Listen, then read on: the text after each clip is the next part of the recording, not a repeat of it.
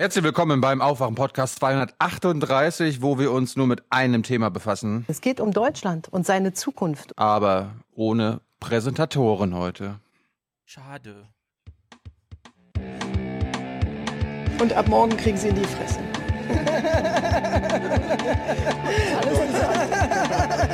Wake up and clear your brain. Time to listen to what people are saying. Government is lying again, and the media is acting insane. To stay in bed and ignore the talking heads, but you can sleep when you are dead. So wake up. We are now the political mainstream. Yes. Lustig. Hundekrawatte.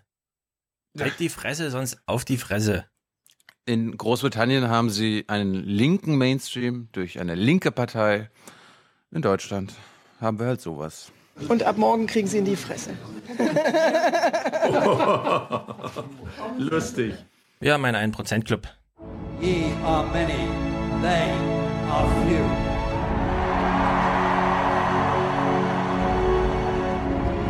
Willkommen im 1% Club. Aufgenommen sind Jonas, Karel und Katrin, Nina, Felix, Ben. Ben hat 40 Euro geschickt in fünf Überweisungen. Unter anderem schreibt er Hans Rocks. Stefan schickt 250, ist also Präsentator bald. Und er schreibt, das neue kontroverse Format ist gut für Deutschland. Aha. Für Deutschland. Markus. Aber, aber welches Format meint Ah, ihr? da reden wir gleich mal drüber. Markus, Rui, Cordula, Lars Christian, Marius, Exkulpationsgebühr in Höhe des Wahlergebnisses der AfD in meinem Wahlkreis für Deutschland. Oh, jetzt habe ich mir gar nicht rausgeschrieben, wie viel er geschickt hat. Aber irgendwas zwischen 3 und 40. Daniel, Jörg, Bertha, einfach nur Danke, Moltes Grazies. Ahnung. Pascal, keep going, please. Karl Martin, Anne-Katrin. Heute ist irgendwie der Club voller Doppelnamen. Stefan, Ulrike, Bernhard, Christoph. Durch euch wurde meine Begeisterung für Politik geweckt. Die Politik hat mich dann wieder entgeistert. Wenn ich mal Politiker werden sollte, seid bitte lieb zu mir. Alles klar. Suweitan, Lennart, danke für diesen tollen Podcast, schreibt er. Und Simone, jetzt wieder so ein Gerätsel. Stell dir vor, es geht und keiner kriegt es hin. Sehr gut. Stell dir vor, es geht und keiner kriegt's hin. Ja, ja, und dann möchte ich gern lösen. Mirko hat uns ja beim letzten Mal eine Aufgabe gegeben. 5, 2, 1. Genau. Wenn ihr das Meme hinter 521 erklärt, verschiebe ich beim nächsten Mal das Komma um zwei Stellen nach rechts. Tipp, schaut nach China. Jetzt bin ich gespannt. Kannst du es lösen? Ich habe ich hab mich nicht drum gekümmert. Ich konnte es auch nicht alleine lösen. Äh, ein Tipp war zum Beispiel 0521, das ist die Vorwahl von Bielefeld. Und Bielefeld gibt's ja nicht, aber weiß nicht. Bielefeld-Verschwörung nochmal. Nein, 521 heißt, auf Mandarin wird es so ausgesprochen. Wo ein nie. Und das klingt wie, ich liebe dich. Ich habe extra mal einen Soundfile rausgesucht. 无论是远近，什么事情，在天堂拥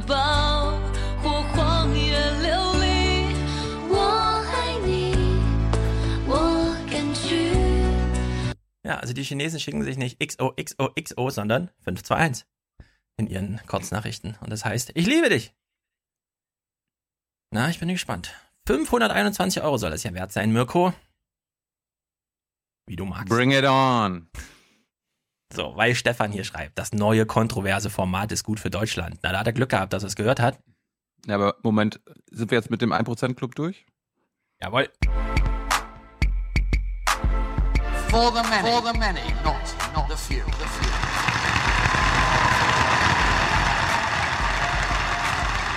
Also, die Hörer haben es ja gerade schon gehört. Ihr wisst ja, Podcasting ist mittlerweile Mainstream. Und wenn ihr jetzt einen der Top-Podcasts in diesem Deutschland hört, dann gehört ihr halt auch zum We are now the political mainstream. ne? Willkommen im 1% Club. Im Podcast-Mainstream seid ihr hier. Ja, das, das hat er jetzt noch nicht gesagt. Also so weit bin ich noch nicht. Also Stefan, viel Spaß dir, dass das, also finde ich gut, dass dir das Spaß bereitet hat. Ist, der Podcast wird ja so produziert. Wir machen hier die Aufnahme, danach mache ich das alles schnell fertig, lad's hoch. Manchmal höre ich es mir direkt danach an, manchmal dauert es so eine Weile. Diesmal hat es leider eine Weile gedauert, weil ich musste erst in den Kindergarten und den ganzen Kram und dann habe ich es gehört auf dem Fahrrad und habe gedacht, das kann ja wohl nicht wahr sein. Ich habe den Podcast ausgemacht, das ist der erste Podcast, den ich nicht zu Ende gehört habe, A236. Weil nach Ich zwei Stunden, zehn Minuten war die Laune irgendwie am Boden. Und es gibt ja jetzt dieses Tool von Zeit Online. Da wird ja seit Monaten kann man ja auf der Seite nur eine Frage beantworten. Geht's mir gut? Geht's mir nicht gut? Also wie, wie ist die Stimmung? Fühle ich mich gut? Fühle ich mich nicht gut? Sonntag 18 Uhr haben das erste Mal die Leute gesagt, negativ mehrheitlich. Das allererste Mal nach Monaten. Es hat sich nichts Substanzielles im Land verändert. Es kam nur eine Mediennachricht, AfD im Bundestag. Und es hat irgendwie Wellen geschlagen, ja, überall hin. Also wir können uns hier im Aufwachen-Podcast auch nicht ganz frei davon machen. Da mir allerdings wichtig ist, dass der Podcast gute Laune verbreitet, auch in schwarzen Stunden, hätte ich, das sage ich ausdrücklich an, tatsächlich, wenn ich das vorher rechtzeitig gehört hätte, rausgeschnitten. Weil das ist einfach. Diese, diese Nazi-Diskussion? Ja. Ja. Der Podcast hat schlecht Mi- Laune gemacht in dem Moment. Und zwar, Ja. also ich werde meine Haltung gleich nochmal uns beiden. Aber dass Tilo einfach hier drin sitzt und von hinten reinbrüllt, das ist dumm, Schwachsinn und dass wir wirklich eine dritte Partei brauchen, die das ausbalanciert. Also zum Glück war Tyler da. Danke, Tyler. Also, Ja, ich meine, das, das tut mir tut mir leid, dass ich äh, so reagiert habe. Ist wahrscheinlich nicht klug gewesen, das jetzt dich als oder das als dumm zu bezeichnen, dass ich das immer noch für falsch halte. nein, du darfst es ja dumm halten. Also du Ja. darfst sagen, das ist dumm, aber du musst es dann auch begründen. Und vor allem Ja, darf das nicht so reingebrüllt werden als, und die, damit ist die Diskussion zu Ende. Ich weil damit weiß, verlagert ja. sie sich ins. Forum. Wir haben 300 Antworten im Forum. Wir haben vier Stunden Podcast gemacht und es bezieht sich nur auf diese 10 Sekunden. Alle anderen Themen, also ich habe den zweiten Hälfte nicht mal gehört. Ich hoffe, andere haben es gehört. Wir haben ja noch ein paar mehr Sachen besprochen, liebe Hörer. Aber die, Die zweite Hälfte war gut. Die war gut. ja, Konflikte ziehen da irgendwie so rein. Am Ende dominieren die Konflikte alles, ja. Und ich habe das Forum dann auch irgendwann aufgehört zu lesen. Es war eine wunderbare Diskussion. Das möchte ich ausdrücklich sagen. Wir haben astreine Berichte auch aus Sachsen und so weiter bekommen, wo die Leute nochmal schreiben, ja, Stefan kann ja falsch liegen mit, das sind nicht alles Nazis, aber es gibt in Sachsen Nazis. Und da saßen auch schon vor zehn Jahren mit zehn Prozent die NPD im Landtag und so weiter, da einfach mit so einem betreuenden, nee, also die AfD-Wähler sind auf jeden Fall mal Objekt meiner politischen Betreuung. Die darf man jetzt nicht Nazis bezeichnen, da muss man ganz vorsichtig sein. Ist vielleicht auch nicht Wir ganz richtig. Mir ging es darum, dass du alle AfD-Wähler als Nazis bezeichnet hast. Ich habe nicht gesagt, du kannst AfD-Wähler nicht als Nazis bezeichnen. Mhm. Darum ging es mir. Mir ging es um die kollektive Stigmatisierung. Punkt. Na, dann kann ich das ja jetzt nochmal begründen. Ja, warst du doch schon. Wie lautet meine Begründung? Wiederhol sie nochmal. Weil die AfD für dich eine Nazi-Partei ist, sind die Wähler dieser Partei für dich Nazis. Mit dem besonderen Nachtrag, es ist mir völlig egal, aus welcher persönlichen Einstellung und Motivation die Leute AfD wählen. Das ist das ganz Wichtige. Thilo hat den Wolfsohn-Clip dazu rausgesucht, den hören wir gleich. Es, Thilo hat ja noch ein Argument gemacht, Trump. Haben wir denn nichts aus Trump gelernt? Ich will es deswegen nochmal ausdrücklich sagen. Ah, 156, zwei Ausgaben nach der Trump-Wahl. Ich ich, hätte, auch Le damals... Pen, ich, ich hätte auch Le Pen sagen können oder UKIP, ja. Sind das ja, du hast Nazis? im Impuls Trump gesagt, deswegen Ja, nehme ich weiß, jetzt nochmal. Trump auf. Trump, wir haben das damals im Podcast auch für die deutschen Nachrichtenjournalisten, die hier zuhören, nochmal durchgekaut. Ich habe nach der Wahl von Trump nochmal alle Debatten mir angehört und habe die inhaltlichen Argumente von Trump rausgesucht. Und da waren ein paar dabei. Trump war die einzige Alternative zu Hillary Clinton. In Deutschland kann man sich entscheiden, soll eigentlich Schäuble oder Wagenknecht meine Finanzministerin sein, ja? Was ist das bitte im Vergleich zu, wir sind Clinton ausgeliefert? Können wir uns nicht entscheiden, aber gut. Wenn die Leute, die nicht wählen oder aus Protest oder die GroKo abwählen, sagen, ich wähle einfach die Linke, dann ist Sarah Wagenknecht Finanzministerin. Das ist die Wahl, die auf dem Zettel, ja, man muss sich dann natürlich einfügen in ein mathematisches Massenergebnis, aber die Wahl liegt trotzdem so da. Nee. Und das kann man nicht einfach vergleichen. Also Trump und die AfD, Die das Linke ist wirklich, kann man nicht wählen. das sind ganz unterschiedliche Sachen. Und jetzt möchte ich gerne meine, ne, da, da, Moment, man kann es nicht gleichsetzen. Vergleichen kann man es immer. so. vergleichen kann man alles. Wenn man es Das jetzt ist- immer das- auf Taipei sonst und wieder- Mexiko-Stadt das ist- verglichen. Das ist sonst wieder, was hier Gabo sagen würde. Du bist wie ein Politiker, du windest dich gerade raus. Ne, das sagt der Seibert ja auch mal. Was, warum vergleichen Sie das jetzt? Ne, der hat dann ja. nicht verstanden, dass Gleichsetzung und Vergleich Spiel uns mal den Unterschiede sind. Spiel uns mal den Wolfsohn, weil der wurde mir gestern dutzendfach reingespült in die Timeline. Aber der Wolfsohn hat doch gesagt, was Nazis sind. Ich will das Argument jetzt nochmal hören. Ich möchte äh, auch explizit sagen, dass ich jetzt nicht seine Argumentation übernehmen möchte oder die als, als meine vorschicken möchte, aber er hat trotzdem ähm, mal ausführlicher begründet. Nicht als Nazi bezeichnet werden, würden Sie das auch unterstützen? Da hat er völlig recht und äh, mit dem Etikett Nazi sollte man vorsichtig sein. Man hat es so sehr inflationiert seit äh, den 60er Jahren, späten 60er Jahren, dass äh, dieser Hammer gar nicht mehr wirkte. Wenn selbst ein Herr Gauland, der 87 Prozent auch mir in seinen Positionen nicht zusagt, schon als in welchen 13 Prozent sagt er ihm, ihm denn zu? Naja. Aber gut, auf der anderen Seite, mir sagen wahrscheinlich auch zwei Prozent von Frauke Petris Position mhm. zu. Ah, das mal weiterlaufen. Er hat ja noch einen. Ne, ne, ist mir jetzt gerade nur eingefallen als Nazi bezeichnet wird, dann kann ich nur sagen, nicht zuletzt und vor allem als Historiker, liebe Leute, ihr habt keine Ahnung, was der Nationalsozialismus war. Also redet nicht über so etwas, wovon ihr nichts versteht. Der Nationalsozialismus war eine mörderische, verbrecherische äh, Organisation, die äh, 57 Millionen Menschen auf dem Gewissen hat und am 8. Mai 1945 war ganz Deutschland zerstört und man, ich gucke sich die Geschichte, die Entstehung, die Machtergreifung der NSDAP an und vergleiche das mit der AfD. Also das ist schlicht und ergreifend inakzeptabel und mit falscher Diagnose kann man noch keine Therapie einleiten. Also Schluss mit dem Unsinn, rationale Analyse, die AfD bekämpfen, aber erst einmal die Diagnose, um dann die Therapie einleiten zu können. Gut, dann be äh, bewerbe ich mich mal um das Ergebnis der Diagnose. Wie charakterisiert wollen wir noch weiterhören? Nö, können wir so lassen. Also. Ja, aber, äh, ja? na gut. Fangen wir erst mal an. Er, charakter er charakterisiert. Nee, dann lassen wir noch, dann lassen wir noch laufen. Okay. Wir hören Sehen Sie die AfD. Da gibt es ja verschiedene Begriffe. Extremisten, rechts, neorechts, äh, altrechts und dergleichen. Neorechts. Ja, sehen Sie, Begriffe müssen Wirklichkeiten beschreiben. Das ist äh, die Funktion eines jeden Begriffes, eines jeden Wortes. Wenn ich also in Bezug auf die AfD Nazis sage und die Nazis etwas ganz anderes waren, kann ich es nicht richtig beschreiben. Extremistisch. Was heißt extremistisch? Im Vergleich zu wem? Im Vergleich zur CDU, CSU, zur SPD, zu den Grünen.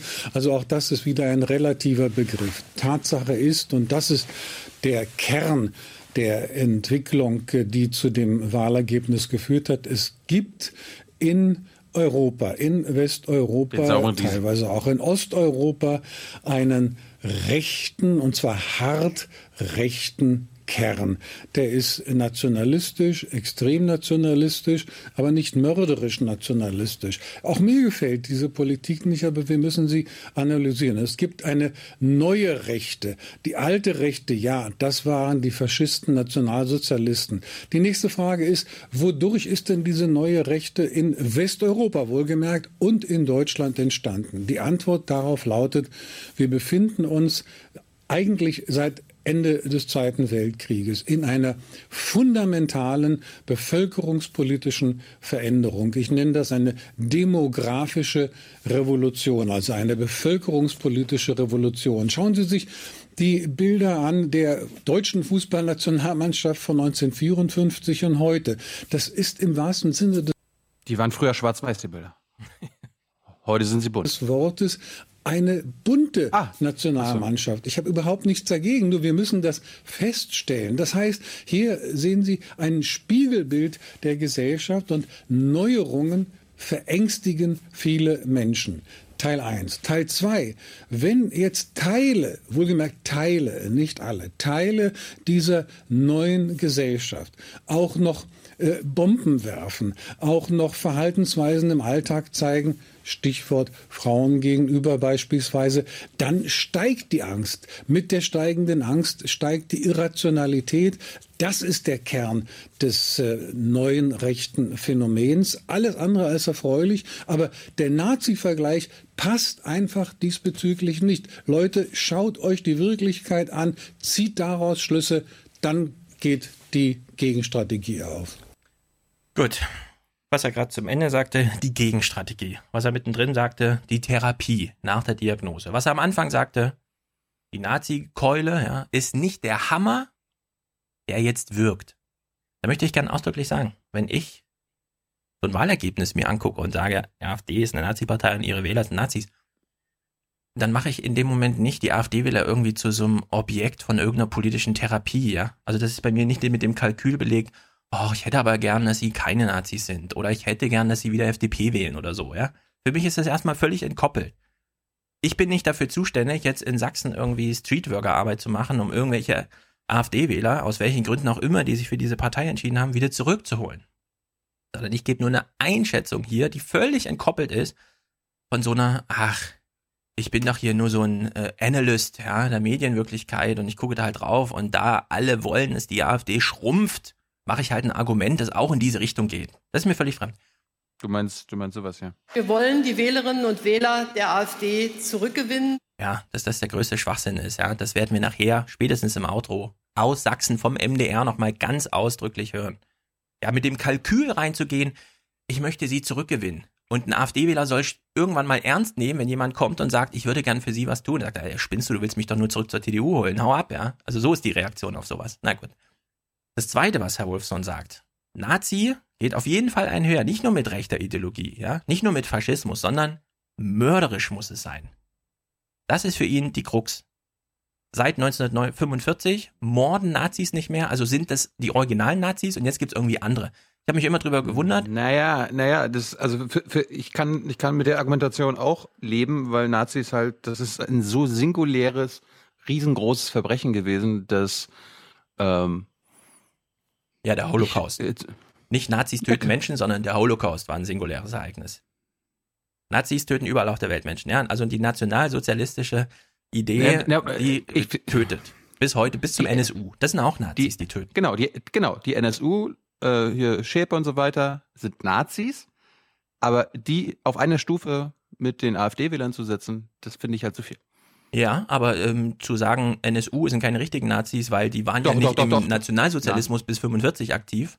Ja, also nein, da, das da habe ich, hab ich, hab ich nicht gesagt. Ja, Wolfsohn hat das aber so absolut. gesagt. Wolfsohn argumentiert so. Die mörderische Richtig. Ideologie des Nationalsozialismus, der Richtig. sich bis 45. So. Ich bin völlig einverstanden mit mörderisch. Aber der Nazi-Begriff, und deswegen sage ich ausdrücklich, jetzt kommt der arrogante Soziologe raus. Die Historiker haben das bisher ganz toll gemacht mit der Aufarbeitung. Jetzt haben aber die Soziologen übernommen und sie sind einen Schritt weiter gegangen. Mörderisch. Wer hat denn im Nationalsozialismus, also in dieser historischen Phase, tatsächlich gemordet? Nur Nazis oder auch noch andere Menschen? Nach der Definition. Und deswegen nochmal diese Buchempfehlung. Wir haben es schon häufiger diskutiert. Ich sage es jetzt nochmal ausdrücklich. Stefan Kühl. Das Buch heißt Ganz normale Organisation. Es ist sozusagen der zweite Schritt nach ganz normale Männer bei der Frage, das Reservepolizeibataillon aus Hamburg, das während des Zweiten Weltkriegs nach Polen gefahren ist, um dort 38.000 Juden zu töten und 45.000 zu deportieren, waren keine Soldaten, keine Wehrmacht, keine SS, keine SA, ganz normale Männer. Hm. So, fragt man sich, warum haben die denn getötet? Überzeugte Nationalsozialisten waren das nicht. Die haben nicht in ihren Tagebüchern irgendwie Hitler-Verse reingeschrieben oder so, ja? Warum haben sie getötet? Weil die Organisation es ermöglicht hat.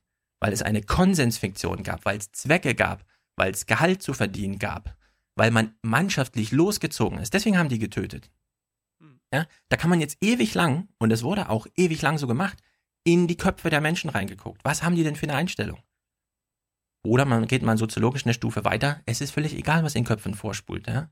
Es ist völlig egal, was in den Köpfen, welche Einstellung. Da kommt man eh nicht ran. Die Menschen sind tot. Und selbst wenn in der Gesprächssituation, das sehen wir doch an den ganzen Gerichtsprozessen, ja, da werden die alten Täter auch in Gespräche verwickelt. Kommt man da irgendwie dahinter, ob das jetzt ein überzeugter Nazi ist oder nicht? Was macht es für einen Unterschied? Es macht keinen Unterschied. Jedenfalls nicht für die getöteten Juden und die Deportierten, ja, die da in Polen einfach von ganz normalen Menschen, ganz normalen Männern in ganz normalen Organisationen. Und das ist dies, dieser Titel, ganz normale Organisation, das ist der Punkt.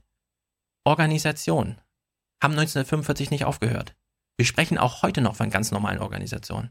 Und wenn eine Partei öffentlich auftritt und sich nicht von den Leuten distanziert, die sagen, ich wünsche mir Nationalsozialismus zurück, ich wünsche mir eine Bewunderung der Wehrmacht zurück und ich wünsche mir, dass das äh, Denkmal der Schande irgendwie verschwindet und so weiter, dann haben wir es wieder mit so einer Organisation zu tun, die darauf abzielt. Ja, ob die das in zehn Jahren mal schafft, das ist völlig egal. Wieder einen Massenmord zu machen, ja. Aber das ist einfach, da wird wieder eine Grenze zwischen Menschengruppen gezogen und da wird wieder auch auf, jetzt heißt es noch entsorgen, ja. Wenn die Debatte so weiterläuft die Skandalisierung, dann sprechen die auch wieder von äh, Endlösung und so einem Kram. Also, das ist die Skandalisierungswelle, das werden wir auch von dem Jörg Haider Berater nachher im Auto hören, ja, also die provozieren ewig, die werden wieder von der Endlosung reden, wenn da keiner reinkrätscht im richtigen Moment, ja. Und deswegen ganz normale Organisation. Wer die AfD, also wer Mitglied der AfD ist, ja, also wer sozusagen entscheidungsbefugt ist, Björn Höcker aus der, CDU, äh, aus der Partei rauszuschmeißen oder nicht, ja, und dann sagt, ach nee, die Petri wollte das zwar, aber ich bin da dagegen und so, der macht sich mitschuldig, in so einer Organisation zu sein, die genau die Ziele von damals hat. Ganz normale Organisation. Das ist nicht reduziert auf 45. Der Holocaust, das war eine singuläre Sache 1945. Aber die Nazis sind 45 nicht ausgestorben, ja? Tyler hat es doch erzählt. 1998 waren noch, also bis 98, ja, waren ehemalige NSDAP-Mitglieder im Parlament. Wenn die Geschichte anders verlaufen wäre, hätten die andere Sachen im Parlament entschieden, als dann nach dem Krieg. Aber jetzt einfach nur zu Verständnis, vielleicht, äh, manche Hörer fragen sich das vielleicht, bis 98, also 97, gab es einen Abgeordneten, der früher Nazi war. Angenommen, ich weiß es nicht ganz genau, war da bei der CDU, in der CDU-Fraktion. Die CDU-Fraktion hat ihn toleriert, hat akzeptiert, dass er bei den Nazis war. Sind die Wähler der CDU 1994 bis 98 Nazis gewesen? Nee, das ist ja genau das Argument. Die pa anderen Parteien, die wir haben, das sind demokratische Parteien, die machen ein großes, breites Angebot. Ja, da ist man dann einfach dabei. Die AfD, die macht kein breites Angebot, die macht gar kein Angebot. Äh, wenn wir jetzt sagen würden, okay, wir gucken nochmal den Wahlkampf, zu welchen Themen sie sich wie positioniert hat und wir spielen das alles nochmal nach, null Clips. Außer zu ja. Europa, zum Euro und zu Ausländern haben die sich nicht geäußert. Es gibt keine. Naja, die jungen Interviews, die gingen eigentlich nur um nicht ihre Themen. Also so ist das nicht. Ja, ja aber da wurde doch einfach. Die, die haben sich nicht geäußert, ne? Also die. Ja, aber hat sich haben Gauland in dem, du, du, hast ja Gauland über eine Stunde im Gespräch gehabt. Hat er zu diesen Themen, die ja eigentlich nicht seine sind, einen Parteitagsbeschluss vorgetragen oder hat er einfach nur noch mal erzählt, was ihm so im Kopf kommt? Äh, ich habe da keine Ahnung. Ja. Äh, dazu De Dekatalisierung, das, das weiß ich nicht. Ja, also ich will es mal runterbrechen auf so ein ganz einfaches Argument. Wenn du von der Polizei angehalten wirst und du beschimpfst ihn als Oberforstmeister, dann ist das, kann sein, eine Beschimpfung. Dann geht man zum Gericht, dann sagt der Richter, also Oberforstmeister, das ist schon eine Beschimpfung. Wenn du das Urteil dann im Kopf hast und du beschimpfst, ja, einen Polizisten wieder als Oberforstmeister und das Gericht sagt, naja, haben Sie mal, wir hatten dazu schon eine Entscheidung, Sie wussten genau, dass das eine Beleidigung ist und Sie haben es trotzdem gemacht, dann ist man ich noch. Hab Ober, ich habe Oberfurzmeister gesagt. Ja, dann ist man dadurch schuldig. Die AfD distanziert sich von Deutschland bis 45, von der NSDAP, von den Ideologien damals so wenig, dass alle, die damit zu tun haben, mit dazugehören. Sie sind, sei es als, und das zählt dann schon dazu, Wahlpublikum, Teil einer von diesen ganz normalen Organisationen, die ein Ziel hat, dass wir einfach nur, und das ist das Organisationsziel, ja, was in den Köpfen, von mir aus kann es Protestwähler sein, ist mir völlig egal. Ziel der Organisation, die sie unterstützen, und sie kennen dieses Ziel, unterstützen sie. Und deswegen sind das auch Nazis. Ja, und ich bin, hab, ich habe nichts dagegen, da so eine Inflation des Begriffs wieder äh, zuzulassen. Und ich habe nicht gesagt, dass ich nicht in Ordnung finde, dass du die AfD-Mitglieder und die AfD-Politiker jetzt im Bundestag als Nazis bezeichnest. Mir ging es um alle Wähler. Ja, und ich finde Gut. wenigstens, dass, also da muss wirklich Konsens herrschen. Die AfD-Mitglieder sind alle Nazis. So, jetzt reicht's aber auch hier, ne? Ich will nochmal auf die AfD zurückkommen, äh, beziehungsweise dabei bleiben. Ich habe was Lustiges. Ja, lass uns mit was Lustigem abschließen. Nee, wir müssen jetzt was Lustiges machen. Es war jetzt wieder so viel schlechter Laune. Also, ich habe sehr viele Hinweise bekommen. Dyson baut jetzt ein Auto. Ich habe einen Tweet geschrieben, den habe ich danach ungefähr 50.000 Mal verlinkt, weil immer der Hinweis kam, Ah, Stefan, du hast ja mal gesagt, Elektroauto ist nicht komplizierter als ein Föhn. Dyson immerhin Staubsauger. Habe ich geschrieben, nein. Dyson, das mit den Staubsaugern, das ist jetzt wirklich antike Geschichte, ja, das war vor 20 Jahren oder so. Dyson Supersonic, der neue coole Föhn. 400 Euro kostet der. Wir gucken mal kurz rein. Das sind ja alles anscheinend Metiers, in denen ihr euch nicht so auskennt. Deswegen gucken wir es jetzt gemeinsam. Eine junge Frau, Kilo darf man kurz raten, hat dieses Video weniger oder mehr als eine Million Views auf YouTube. Ja, eine junge Frau stellt uns mal kurz ihren tollen Föhn vor. Wir gucken mal kurz in das Anfang. Ich kann mir, ich kann mir nicht vorstellen, dass ein Video über einen Föhn mehr Views hat als ein junge Naiv-Video. So, also so ein Interview mit Andrea Nahles. Kann ich mir nicht vorstellen. Also ich sag mal so, ich habe Dyson Supersonic bei YouTube gesucht, habe gesagt, sortiere mir das mal nach Häufigkeit. Dann habe ich auf Seite 2 ein Video gefunden, das mir gefällt, hatte auch noch über eine Million Views. Ja, also dieser Föhn ist einfach überall. Wir hören mal kurz rein, weil es kommt dann schon auf die Innereien des Föhn an, aber das gucken erstmal hier. Hey guys, welcome to this week's Hot or Not Thursday. We are going to be uh, talking about a very overpriced hair dryer that I cannot believe I spent so much money on. We're talking about the new Dyson hair dryer. Did you ever think in a million years that you would go to Sephora.com and see Dyson as a beauty brand? I mean, I like Dyson. I have a Dyson vacuum cleaner. Ja, sie hat auch einen Dyson Staubsauger. Schön und gut, aber jetzt ist ja die Frage, braucht man wirklich... Hammer, es sieht, es sieht aus wie ein Hammer, den sie in der Hand hat. braucht man wirklich einen Staubsauger, um ein Auto zu bauen? Oder ist es tatsächlich der Föhn? Wir gucken mal kurz rein. Hier ist ein Werkstattbericht. Ein Mann hat sich mal den Föhn geschnappt und hat ihn gleich auf den Tisch zerkloppt, um sich den Motor genauer anzugucken. Da stellt sich der eine oder andere Frage. This is the latest iteration of the Dyson motor and uh, nicely machined and all that, but there's some question as to his technical ability and uh, aspersions of greatness. So we're going to have a look and see if indeed it is actually alien technology or if it's something distinctly more mundane. Ja, ist es Alien Technology oder something more mundane? Tilo, kannst du mal kurz beschreiben? Also, wie groß ist dieser Motor ungefähr gewesen? Hm, wie so ein Ei.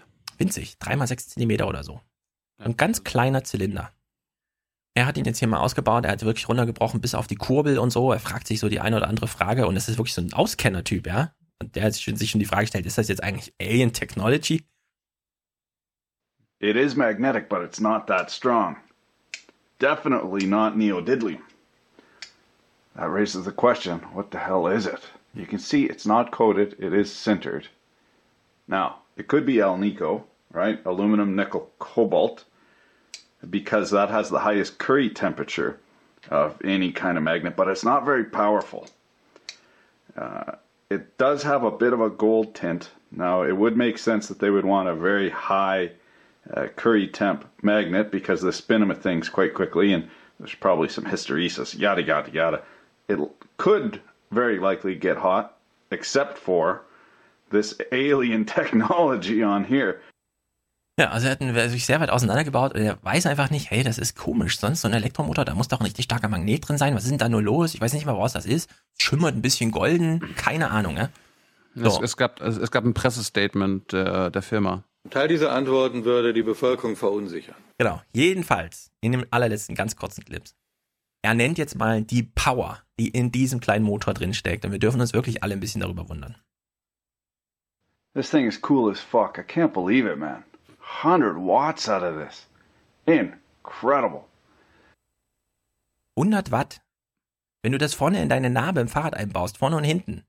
Ja, also wenn du selber fährst, 200 Watt. Das Ding macht nochmal doppelt so viel. Und das sieht man wirklich nicht. Das, das wäre so klein, du hast halt nur diesen Akku dabei. Also, ich habe das ja so als, das ist die größte Industriedemütigung aller Zeiten, dass ein Staubsauger und Föhnhersteller jetzt ein Auto bauen will, ja. Aber das wird wirklich, das wird, das wird mega Knaller. Die bei Dyson, die wissen wirklich, wie man Elektromotor baut, ja, im Vergleich zu sehr vielen Unternehmen, die sehr groß sind. also das ist wirklich, ich finde das sensationell. Aber Bisher war es ja die Post, die mit ihrem Auto da kommt, jetzt ist es Dyson. Ich verstehe nur nicht, warum die das machen. Es gibt doch den es gibt den sauberen Diesel, es ist gar keine Frage. Es gibt den sauberen Diesel, ja?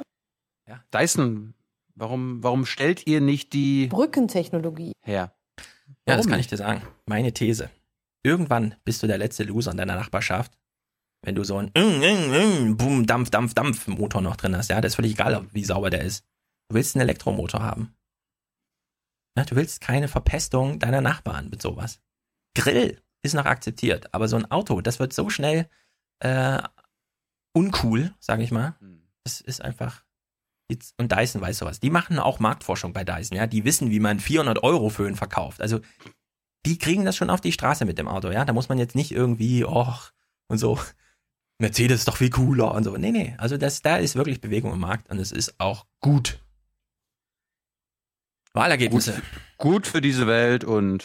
Das ist gut für unser Land. Gut, ich wollte noch mal hier ganz kurz noch mal. Ich ja. will noch mal auf die AfD zurückkommen äh, beziehungsweise dabei bleiben. Ich finde es sehr vorbildlich und wir gucken uns jetzt den ganzen Beitrag an. Das ARD Flaggschiff, die Tagesthemen haben sich etwas vorgenommen und äh, das möchte ich.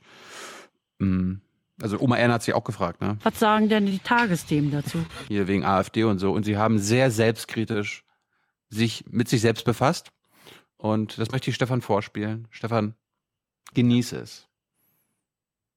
Jubel bei der AfD am Wahlabend. 12,6 Prozent der Stimmen hat sie geholt. Den Einzug in den Bundestag geschafft, ist sogar drittstärkste Kraft. Spitzenpolitiker der anderen Parteien blicken besorgt auf diesen Erfolg. Manche machen auch die Medien dafür verantwortlich. Ich die Musik kommt nicht von mir. Fehler allen, auch Ihnen hier beim ZDF oder auch bei der ARD nicht jeden Furz oder jeden Spruch, den AfDler loslässt, selbst wenn der schlimm äh, ist, dann tagelang, wochenlang immer wieder zu drehen und zu kommentieren. Darüber wird in der nächsten Woche auch noch zu diskutieren sein, in welchem Ausmaß die beiden öffentlich-rechtlichen Sender in den letzten Wochen massiv dazu beigetragen haben, in der Tat nicht die AfD klein zu machen, sondern groß zu machen. Stimmt das? Half die Berichterstattung der AfD so groß zu werden? So, wie beantworten Sie die Frage? Nein, damit haben die natürlich gar nichts zu tun. Können doch das nicht verschweigen, da muss man sich doch zu verhalten. Ist nicht an uns, eine Partei jetzt groß oder klein zu machen, sondern es geht darum, über einen Wahlkampf zu berichten. Und in diesem Wahlkampf war die AfD und waren die Themen der AfD auch eben immer wieder Thema und deshalb waren sie auch Bestandteil unserer Berichterstattung. Die AfD arbeitet gezielt mit Grenzüberschreitungen und Provokationen, um im Gespräch zu bleiben. Und freut sich sogar, wenn die Medien darüber kritisch berichten. Die Behandlung, die Sie alle uns immer angedeihen lassen, bringen unsere Zahlen immer wieder nach oben. Eine Partei, auch eine populistische Partei, ist immer dankbar dafür, wenn viel über sie berichtet wird, wenn positiv über sie berichtet wird und wenn ihre Themen in der Berichterstattung vorkommen. Und äh, zumindest viel Berichterstattung und Berichterstattung über ihre Themen hat es für die AfD gegeben. Von daher konnte sie profitieren von der Medienberichterstattung. Auch in der Bild-Zeitung die Themen der AfD als Aufmacher. Rund eine Woche vor der Wahl titelt Bild sogar So spaltet die Flüchtlingskrise unser Land. Die Redaktion verteidigt den Titel, die etablierten Parteien hätten diese Themen nicht genug aufgegriffen. Da kann man natürlich immer sagen, das treibt ihnen dann noch nur noch mehr Wähler äh, in die Arme. Das ist möglich, aber alles andere als belegt. Liegen die etablierten Parteien damit also richtig, wenn sie den schwarzen Peter nun den Medien zuschieben? Ich glaube, es ist zu einfach, wenn man die Verantwortung. Es geht, das ist auch lustig, ne? Also sie haben den öffentlich-rechtlichen, ne? Also Hermann hat ja explizit den öffentlich-rechtlichen, ja. den schwarzen Peter zugeschoben. Und zwar auch den politischen Sendern vor allem. Also Sie hier, damit meint er ja nicht irgendwie die, was weiß ich, Dreisat Kulturzeit oder so. Verantwortung jetzt äh, an einem Tag nach der Wahl auf die Medien schiebt. Ähm, ich glaube, vor allem ist es eine Verantwortung der politischen Akteure, äh, auf die Menschen, auf die Probleme zuzugehen und äh, dort entsprechend politisch zu agieren. Auch wieder lustig. Niemand hat den öffentlich-rechtlichen die totale Verantwortung für den AfD-Gewinn zugeschoben. Haben wir auch nicht. Unsere Kritik ist, dass sie da Mitverantwortung haben. Ich glaube, die AfD braucht uns nicht. Und wenn man sich angeguckt hat, was äh, alles in den sozialen Medien zu lesen war und wenn man auch ähm, hört und mit AfD-Anhängern spricht, wie und auf welche Weise die sich informieren, dann äh, spielt äh, das öffentlich-rechtliche Programm da eher eine untergeordnete Rolle. Die Naja. AfD wird weiter für Nachrichten sorgen. Die Medien, auch die öffentlich-rechtlichen, werden darüber berichten. Das ist ihre Aufgabe, selbst wenn sie damit der AfD Aufmerksamkeit verschaffen. Ich meine, gerade diese letzte Szene. Petri verlässt die Bundespressekonferenz. Vor der Bundespressekonferenz sitzen 11 Uhr morgens 80 Journalisten oder was? Von denen jeder genau weiß, na, exklusiv ist das nicht, was ich hier habe, ja. Wenn sie da rausgeht, kann sie sich aussuchen, in welcher Abendsendung sie präsent ist. Vor Millionen.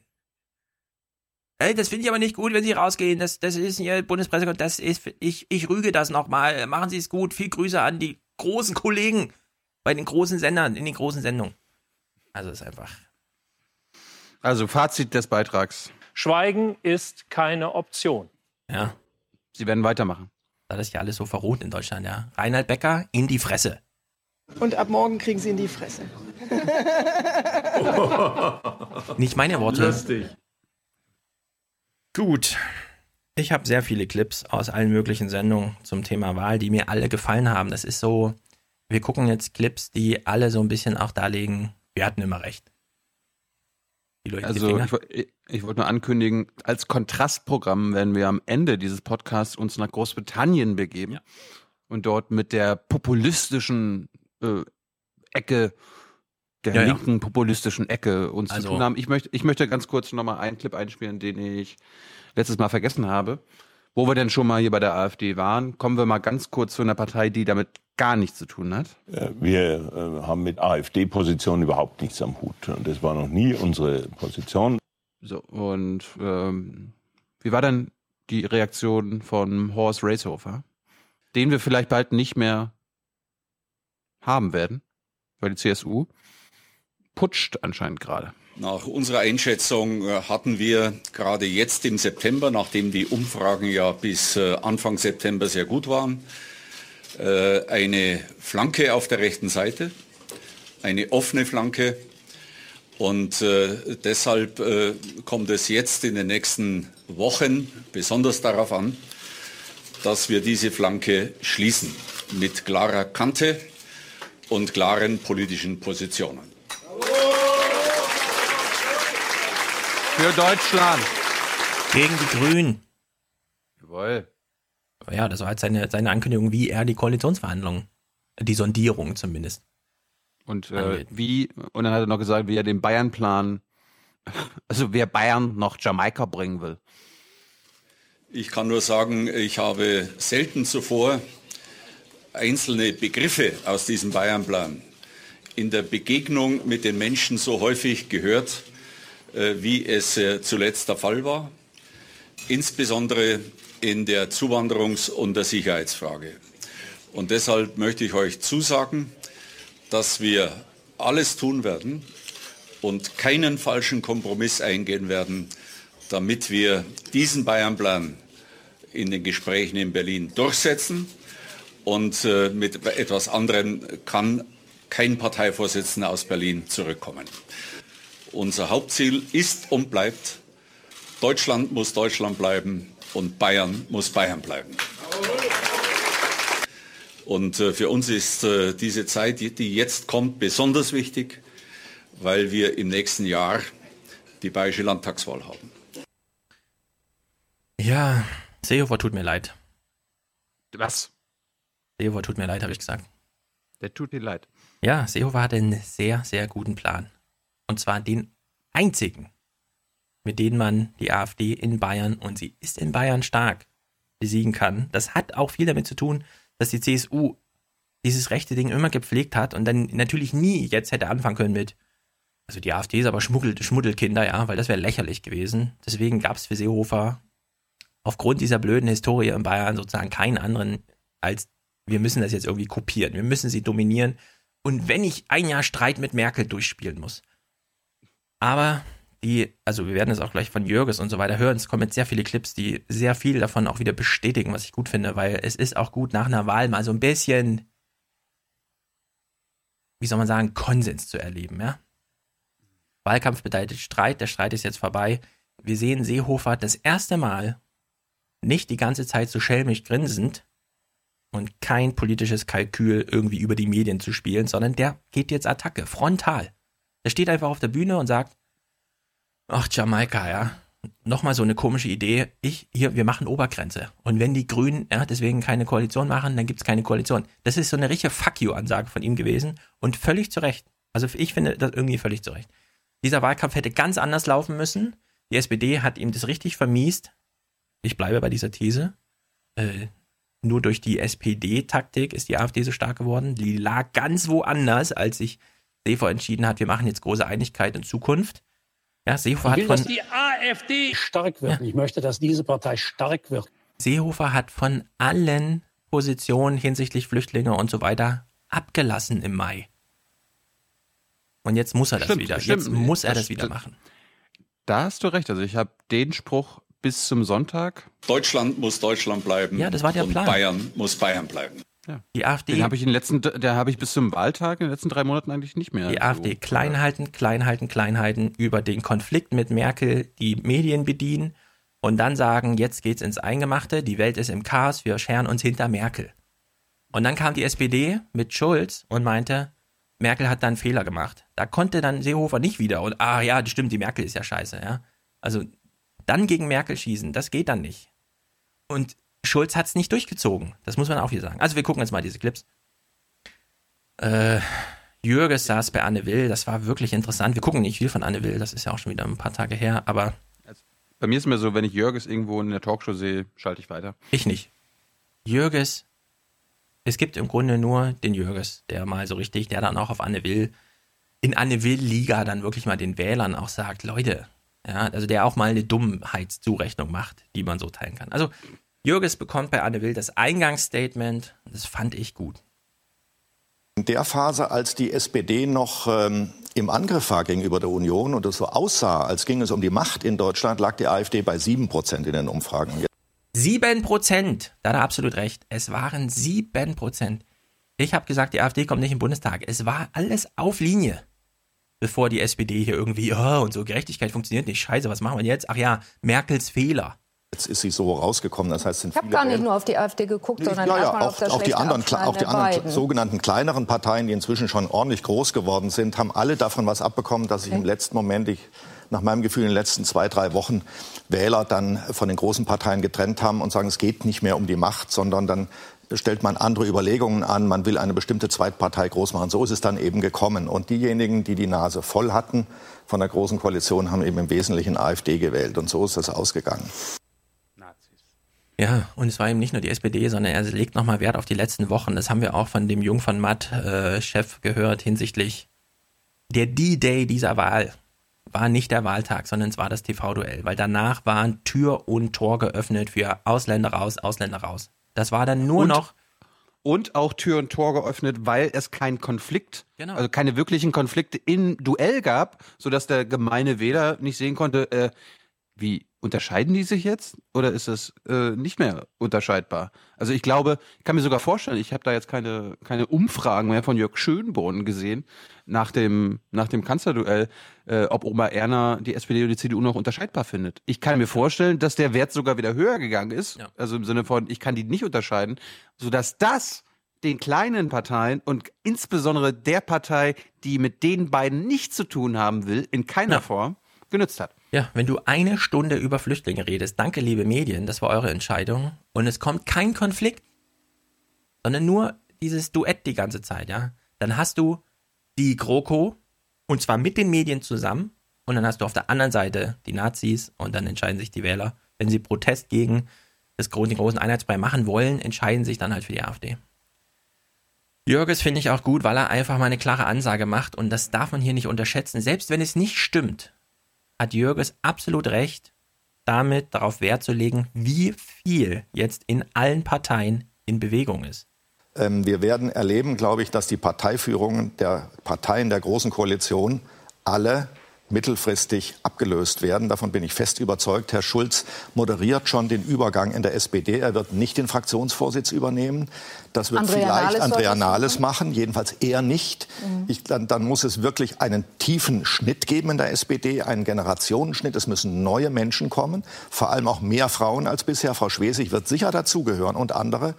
Und ich glaube niemals, dass Angela Merkel jetzt noch vier Jahre durchregiert mit dem schwächsten Wahlergebnis seit 1949. Ich glaube, auch sie wird sich Überlegungen machen müssen, wie sie den Übergang moderiert. Ich Mhm. glaube, dass 2018 auf dem nächsten Parteitag die Chance besteht, eine neue Parteivorsitzende oder Vorsitzende zu wählen und dann danach den Kanzler zu wechseln. Und das ist eigentlich in der CSU guckt man heute nicht so genau hin, auch längst fällig jetzt. Die CSU hat mehr verloren als die CDU. Die CSU ist unter 40 Prozent gestürzt. Ähm, Die AfD hat in Bayern das beste Ergebnis in den westlichen Bundesländern gehört. Das heißt, die Strategie von Horst Seehofer, die AfD zu schonen und ihr nach dem Mund zu reden in der Flüchtlingspolitik, ist fürchterlich gescheitert für die CSU. Und das setzt nach meiner Auffassung den Pro müsste den Prozess in der CSU in Gang setzen, jetzt endlich Seehofer zu zwingen, eine Nachfolgeregelung in Gang zu setzen. Was? Ja. Ich will nicht, dass unser Horst Racehofer geht. Aber Bitte. trotzdem. Wir haben im November. Parteitag. Bis dahin wird im Bund nichts passieren. Keine Es Sondierung, bis, keine es Koalition. Wird bis, es wird bis zur Niedersachsenwahl Ja. nichts passieren. Ja, es Weil kommt da so sie, werden bis Termine. zur Niedersachsenwahl nochmal richtig Aber die schön ist ja die schon in drei Wähler. Wochen. Ja, aber bis dahin werden die Lö- Wähler nochmal getäuscht, teilweise belogen und, und, und, und, und. Und der Wahl, dann können wir mal frei von der Leber wegreden. Ja, das gilt für die SPD. nicht- für die CSU gilt die nächsten Monate. das stimmt. Monate die, die ist CSU, blockiert. DSU steht nicht zur Wahl, aber ich kann mir vorstellen, dass Merkel und Seehofer vereinbart haben, okay, jetzt erstmal bis Niedersachsen. Ne? Da haben wir eine Chance, wieder die, die, das Ding zu übernehmen. Hältst du die Fresse. Okay? Ja, also ich nichts glaube- ist, das ist nichts Unanständiges. Ich glaube, die CSU hat erst im November einen Parteitag und das sind, das ist doppelt so lang wie die Niedersachsenwahl und da wird auch nichts passieren hinsichtlich Koalition im Bund und sonst irgendwie. Die CDU hat irgendwann einen Parteitag, keine Ahnung, die SPD hat im Dezember einen Parteitag. Also wenn da nicht der Laden explodiert, dann ist wirklich. Wir werden Du, gleich nochmal über Martin Schulz reden, aber das ist so unfassbar alles. Also es ist wirklich Erinnere unglaublich. mich, er, erinnere mich nachher nochmal dran. Äh, ich habe äh, auf der, wenn man so durch Berlin fährt, trifft man auch Ja. SPD-Abgeordnete. Özdemir sitzt hier bei Anne Will. Özdemir, bitte. Özdemir, Cem Özdemir. Und er sagt, das finde ich wirklich erstaunlich, er muss sich nochmal rechtfertigen dafür, etwas sehr Verrücktes zu sagen, bei dem ich mich frage, Leute, jetzt macht nicht länger Schauspiel, nennt es von mir aus verrückt, aber führt die Diskussion anders, ja? Also, Ich fühlte mich so ein bisschen an meine Schulzeit erinnert. Ich hatte eine großartige äh, Gemeinschaftskundelehrerin, die hat uns immer erklärt, dass Wahlabende so aussehen, dass alle Politiker am Wahlabend sich zu Siegern erklären. Und Politikerinnen auch. Und irgendwie habe ich gerade auch wieder so das Déjà-vu-Erlebnis. Irgendwie haben alle die Wahl gewonnen. Jetzt sage ich mal was. Bei uns stimmt ganz, das ja. Kubicki gewinnt natürlich immer. Aber jetzt sage ich mal was ganz Ungewöhnliches. Wir haben ja zweifelsohne zugelegt, oder? Ja, plus Und Trotzdem 0,5. sage ich jetzt mal was. Wir haben unsere Ziele nicht erreicht, weil wir haben uns mehr vorgenommen. Ich sage mal was vielleicht Ungewöhnliches für einen Politiker. Und ich glaube, dass wir angesichts des Ergebnisses der AfD vielleicht alle gut beraten sind, mal die Textbausteine von gestern und vorgestern mal beiseite zu lassen, um mal zu überlegen, was ist da eigentlich passiert? Da fand ein Erdrutsch statt. Das ist Ich staune, dass Sie immer ratzfatz sofort bei der AfD sind. Ich war da noch gar nicht. Also ich war da noch gar nicht bei der AfD. Sie haben jetzt schon wieder dieses Thema aufgeworfen, nur weil die jetzt mit 13% gewählt sind. Liebe Frau Will, du hast eine Sendung nach dem anderen gemacht, da war noch überhaupt niemand gewählt und nichts, ja, und da hast du nur die AfD zum Thema gemacht. Aber jetzt so zu tun, ach, sie sind schon wieder bei der AfD, na gut, da muss ich jetzt mal ein bisschen vorblättern, das wollte ich eigentlich erst nachher machen. Da ließ sie auch Gauland 28 Minuten sitzen, bis zu seinem ersten Statement, wo ich auch wieder dachte, ist das Im jetzt Ernst der richtige Umgang? Ja, 28 Wirklich? Minuten saß er da Wow. und hat sich dann auch darüber beschwert, zu Recht. Das ist wirklich unglaublich. Naja, Jürges wirft hier nochmal, das ist nur so ein kleines, man muss ein bisschen genauer hinhören, sind es das alles Nazis oder nicht und so. Ich, ich fand es irgendwie ganz witzig. Deshalb bin ich nicht der Meinung, dass die Wählerinnen und Wähler der AfD rechtsradikal sind. Nicht Dazu alle, ja das- das ist ja klar. aber ich bin trotzdem, das, da, damit kommen wir ja überhaupt nicht weiter, wenn wir dann einfach sie in äh, diese Ecke packen. Nein, im Gegenteil. pauschal nicht. Dahinter, ja, gut, dann ist ja das auch klargestellt. Also deswegen bin ich nicht der Meinung, dass alles Nazis sind. Alle nicht. Und dann, da doch, na, pauschal nicht. Also das ist nicht witzig, wenn das so diskutiert wird. Ich wollte mal kurz darauf zurückkommen, weil wir haben ja gerade Anne Will geguckt. Ich habe mit Anne Will ähm, bei Jung und Naiv auch über das AfD-Thema gesprochen. Ich lass mal laufen. Ich wollte mal ein paar zu konkreten Fragen. Äh, bei der AfD fällt mir immer wieder auf, wenn die mal bei, Vertreter bei denen in der Sendung sind, dann sind es meist zu Themen, die AfD-Themen sind. Also ich, ich thematisiere mit denen ja zum Beispiel auch mal Themen, wo sie sonst gar nichts zu sagen. Klimawandel zum Beispiel, da, da leugnen sie den ja. Warum setzt ihr nicht mal einen AfD-Vertreter in Sendungen rein, die eigentlich gar keine AfD-Themen sind, aber wo man so sagen kann, hey, ihr wollt den Klimawandel leugnen, bitte tut das bei uns. Klar, also das kannst du machen, haben wir auch schon gemacht. Wir haben jetzt gerade eine gemacht, äh, wo Alice Weidel, die Spitzenkandidatin der AfD, zu Gast war. Das Thema hieß Merkel oder Merkel, hat Deutschland nur diese Wahl. Wir haben dann sehr viel diskutiert, äh, also mindestens in einer Phase der Sendung über den, die Zukunft des Verbrennungsmotors. Ist jetzt auch nicht das, was du sofort mit der AfD verbindest. Die haben da aber eine Haltung und die kann man sich auch mal anhören. Also insofern vollkommen richtig. Das kann man gut so machen. Und ich finde aber auch, dass man in bestimmten Phasen Sendungen machen konnte, die reine AfD-Sendungen waren. Eine haben wir mal gemacht mit Alexander Gauland und ich glaube äh, Markus Wehner vom, von der FAZ über den Satz, der ja damals für sehr viel Aufmerksamkeit gesorgt hatte, die Menschen wollten Boateng nicht als Nachbarn haben. Und dann sind wir da nochmal genau durchgegangen, ähm, was war eigentlich äh, Gegenstand dieses Interviews? Ähm, warum ist diese Überschrift zustande gekommen? Und wie denkt denn Herr Gauland wirklich über Herrn Boateng? Weil er dann sagt, er habe von Fußball überhaupt gar keine Ahnung und hätte da gar keine Haltung. Das ist natürlich auch gedacht, na gut, also oh. dann Ja, was sagt denn? doch nichts. Warte, warte. Das war eine reine AfD-Sendung, würde ich sagen. In der Regel haben wir das so aber nicht gemacht, glaube ich. Und dann übrigens ganz lange jetzt nicht mehr. Also wir hatten sie jetzt sehr, sehr lange nicht mehr zu Gast. So 2015, 2016, während der sogenannten Flüchtlingskrise war das schon Okay, das stimmt. Und ich meine, die Wissenschaft sagt ja auch, durch die große mediale Präsenz der AfD, also fast auf dem Niveau von, also auf jeden Fall mehr als Grüne und äh, Linke und FDP, Zusammen. wurden, wurden sie auch stark gemacht. Glaub, glaubst, du- glaubst du, dass du dann eine Mitverantwortung hast? Nein, weil ich auch diese Studien in Zweifel ziehe. Also unsere Zahlen weisen natürlich ganz klar aus, dass wir äh, auf keinen Fall mehr äh, Gäste der AfD hatten als von Linken, Grünen, äh, SPD, CDU und so weiter. Das ist äh, natürlich die weit überwiegende Zahl an Vertretern gewesen, die wir hatten. Und es ist ein kleiner Teil, ist die AfD. Ich glaube, worauf du anspielst, ist eine Studie der Ebert Stiftung ähm, äh, in der Frage, die ich ja nicht nicht absolut teilen kann, weil ich auch nicht glaube, dass und so wichtig für so wichtig nehme ich uns dann nicht, dass wir ähm, in der Lage wären, eine Partei groß zu machen. Und ich finde, du musst auch mit einer Partei diskutieren, die inzwischen in 13 Parlamenten sitzt. Also es ist ja nicht so, dass das irgendwie spinnerte ähm, Typen von nebenan wären, von denen noch keiner was gehört hat. Und wir zerren die dann äh, vor die Kameras und zeigen sie Millionen äh, Zuschauern wie so possierliche Tierchen vor, sondern äh, das ist eine veritable ähm, politische Kraft in der Bundesrepublik Deutschland, aber eben auch nur eine unter vielen.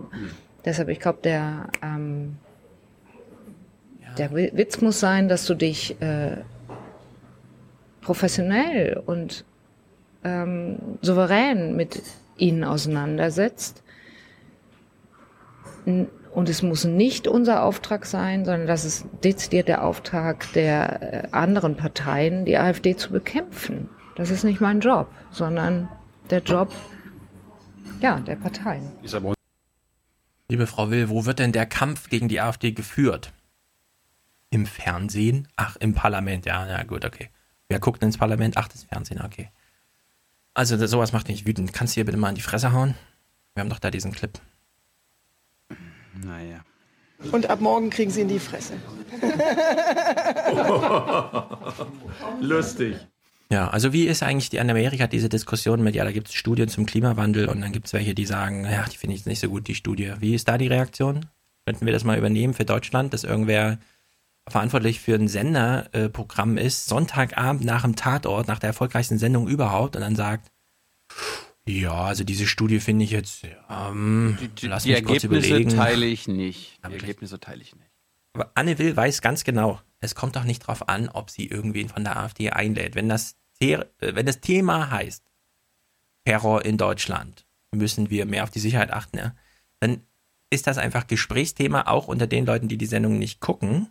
Und am nächsten Tag die Hälfte der Texte, die bis mittags gelesen werden auf den Webseiten der, aller Nachrichtenseiten, sind diese Texte zu diesen Gesprächen. Die Hälfte, das, Das ist heißt- nicht übertrieben. Die FAZ Das heißt macht morgens zehn Angebote, die Hälfte davon an Leserschaft kommt auf diesen einen Text zur Nachbesprechung von Anne Will, Maischberger, sonst irgendwie. Also Beispiel, äh, so ein Satz. Wir alle wissen, Deutschland ist wie andere Staaten auch bedroht vom internationalen Terrorismus. Wenn Anne Will darüber jetzt eine Sendung macht und eig- eigentlich gar keinen AfDler einlädt, aber trotzdem das ein AfD-Thema ist, ne? Sicherheit, Ja. Terror Reicht und so völlig. weiter und so Reicht fort, völlig. reicht es völlig. Da braucht da braucht Gauland gar nicht mehr sitzen. Ja. Nun gut, Markus Lanz. Lanz holt sich ja immer seine Lieblingsjournalisten einfach zusammen. Ach, darum bin ich nie da. Wolfram Weimar. Le Floyd. Nee, den nicht. Doch, Ähm, Le Floyd war letztens auch da. Ja, letztens, aber die sind alle zwei Monate da. Hajo Schumacher. Also Äh, ich habe ich hab, ich hab jetzt so viel gelernt. Ich habe ja sein Buch jetzt. Hast du das auch gelesen? Ja. Guck mal, bewegt eure Ärsche. Also was kotzt mich auch an. Hast du das nicht gelesen? Doch, ich habe es gelesen. Ich habe da, da, willst, da du, lerne ich uns was vor? Lese uns doch mal was zur BBK vor. Was, was ist die BBK? Da steht doch da drin, ist doch so eine Art Ja, da Lexikon. die, die, die Seite muss ich kurz finden. Ja, such sie doch mal. Also ich lese mal äh, auf Seite 132 vor. Es ist, ist, ist ein Top-Buch. Es ist Fact-Check und alles. Und Stefan kann jetzt mal zuhören, stellvertretend für unsere Hörer. Ob Kennst das ja stimmt. schon. Lies mal. Also, Folge, äh, Folge. Seite 132, ganz unten. Dreimal in der Woche lädt die Regierung zu einer Pressekonferenz ein. Dort informieren Seibert und die anderen Sprecher die Journalisten über die Regierungsarbeit. Die Sprecher sind aber auch auf der Bundespressekonferenz zu Gast, einem Zusammenschluss der Berliner Parlamentskorrespondenten, die hauptsächlich aus Berlin und Bonn über die Politik in der Bundesrepublik berichten. Die Bundespressekonferenz lädt aber auch Vertreter der Opposition, Verbandsfunktionäre oder Wissenschaftler ein, um sich den Fragen der Journalisten zu stellen. Ich finde erstens, das ist alles, was man darüber wissen muss. Und ich finde es auch gut, dass es beginnt mit, die Regierung lädt ein. Weil darauf, ist sie, sind ja, gar- darauf sind die ja am stolzesten in Berlin, dass sie so eine Institution haben, bei, denen, der, bei der die Regierung einlädt. Ja. Das ist, glaube ich, öffentlich bereits bekannt. Und ab und zu dann auch mal die Opposition und die Wissenschaftler kommen dürfen. Das weiß doch jeder. Und sonst steht da nichts über die BBK, ja? Also wie es da so rumgeht und.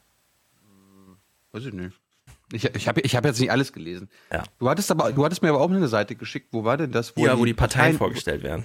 Wo, wo, hat er, wo hat er das denn nochmal gemacht? Das fand Keine ich nämlich äh, auch lustig. Warte mal hier. Die suche ich nochmal.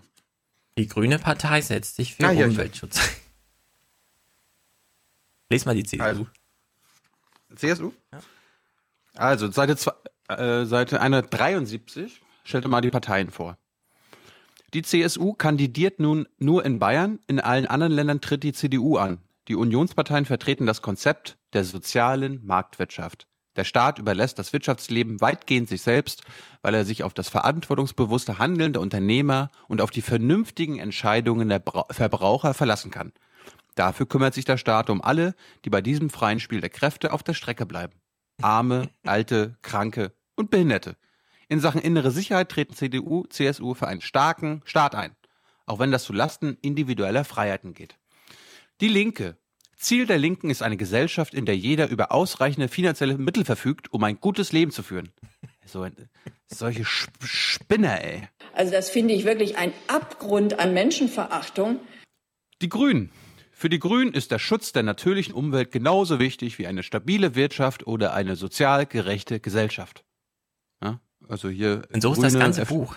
So ist ja, das grün, ganze grüne, Buch. Grü da habe ich einen neuen Schnippel hier. Also ich finde, die, die, die Grünen sind heute sowas wie ja, FDP plus vielleicht Krötenschutz. Und was sagt er denn zur AfD? Ah, ja. Ich, ich äh, lese mal den Anfang vor. Die AfD ist eine Protestpartei. Sie wird von Bürgern gewählt, die mit den anderen Parteien unzufrieden sind und ihnen einen Denkzettel verpassen wollen. Wie kann das sein, 2017, dass So, jetzt- dieses jetzt kommen- Buch für die jungen Leute auf den Markt gelegt wird? Damit, damit mir jetzt hier keiner irgendwas vorhalten kann, dass ich den Rest nicht vorgelesen habe. Er hat- schreibt aber auch noch, Also nachdem er sagt, also Leute, äh, wenn ihr Protest äh, habt oder so weiter oder unzufrieden seid, dann wählt ihr AfD. Wink, wink. Er schreibt dann aber auch noch dazu. Die AfD versteht sich als Stimme des Volkes und wirft den anderen Parteien vor, die Bürger nicht ernst zu nehmen. Siehst du, jetzt, jetzt ist es klar. Jetzt, also je- jetzt ist klar, dass es eine Nazi-Partei ist. Oder? Na mal schauen. Sie will die Zuwanderung massiv begrenzen und die Freiheit der Religionsausübung für Muslime einschränken. Von rechtsextremen Kräften grenzt sie sich nur zögerlich ab. Das war alles zur AfD. Ja, dieses Buch hat er irgendwie mit seinem Kumpel, der Lehrer ist oder so, geschrieben.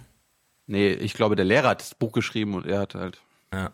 Ja, der Floyd distanziert sich ja auch sachte davon. Er erwähnt es einfach nie. Was? Im Ernst? Ja, ich habe zur Bundestagswahl mal ein bisschen rumgeguckt. Null Erwähnung. Ich kann nur, ich kann nur LeFloid bei Markus Lanz empfehlen. Da hat er, hat er seine Motivation. Ach, Das ist alles hm, wirklich schlimm. erzählt. Also Markus Lanz. Da sitzt also nicht LeFloid, sondern in dem Fall Wolfram Weimar. Es ist, der hat, der war mal bei der, bei der Welt Chefredakteur und hat dann Cicero mitgegründet. Und neben Ist, der, ist, ist, ist einer der Rechtsaußen im parlamentarischen Berlin. Hm, nee, das wird jetzt nicht. So. Rechtsaußen. Ja. Ja. Das ist schon sehr konservativ. Na gut, jetzt nicht AfD-Niveau, aber schon rechter als der Durchschnittszeduler. Ich finde ihn immer ganz klug. Und was mir sehr gut gefällt, wenn das Das, Publikum das, steht- das, applaudiert. eine, äh, das eine schließt das andere nicht aus. Ja, das stimmt. Wenn das Publikum applaudiert, redet er einfach weiter. Er ignoriert es komplett. Das finde ich sehr gut. Das ist ein sehr souveräner Umgang mit dem Mikrofon an der Krawatte. Das, man muss nicht immer, nur weil das Publikum und so. Na gut. Also Wolfram Weimar und neben ihm sitzt Christian Krug. Wer ist das? Ah, Tilo kennt sich nicht aus. Das, das ist eine tolle Frage. Der Chefredakteur vom Stern. Sieht man selten. Ich habe ihn selten gesehen. Was- aber Was, was ist der Stern? Ja, genau. Also die beiden äußern sich mal zu Martin Schulz und ich finde das schon ganz interessant. Ich habe mich auch sehr gewundert, äh, vor allen Dingen auf Das ist der Typ vom Stern. Diese, diese schnelle Absage, denn im, im Spätsommer hörte ich aus den SPD-Kreisen immer, es ginge ja äh, äh, um, die, um die Republik, es geht um, es geht um so viel mehr, es geht gegen rechts und so. Und nun plötzlich äh, äh, quasi die, die Prognose äh, war noch nicht zu Ende erzählt im Fernsehen. Da ging es plötzlich nicht mehr darum. Da ging es nur noch um die Partei und, äh, äh, und, das war das, und das war das Wundenlecken hatte schon begonnen. Das fand ich alles überhastet, verfrüht und eben völlig verantwortungslos. Das ist ganz interessant, weil der Krug, der hat damals die Meldung von Gabriel zieht sich zurückgebracht. Also in der Hinsicht auch ein ganz interessanter Player so auf dieser ganzen Entwicklung. Du meinst, der könnte guten Kontakt zu Herrn Gabriel haben? Ja. Und deswegen fällt das Bashing hinsichtlich Martin Schulz auch entsprechend aus. Mich erinnert das auch an, an 2009. Da hatte Steinmeier ja auch deutlich verloren als Kanzlerkandidat und er nutzte diese Schockstarre in der SPD. Dieses Momentum, ja. die- diese, diese paar Stunden, um zu sagen, okay, jetzt gehen wir in die Opposition, ich bin bereit, euer Fraktionschef zu werden. Das wollten die eigentlich gar nicht so unbedingt. Aber wenn er es nun schon gesagt hat, in dem Moment, und es kam dann auch so. Und äh, Schulz versucht den gleichen Trick, die Schockstarre der SPD zu nutzen, sie festzulegen auf eine Opposition und seine Personalien durchzubringen. Und ich glaube, das wird nicht lange währen. Ich würde mal wetten, dass wir im nächsten Jahr keinen Parteivorsitzenden Martin Schulz mehr haben bei der SPD. Ja, nächsten Jahr ist gut. Ich glaube, im Dezember ist hier finito für die, also für sehr viele in der SPD. Reanal ist jetzt nicht, die sägen sie nicht nochmal ab. Klasse. Aber im Dezember dieser Parteitag, ich überlege, ob ich mich auch mal so als Presse akkreditiere, weil ich glaube, da Ja, könnte es ein paar gute Reden geben. Das wäre doch was. Wollen wir nicht mal Aufwachen-Podcast live auf den Parteitagen machen? Also wenn wir es als, wenn wir es, wenn wir uns akkreditiert kriegen für den Aufwachen-Podcast. Ist kein Problem. das machen. Also ich, Akkreditierung besorge ich. Das Ich weiß nicht, wo der ist. Wo ist der? Äh, steht da schon Wird fest? auf jeden Fall ein Spektakel. Dezember SPD-Parteitag. Das wird das größte Spektakel aller Zeiten. Wir haben doch eine, wir haben doch auch einige Sozis als Hörer. Kommt ihr mit uns da mit? Wir machen einen Hörertreff. Mit Martin. Ja, so Parteitage sind nicht sehr groß, flächenmäßig, ja. Also da kann man jetzt nicht irgendwie fünf Kumpels mitnehmen oder so. Das ist dann schon, das ist wie Es so eine ja Stadiontribüne. Nein, es geht darum, wir können ja nur uns akkreditieren, Tyler, du, ich, Hans vielleicht. Aber es gibt ja vielleicht Sozen, die da automatisch sind, Ach so. qua Amt. Ja, so Delegierte. Na, mal gucken. Wer weiß. Unser, der Podcast ist riesig. Wir haben da mittlerweile zwei Millionen Hörer. Stimmt. Oder so. Ja. Katja Kipping saß auch in der Runde. Sie erzählt mal kurz einen Schwenk aus ihrer Jugend, Klammer auf, die fand in Sachsen statt, Klammer zu. In Sachsen haben wir eine CDU, die in ganz besonderer Art und Weise über Jahre hinweg braune Strukturen verharmlost hat, mit der AfD auf Kumpanei gesetzt hat und die Deutungsmuster der Rechtspopulisten übernommen hat. Und just in Sachsen ist die AfD besonders stark geworden. Das heißt, die Lehre aus Sachsen lautet ganz klar, wenn man anfängt, denen nach dem Munde zu quatschen, werden sie stark. Und deswegen ist das beste Mittel gegen Rechtsaußen immer noch nicht selber zu Rechtsaußen zu werden. Oh. Ja, das ist, das ist doch Das- das so ein ist- Blödsinn, ey. Ja, wir äh, haben mit AfD-Positionen überhaupt nichts am Hut. Also für die CSU trifft es genauso zu. Man hat, in, man hat sich zu lange darin gesuhlt, so einer, und das muss man ja auch sagen, es ist nicht ohne Grund, dass das so Stammtisch, ja. Also wenn man Leute einfach so reden lässt, dann kommt das so durch und das kann man dann verstärken oder nicht. Und das hat man in Sachsen und in Bayern, in Baden-Württemberg teilweise auch so durchgehen lassen. Ja, während es in sehr vielen anderen alten Universitätsstädten sofort Widerstand. Ich weiß es noch in Jena bei uns, ja. Wir haben ja auch so eine rechte Szene in Jena gehabt. Aber wir hatten auch diesen Pfarrer Dingsterbums und so, der dann auch in Dresden da hops genommen wurde und alles. Da gab es immer diesen elementaren Widerstand. Lehrer haben sich drum gekümmert. Kirche hat sich drum gekümmert. Nachbarn haben sich drum gekümmert. Die Politik aber vor Ort hat sich, da hat sie, haben sich einfach die Leute gekümmert. Der Bürgermeister war von der FDP und so. Und da ging Ja, aber, das aber, irgendwie. aber ich meine, es war ja schon vor der AfD eine politische Kultur, die äh, das nicht verdammt hat. Ja? Also darum. ganz genau, Die haben ganz sich genau, ja nicht, deswegen. Die, die, haben sie, die haben sich ja in Sachsen und in Bayern nicht entschieden, okay, wir, wir empören uns da jetzt nicht drüber, aber wir bekämpfen das jetzt nicht, sondern einfach nur, naja, hat sich halt in den letzten 10, 20 Jahren halt so entwickelt. Darum Wurde nicht ausbalanciert. Das, das was die sagen, das, hat, das unterscheidet sich jetzt nicht im Großen und Ganzen von dem, was wir halt machen. Ja, da muss man einfach die Zehntklässler mal zur Seite nehmen, ja, wenn man sieht es da und so. Und die nicht irgendwie dann im Verein vor sich hin rotten lassen und so. Deswegen auch dieses ganze, ja, wir müssen jetzt hier Widerstand und so. Also wer einen Widerstand organisiert und irgendwelche Kommentare zur Bundespolitik macht, ja, völlig falsch. Entweder du bist bereit, dich vor Ort zu kümmern oder nicht. In einem Podcast, ja, das trifft- betrifft uns hier ganz konkret auch. Also ich habe jetzt keine Nazi-Probleme in meiner Frankfurter Umgebung hier, weil gibt's ja nicht. Aber wirklich Kommentare zur Bundespolitik, ja, braucht niemand. Ja, so ein therapeutisches, so Wolfson-mäßig. Nee, also da müssen wir jetzt hier mal die Diagnose und dann kommt die Therapie und dann müssen wir den richtigen Hammer und so. Ja, alle, alles völlig falsch. Wir können es nur kommentieren. Aber was Katja Kipping sagt, ja, in Dresden, deswegen auch ihr Hinweis, in Leipzig gab es das nie, Legida. Da sind die zwar gekommen, aber da waren doppelt so viel Gegendemonstranten da. Das gab es in Dresden einfach nie. Da haben 10.000 Leute, na gut, sagen wir mal 5.000, manchmal, es waren mehr, 5.000 Leute haben Pegida gemacht und dann kamen 300 Gegendemonstranten. Ja? Also das ist einfach schwach. Also Dresden, Sachsen, Bayern, äh, Ostbayern und so, das ist einfach, das ist ja nicht schön gelaufen. Jedenfalls, Wolfram Weimer beschreibt auch nochmal die Lage der CSU und er macht es, finde ich, ganz gut, wobei er wieder dann, wenn er auf Jamaika zu sprechen kommt, anders urteilt. Ist das, was Frau Kipping gerade beschreibt, Herr Weimar, ist das die Analogie zu Bayern? Nein. Also äh, die Bayern äh, haben von vornherein erkannt, dass das kein Problem die Migrationskrise war und haben dagegen gewettet und sind dann ein Jahr, ein knappes Jahr vor der Bundestagswahl, sind sie hinter die Kanzlerin eingeschert. Das war nicht besonders glaubwürdig, deswegen sind die Wahlergebnisse in Bayern auch schlecht und das wird auch bei den Koalitionsverhandlungen für Jamaika eine Rolle spielen. Ich glaube, dass das größte Problem bei Jamaika gar nicht FDP und Grüne ist. Man denkt ja immer, also die beiden, da, da, das wird ganz Ja, also die schwierig. Vorstellung, Herr Kubicki gemeinsam mit Jürgen Trittin, das hat was. Also Ja, ich glaube aber, das ginge noch. Aber stellen Sie sich mal Trittin So- mit so Söder vor. gar nicht da wird es eben interessant. Und ich glaube, die Diskrepanz zwischen den Grünen und der CSU, die ist viel größer. Und die CSU ist verwundet im Moment. Und sie hat im nächsten Jahr eine Wahl, Landtagswahl. genau. Und die Landtagswahl ist für die CSU viel wichtiger als die Bundestagswahl. Und deswegen deklinieren sie alles von dieser Wahl her. Und sie werden jetzt nach rechts rücken. Sie werden eine Law-and-Order-Politik einfordern. Und das wird bei den Koalitionsverhandlungen mit Jamaika natürlich wahnsinnig schwierig. Ich glaube, das kann trotzdem klappen. Gleich lösen wir auf, wie es trotzdem klappen kann. Ich bin von dem Argument sehr überzeugt, obwohl ich ja immer gesagt habe, Jamaika klappt nie. Aber mal gucken. Was er hier aber nochmal gesagt hat, finde ich irgendwie. Ich bin ja sehr dafür, dass alle Menschen über Politik reden dürfen, ja. Also ich habe gar nichts gegen Stammtische. Man muss es halt nur wieder einfangen, wenn es dann so aus dem Ruder läuft. Aber man kann mittlerweile schon sehr gut äh, irgendwelche neunmal Klüge von wirklich interessanten Gesprächspartnern unterscheiden, wenn die nämlich die einen kommen und sagen, Grüne und FDP, die verstehen sich nie. Da denke ich mir, ja, so äh, Grüne und FDP, okay, kann man jetzt drüber diskutieren, aber wenn du die CSU ins Spiel bringst, dann wird's interessant. Ja, aber über Grün und FDP reden, Das ist langweilig. Also ich finde, die, die, die Grünen sind heute sowas wie ja, FDP plus vielleicht Krötenschutz.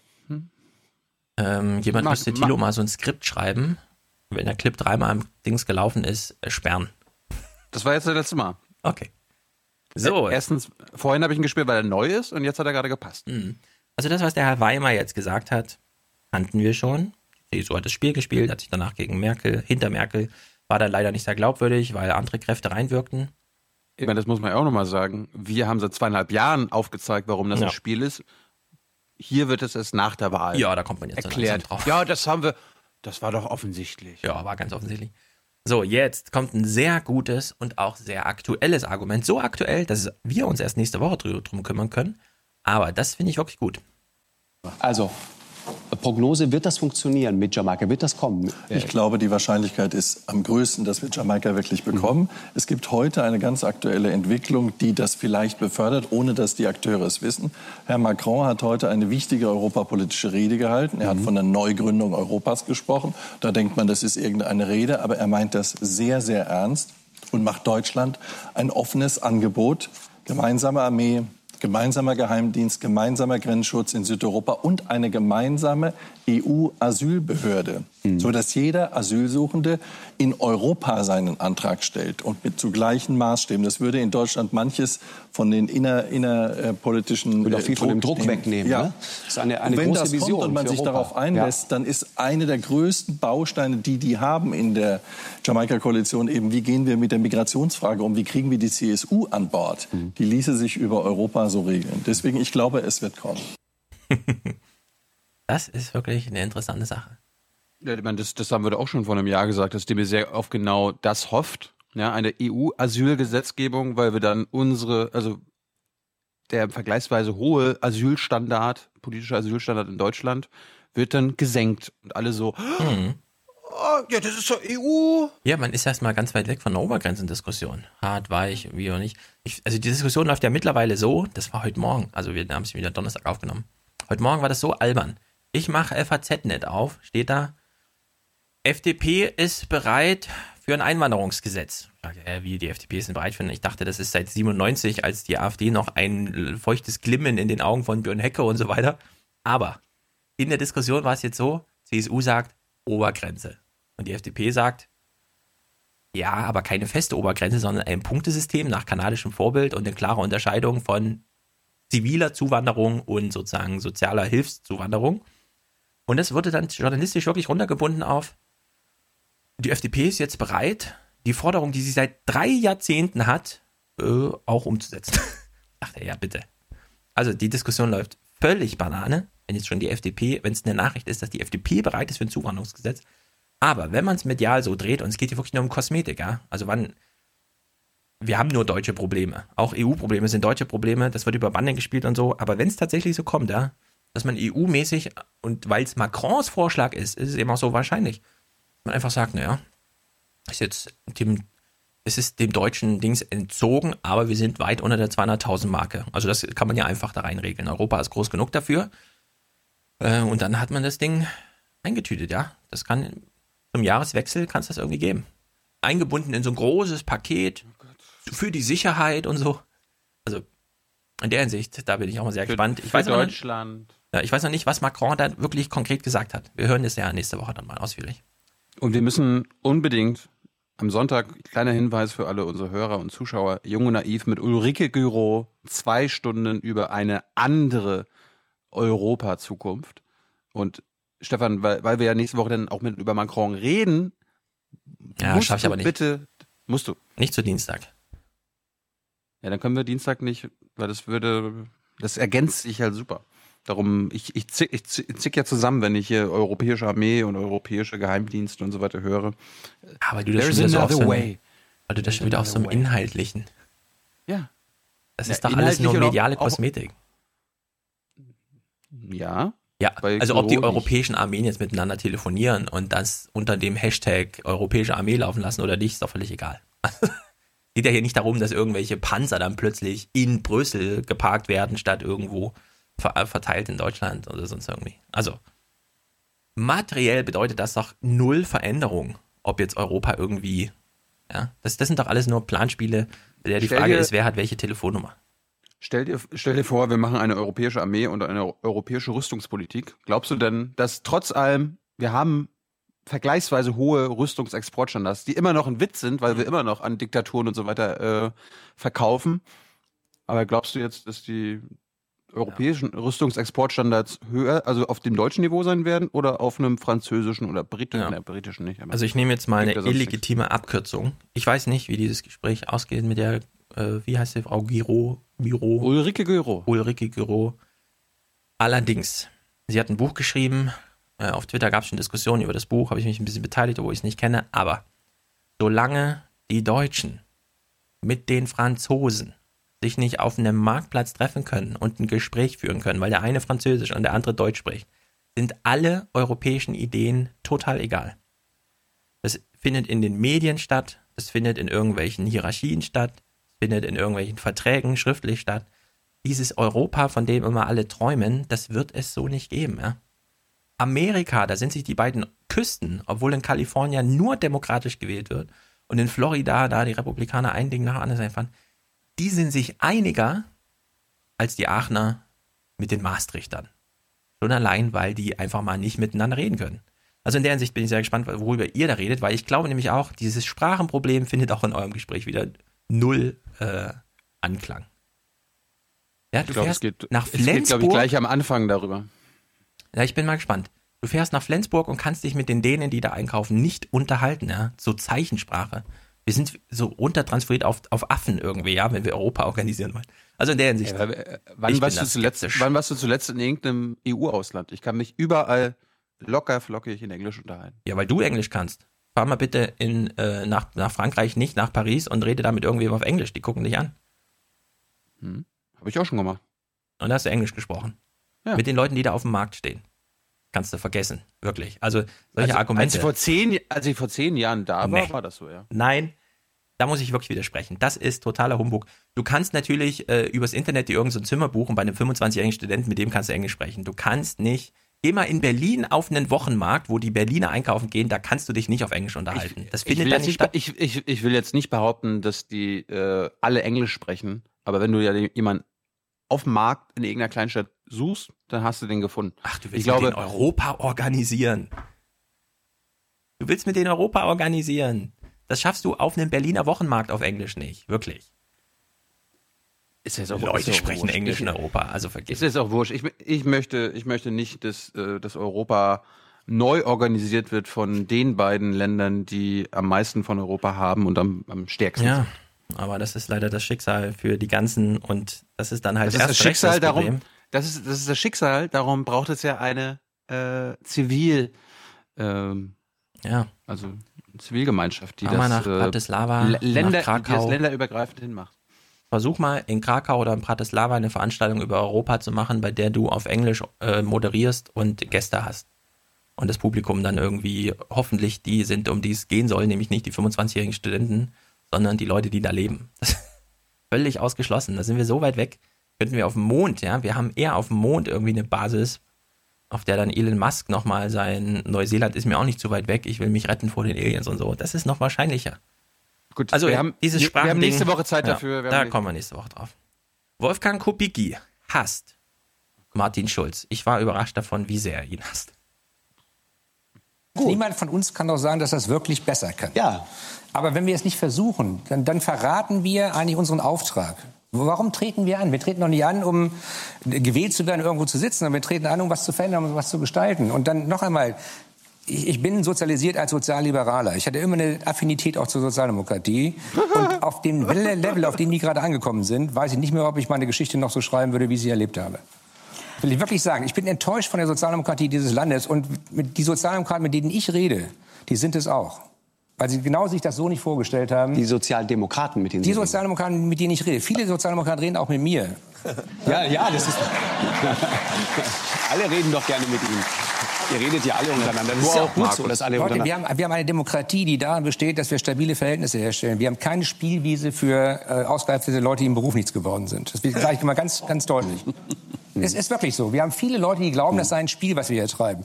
Um uns herum können Kriege losbrechen, da haben wir eine Verantwortung. Wir, wir kämpfen um die, den Erhalt des Euros. Wir müssen zusehen, dass unser Land zusammenbleibt. Dann ist es keine Spielwiese für Leute, die eigentlich zum Arzt müssen. Das ist deutlich.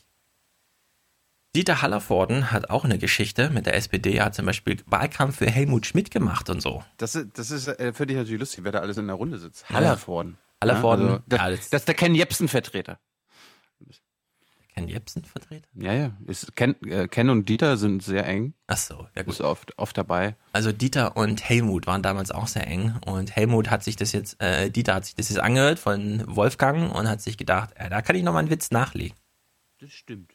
Ich muss sagen zu Martin Schulz mal ganz kurz. Also ähm, wenn ich ein Programm spielen würde, ein, ein äh, Theaterstück rausbringen würde und würde nur negative Kritiken bekommen, dann würde natürlich ich mich selbst absetzen. Und zwar schnellstens. Ich äh, verlange, dass dieser Schauspieler Schulz es auch tut.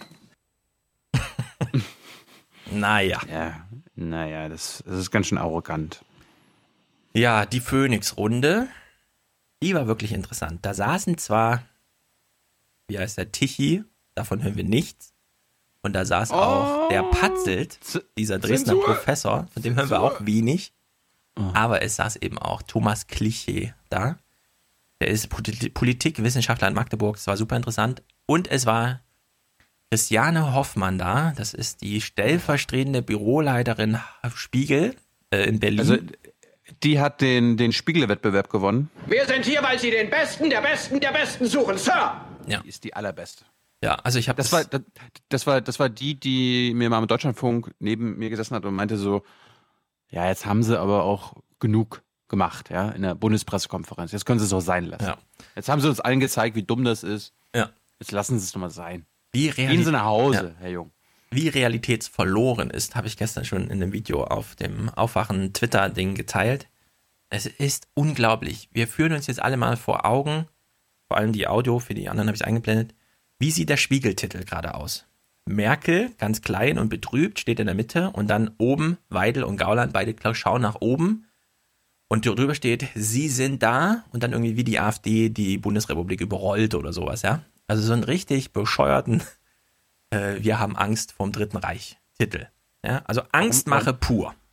Warum hat der Spiegel eigentlich, nachdem sie am Samstag schon eine Ausgabe rausgehauen haben, am Dienstag nach der Wahl noch eine rausgehauen? Einfach nur, weil sie nicht bis Samstag warten wollten. Ja, weil, weil sie einfach nicht in der Lage sind, die Füße stillzuhalten, weil sie sich denken, wie viele im Podcastland, wir auch, aber wir haben es auch Spaß gemacht, wir müssen doch eine Sonderausgabe machen.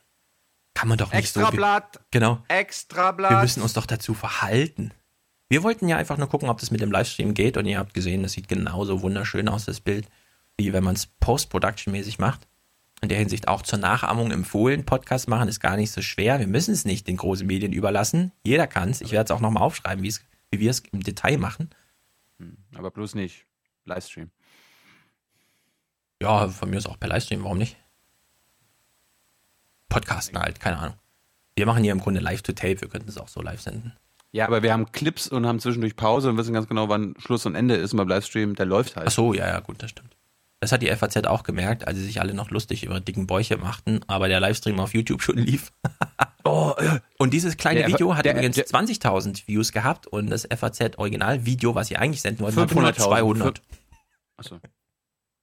Hat sich das, hat sich dieses Livestreaming bei FAZ der, der Blumenkron ausgedacht? Den kennst du doch gut. Der Blumenkron, ja, der, der, der hat gesagt, Leute, es gibt da was draußen, das heißt YouTube, kann man ein Video machen, auch live. Und dann haben sie sich da echt, geil und so, haben sie YouTube-Videos gemacht. Und muss er jetzt dafür gehen oder geht er freiwillig? Was hast du gehört? Es heißt ja, er geht freiwillig. Glaube ich ihm auch, weil äh, da gibt es nichts mehr zu gewinnen. Ne? Er kennt die Lage, er kennt die Zahlen, er kennt die Entwicklung und er kennt sein schönes Zitat. Wir haben versucht, die Leute über WhatsApp wach zu küssen, aber leider haben sie die 55 Euro, äh, 45 Euro für das Abo dann nicht gezahlt. Was soll man machen? Ich würde mal gerne von unseren Hörern wissen, wer hat irgendwelche WhatsApp-Abonnements? Also ich, ich, kann, ich kann mir das überhaupt nicht vorstellen, Ja, mir nicht. irgendwie auf meinem WhatsApp-Nachrichtendingens äh, mir von irgendwelchen fremden Medien Ja.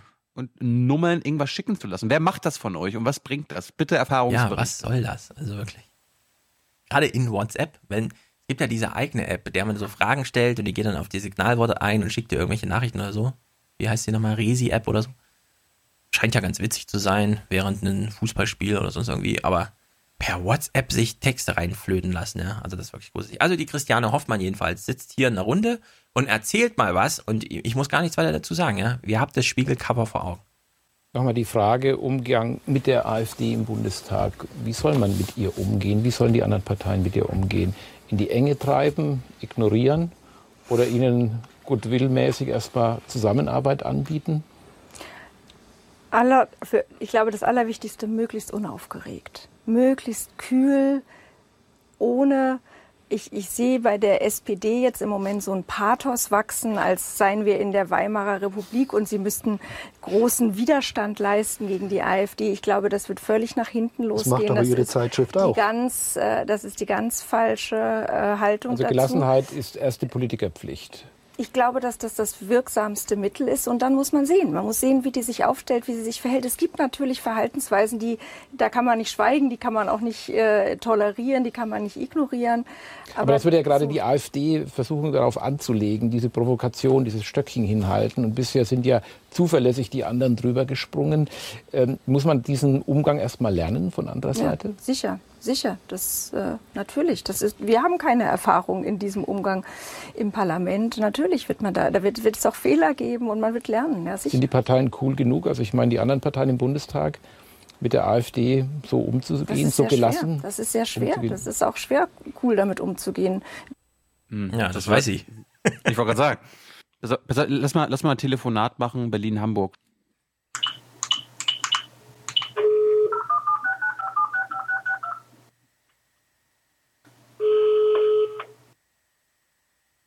Ja, Hamburger Spiegel Chefredaktion, hallo. Hallo, Berlin. Kann man Hi. mich hören? Hier ist ziemlich, also die Bundestagswahl hat ziemlich durchgeschlagen. Ja, ist eine schlechte Verbindung. Kannst Äh, du mal, ist kannst du jetzt mal. besser? Ah, jetzt ist besser, Jetzt, okay. jetzt ist besser. Ja. ja. Erzähl, erzähl, erzähl, erzähl, Schulz, wa- wa- was geht, was geht in Berlin? Oh, hier ist Land unter. Sie sind da. Sie sind da. Hilfe, da kommen Sie schon wieder. Warte. Äh, äh, Sie sind da. Oh. Habt ihr, habt ihr, Sonderausgabe ist habt. Habt ihr Bürgerkrieg in Nee, Berlin? nee, das war nur die Druckermaschine. Nee, keine Sorge. War nur die Druckermaschine. Ja, aber warum rufst du jetzt an? Wir wollten, wir wollten jetzt am Wochen, äh, wir wollten am Wochenende jetzt eigentlich als Titel äh, gesünder Leben machen. Hast du nicht die Media-Charts gelesen, Mensch? Nee. Fokus ist schon wieder gescheitert mit, sie werden an Krebs auf jeden Fall sterben. Wir müssen, die sind jetzt da. Ich meine damit nicht die Krebszellen, hör auf mit dem gesunden Essen, ist alles wieder vorbei. Gute Gesundheit ist jetzt ins iPhone gewandert, die haben alle Apps dafür, das interessiert die Leser nicht mehr. Wir müssen irgendwas bringen, was nur noch wir Journalisten liefern können. Angst. Äh, ach so. Ja, was fällt dir bei Angst als erstes ein? AfD? AfD, richtig. Sie sind jetzt da. Sie sind da. Ja, aber spielen wir denn nicht, gehen wir denn nicht auf den Leim, wenn wir das wieder als Titelbild machen? Diese Studie, das ist jetzt deine Meinung. Das interessiert mich nicht. Ach, Wir das müssen war jetzt das gar jetzt nicht. machen. Meinst du?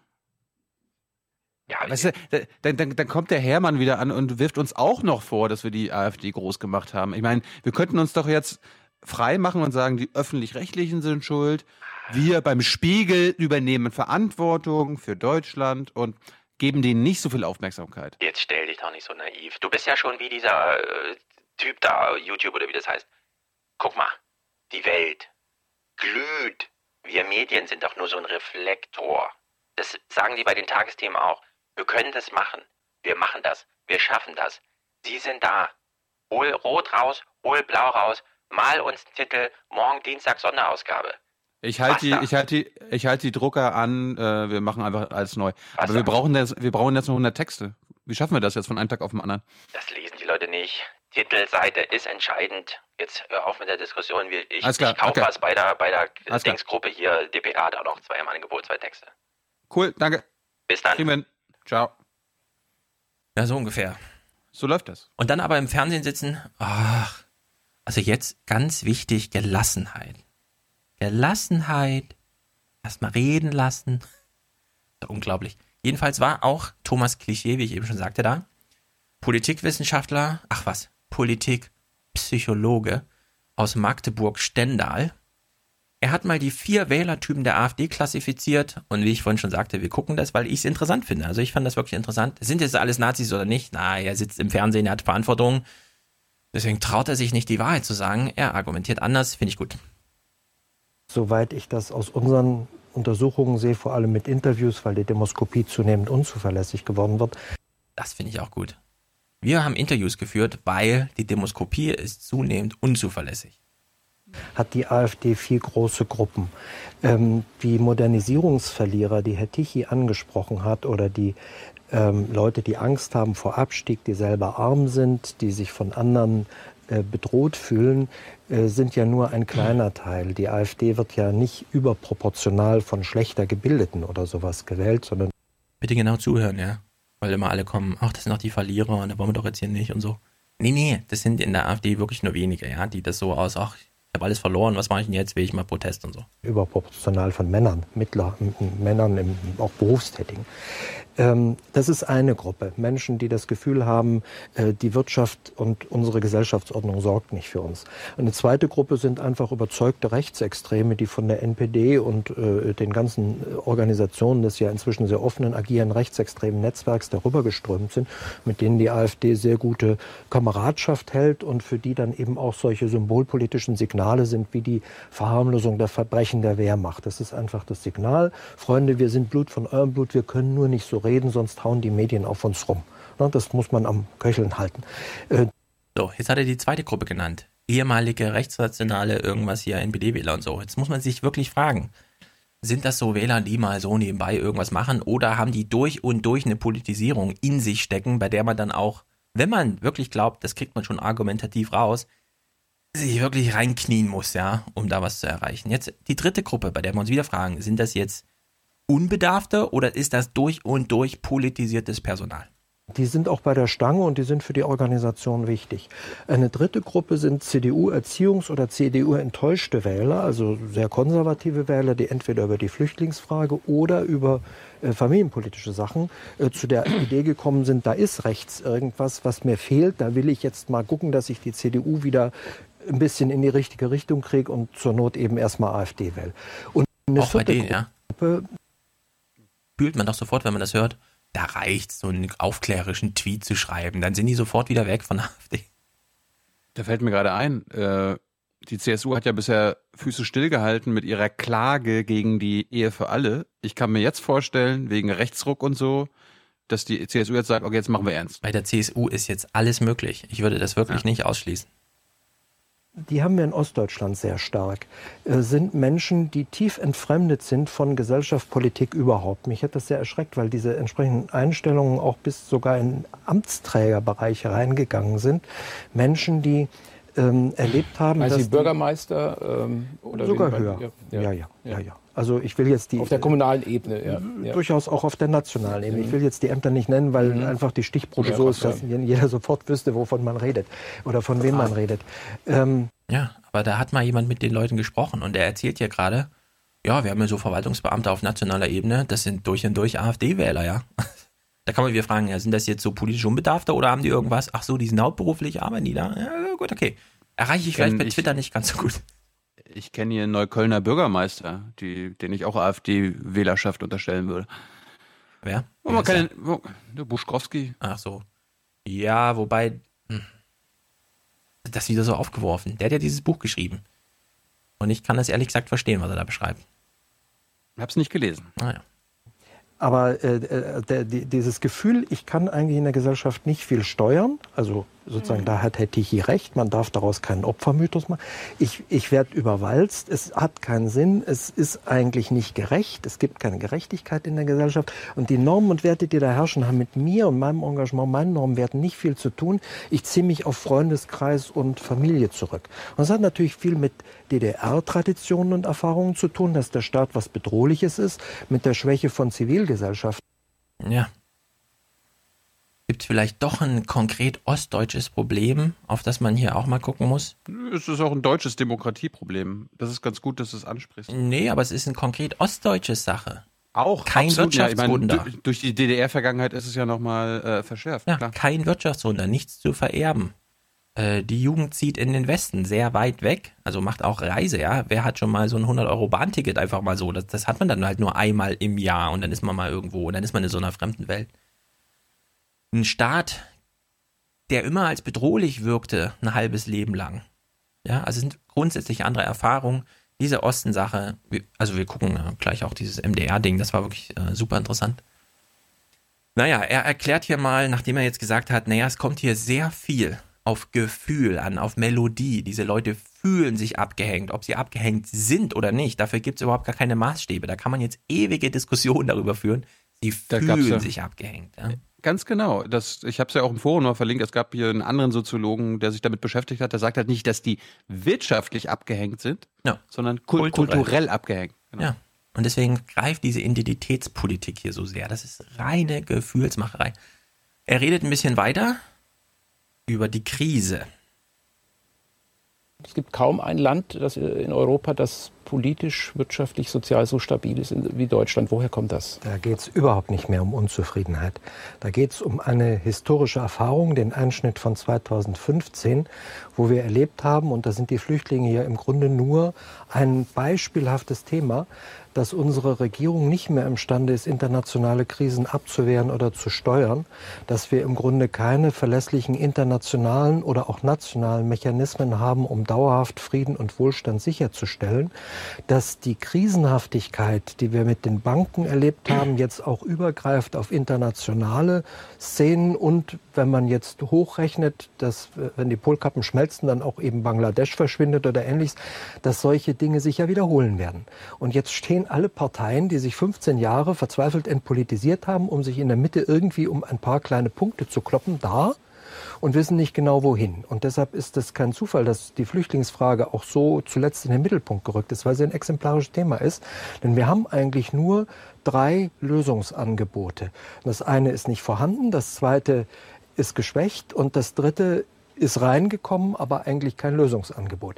Was ist das Erste? Das ist, was Angela Merkel gemacht hat. Verdient oder nicht, sie steht dafür, man bastelt weiter, man arbeitet pragmatisch, ohne großen Entwurf an der Reparatur der Verhältnisse und versucht den Leuten klarzumachen, das ist ungefähr meine Verlässlichkeit. Ich bin integer, ich bin sachkundig, ich bin pragmatisch, ich habe keine Idee, was da noch kommen wird, aber ich versuche damit umzugehen. Ja, also ein im, im Kern sozusagen konservatives Programm. Die zweite äh, Möglichkeit ist die AfD. Die AfD sagt, alles Fremde raus. Wir sind unter uns, wir sind die Besten. Äh, Geld für uns, Geld nur für die Deutschen, dann haben wir keine Probleme. Das ist ja auch im Grunde Trump und Brexit. Also eine neue internationale Idee. Und die dritte Möglichkeit hat sich im Grunde mit dem zweiten historischen Versagen der SPD in diesem Wahl Ja, so geil. Ja, das zweite historische Versagen der SPD wirft er so ein, als wäre das absolut selbstverständlich und es ist absolut selbstverständlich. Was war denn das erste? verabschiedet. Agenda? Würde ich sagen. Hm. Oder das, er meint die Agenda. Ich finde es jedenfalls Backtag. Die Geschichte der SPD ist ja so groß, man kann ja nun alles. Die SPD hat gegen die Nazis verloren und dann hat sie gegen, äh, hat sie sich nochmal aufgelöst, indem sie, oder man könnte auch sagen, die Grünen. Das haben sich die Grünen abgespalten, dann die Linken. Also das ist alles Mögliche möglich. Die SPD als größte Partei auf der linken Mitte hätte die Aufgabe gehabt, wenn wir denn über Alternativen reden, sowas wie die Grünen und die Linken zu einer handlungsfähigen Plattform zusammenzubringen, um einen Entwurf einer solidarischen, zukunftsfähigen Gesellschaft zu entwickeln. Das ist vielleicht immer noch ihre historische Mission, soweit sie demokratischen Sozialismus nicht eigentlich aufgegeben hat, mit dem Personal und derart Mhm. miteinander umzugehen. Aber da fehlt was. Ja, da fehlt was. Ich finde bei solchen Sachen immer wieder interessant, dass man auf diesen Moment kommt zu sagen, naja, 2005 kam Merkel ins Amt. Damals war die Welt in Ordnung. Fußball-WM 2006 zum Beispiel, ja. Zwei Jahre später, 2008, Bankenkrise und iPhone. Und dass auch das iPhone eine mega Katastrophe für die Gesellschaft dargestellt hat. Im Sinne von, plötzlich wurden Sachen möglich, über die wir nie nachgedacht haben und die sind einfach so geschehen und wir denken bis heute nicht drüber nach. Ja, also es sind wirklich richtige Katastrophen. Wir haben jetzt eine, na, wir haben jetzt eine, also bis, also 2006, 2006 hatten wir noch kein soziales Netz, kein Social Web. Damals war noch klar, Medien Auch. StudiVZ, hallo, ich habe bei StudiVZ gearbeitet, ich habe das groß gemacht, Okay, hallo. Facebook war zwei Jahre alt und so. War noch so ein universitäres Ding. War in den. Babyschuhen. Ja. Aber wir haben seitdem, deswegen auch mein Buch, eine völlig neue, also es hat sich, das, das Paradigma hat sich genau einmal umgedreht. Wir haben nicht zu wenig Informationen, die aufwendig herbeigeschürft und dann jeden Morgen hier hast du einen Blick auf die Welt. Wir haben genau das Gegenteil. Wir haben zu viel Information und kriegen das nicht wieder auf, hier hast du die Welt präsentiert. Und daran leiden dann die Leute. Ja, und gerade wenn du dann irgendwie, was weiß ich, du hast, du hast im Grunde zu Hause so einen Schulversager, der durchs Abi gefallen ist. Und das Einzige, worüber die ganze Zeit diskutiert wird, also wenn dein Sohn nicht programmieren kann, ja, also wenn der jetzt nicht gerade schon irgendwie nächste Startup in München gegründet hat, dann bist du leider abgehängt, ja. Und das, das ist ein flächendeckendes Phänomen, das sehr viele Leute spüren, fühlen. Und das ist einfach alles in diesen Merkel-Jahren, ja. Also Merkel ist damit verknüpft. Und dann immer noch Ich so meine, dieses sie, sie, Klima. Sie, sie, ist, sie ist mit Alternativlosigkeit verknüpft. Ja. Sie ist mit der marktkonformen Demokratie verknüpft. Und Leute haben verinnerlicht, sie haben verstanden, was das heißen soll. Nämlich, dass die Märkte bestimmen, was die Politik macht. Ja, wir kommen auch noch zu, auf Lindner zu sprechen, der weiß das. Wenn der Politikwechsel sagt, wenn Lindner Politikwechsel sagt, dann meint er damit Politikwechsel. Dann bin ich gespannt. Thomas Klischee legt hier nochmal nach. Was ist nun mit der AfD? An der, das ist auch witzig. Gefühlsduselei eben. Die Vorstellung, wir sind eine Gruppe, wir spüren uns, wir haben einen Führer, der das spürt, was wir wollen, der das Richtige tut, der das auch macht. Die AfD nennt das Volk. Und deshalb ist für sie auch ganz natürlich, dass sie sich als Vertreter des Volkes erlebt und dass dieser Führer auch ganz selbstverständlich die Welt so richten kann, wie die Gruppe das spürt. Das ist eine, eine Vorstellung von Politik auf der Gefühlsebene. Äh, Politiker sind eingebunden in eine, eine Fülle von Kompromiss, Gesetzes- und Handlungszwängen, angefangen beim Geld. Ja, angefangen beim Geld. Deswegen, klar, Gefühle bestimmen jetzt erstmal das Leben der AfD. Aber jetzt sind sie im Parlament. Da müssen sie irgendwann auch Finanzentscheidungen treffen und das sind dann immer auch Entscheidungen gegen irgendwen. Ähm, jetzt, wenn wir nach Amerika gucken, Thema Trump und so, wie ist denn das eigentlich da? Heißt das, naja, wenn die AfD sich im, äh, entzaubert im Amt, ja, was passiert dann eigentlich? Wo geht die Enttäuschung dann hin? Gehen die Leute dann wieder FDP und Grüne wählen, ganz brav? Oder schaukelt sie die Enttäuschung noch jenseits der AfD weiter hoch? Wir müssen alle, dazu habe ich jetzt keinen Clip, aber man muss jetzt wirklich mal nach äh, Trumpland gucken. In Alabama war Jeff Sessions Senator. Und er ist ja dann rekrutiert worden in die Regierung als äh, Justizminister, deswegen ist dieser Senatorenposten frei. Und dann traten da zwei Dem äh, Republikaner zur pa Wahl an. Zum einen äh, Richter Roy Moore und zum anderen irgend so ein äh, Luther Strange oder so, keine Ahnung, jedenfalls. Der eine, Strange, der hat einen richtig krassen Wahlkampf gemacht. Trump war da, hat als Präsident für ihn mehrere Veranstaltungen gemacht. Jeff Sessions war selbst da. Die ganze, äh, das ganze GOP äh, ähm, ähm, war da. Gewonnen hat aber Roy Moore. Und es ist so ein bester Kumpel von äh, Bannon. Ja, also Bannon tritt jetzt bei Wahlen, macht Stellvertreterkriege gegen Trump und gewinnt. Und dann hast du als Senator in Washington, der dann Alabama vertritt, also die richtige Wahl gegen den Demokraten muss dann noch, aber die Vorwahl zumindest ging jetzt erstmal für den Bannon-Kandidaten aus. Und der Typ steht auf der Bühne und sagt, mein Name ist so und so, ich bin von Beruf Richter und wenn ihr mich fragt, ja, Gottes Gesetz steht über dem Bundesgesetz. Sagt er so auf der Bühne, ja? Gibt so als Zitat. Also, wenn man glaubt, ach, mit Trump ist jetzt so eine Fahnenstange erreicht oder mit der AfD, na, die wird sich entzaubern, dann ist alles gut. Nee, gar nichts ist gut, ja. Also, das kann noch richtig krass weitergehen. Wir haben das in Österreich gesehen und so. Äh, die Zahlen hören wir ja gleich. Wo Haider damals mit 5% gewählt, alle so, oh, scheiß Schock, schwere Not und dann 27% und jetzt macht die, jetzt macht Christian Kern ein Koalitionsangebot an die FPÖ, ja. Also da in die Richtung geht's. Nun gut, wir hören mal kurz Christian Lindner, weil jetzt muss es auch noch mal kurz inhaltlich interessant werden. Also Christian Lindners wichtiger Satz aus der Elefantenrunde. Aber genauso gilt, das will ich auch noch mal unterstreichen, CDU und SPD und Grüne waren in der vergangenen Legislaturperiode nahezu nicht zu unterscheiden. Und auch das Votum für die FDP war ein Votum für einen Politikwechsel. Und wenn es diesen Politikwechsel nicht gibt, in einer anderen Regierung, dann werde ich nicht diese Position der AfD überlassen, die als Partei am rechten Rand nicht für Vernunft und Ordnung eintritt, sondern nur scheinbar, weil sie in Wahrheit Ressentiments vertritt. Ja, das heißt, übersetzt ganz konkret. Ich, Christian Lindner, ich verstehe, warum es die AfD gibt. Es gibt nämlich ein europapolitisches Themenfeld, auf dem die AfD mein, mir die Themen wegnimmt. Und das lasse ich auf gar keinen Fall zu, dass ich in irgendeine Regierung gehe, bei der ich plötzlich als Buhmann dastehe und die AfD da weiter grast. Und weil das wirklich super interessant ist, es gibt ja in der AfD den Armin Paul Hampel. Das ist ein ehemaliger Nachrichtenchef des MDR, der war auch als ARD-Parlamentskorrespondent in Berlin und so weiter. Also historisch auch ein sehr interessanter Typ. Der hat RT, RT Russ, Russia Today äh, ein Interview gegeben nach der Wahl und er referiert mal den Standpunkt der AfD zu Europa und zu Russland. Und dann an, als Hausaufgabe mal jeder überlegen, wann unterscheidet sich das eigentlich mal von der FDP, was er hier sagt? Wir sind eher eine Partei, die im Sinne von Charles de Gaulle das Europa der Vaterländer will. Unser Zusammenhalt in Europa ist deswegen entscheidend und wichtig. Und äh, das bedeutet auch, dass wir europäische und damit auch deutsche Positionen, oder ich würde fast sagen umgekehrt, deutsche Positionen und damit auch europäische, stärker in den internationalen Fokus und Vordergrund rücken müssen. Das heißt, wir wollen nicht nur War bisher nicht so. Hm? Das war ja bisher nicht so. Mitglied sein in irgendeiner Gruppe, sondern wir sind der Überzeugung, dass Politik im deutschen Interesse wieder stattfinden muss.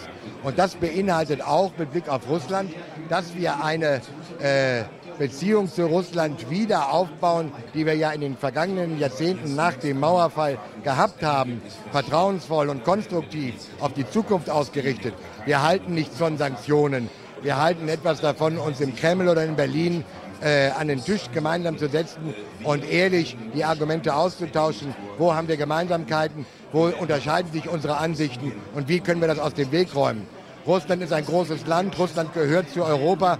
Russland hat eine großartige Geschichte, genau wie die deutsche Geschichte auch. Wir haben in den vergangenen Jahrhunderten viele Gemeinsamkeiten gehabt. Wir hatten auch einiges, was uns getrennt hat.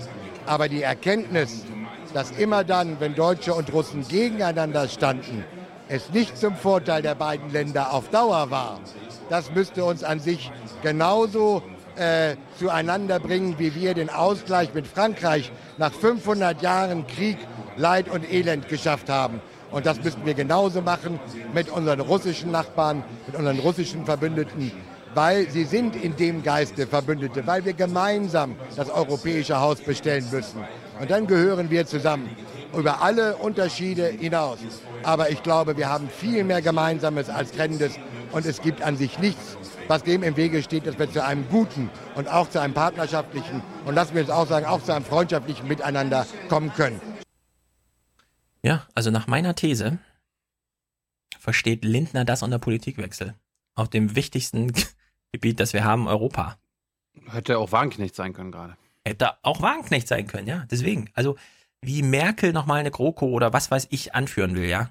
Ich sehe das nirgendwo. Nirgendwo. Hätte, hätte wahrscheinlich sogar Seehofer sein können, der das so sagt. Ja, auch Seehofer, gerade diese Putin-Sachen und so, die haben alle keinen Bock mehr auf diesen Scheiß. Und Merkel steht für diesen Scheiß. Und Seehofer wird als erstes explodieren. Der wird jetzt kein, der kennt da kein Erbarmen mehr mit, ja, so wie, äh, ich glaube, das war das letzte Mal, dass wir Rainer Herrmann in der Elefantennote noch gesehen haben, wie er sagt, naja, aber das war doch abgesprochen, dass wir für Merkel hier einen Wahlkampf machen, ab jetzt gibt's das nicht mehr.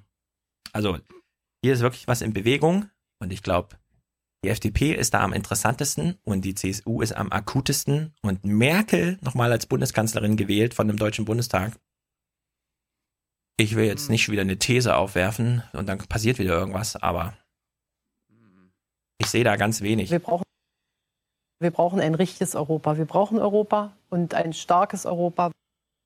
Ja, zum Abschluss.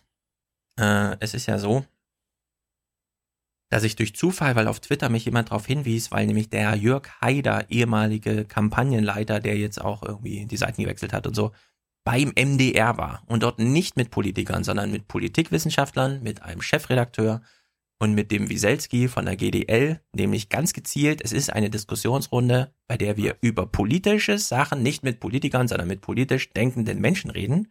Also der eine will ja sagen, ja, da gibt's halt keine Quote. Da müssen ja Promis sein. Genau. Es, es warum, gab warum wahrscheinlich, gibt es solche Talkshows überhaupt? Es gab wahrscheinlich wirklich keine Quote, aber es war hochinteressant und ich habe aus der Stunde wirklich alles rausgeschmissen, was jetzt nicht so super hochinteressant war und es sind immer noch 15 Minuten gewesen, die schneide ich hier jetzt in diesen Blog rein und die hängen wir dann nicht, nachdem wir jetzt über England und so weiter, oder wir gucken es jetzt direkt durch. Tino darf entscheiden.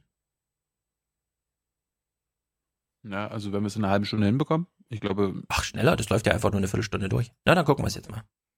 Let's go. Aufbruch oder Albtraum? Der Osten nach der Wahl. Unser Thema heute bei Fakt ist. Gestern Abend hatten auf fast allen Fernsehkanälen die Politiker das Sagen. Heute machen wir es anders. Meine Gäste sind allesamt keine Politiker, aber politisch denkende Menschen. Sergei Lochthofen, der frühere Chefredakteur der Thüringer Allgemeinen, Klaus Wieselski, der Chef der Lokführergewerkschaft GDL, Astrid Lorenz, die Leipziger Politikwissenschaftlerin und Stefan Petzner, der einstige Rechtspopulist und Wahlkampfmanager von Jörg Haider. Und äh, ich war nicht überrascht, dass wir eine hohe Anzahl von AfD-Wählern haben. Weil wenn Sie mit den Menschen sprechen, dann hören Sie deren Meinung und dann wissen Sie eigentlich auch, dass die Meinung, die die nicht hinterm Berg halten, die ganze Zeit über schon äh, kundgetan worden ist. Und deswegen ist das äh, nie eine riesengroße Überraschung. Es hat auch seine Gründe, warum die AfD äh, auf dieses äh, sensationelle Ergebnis, das muss man sagen, gekommen ist und mittlerweile äh, die drittstärkste äh, Kraft im Deutschen Bundestag ist. Und da ist auch noch nicht mit diesem Ergebnis das Ende der Fahnenstange erreicht. Da kann es weiter nach oben gehen, wenn die etablierten Parteien nicht richtig auf dieses Wahlergebnis jetzt reagieren. Bevor wir hier in der Runde diskutieren, wollen wir uns mal ähm, umhören auf der Straße. Wie ist da das Stimmungsbild? Ich finde, das gehört zur Demokratie dazu, dass ähm, ja, die Leute Protest wählen, weil sie halt enttäuscht sind von den anderen. Ich bin eher ein bisschen überrascht, muss ich sagen. Oder sagen wir eher entsetzt, muss ich sagen, ist das eher. Weil ich nicht erwartet hätte, dass äh, es doch so viele Menschen gibt, die die AfD wählen, ja. Ordentliches Ergebnis. CDU ist eigentlich noch zu hoch mit den Stimmen. Ich will nicht sagen, dass es total unerwartet war, aber ähm, ich bin schon ein bisschen geschockt. Eigentlich positiv. Ja, warum? Weil ich hoffe, dass das für die normale Bevölkerung getan wird.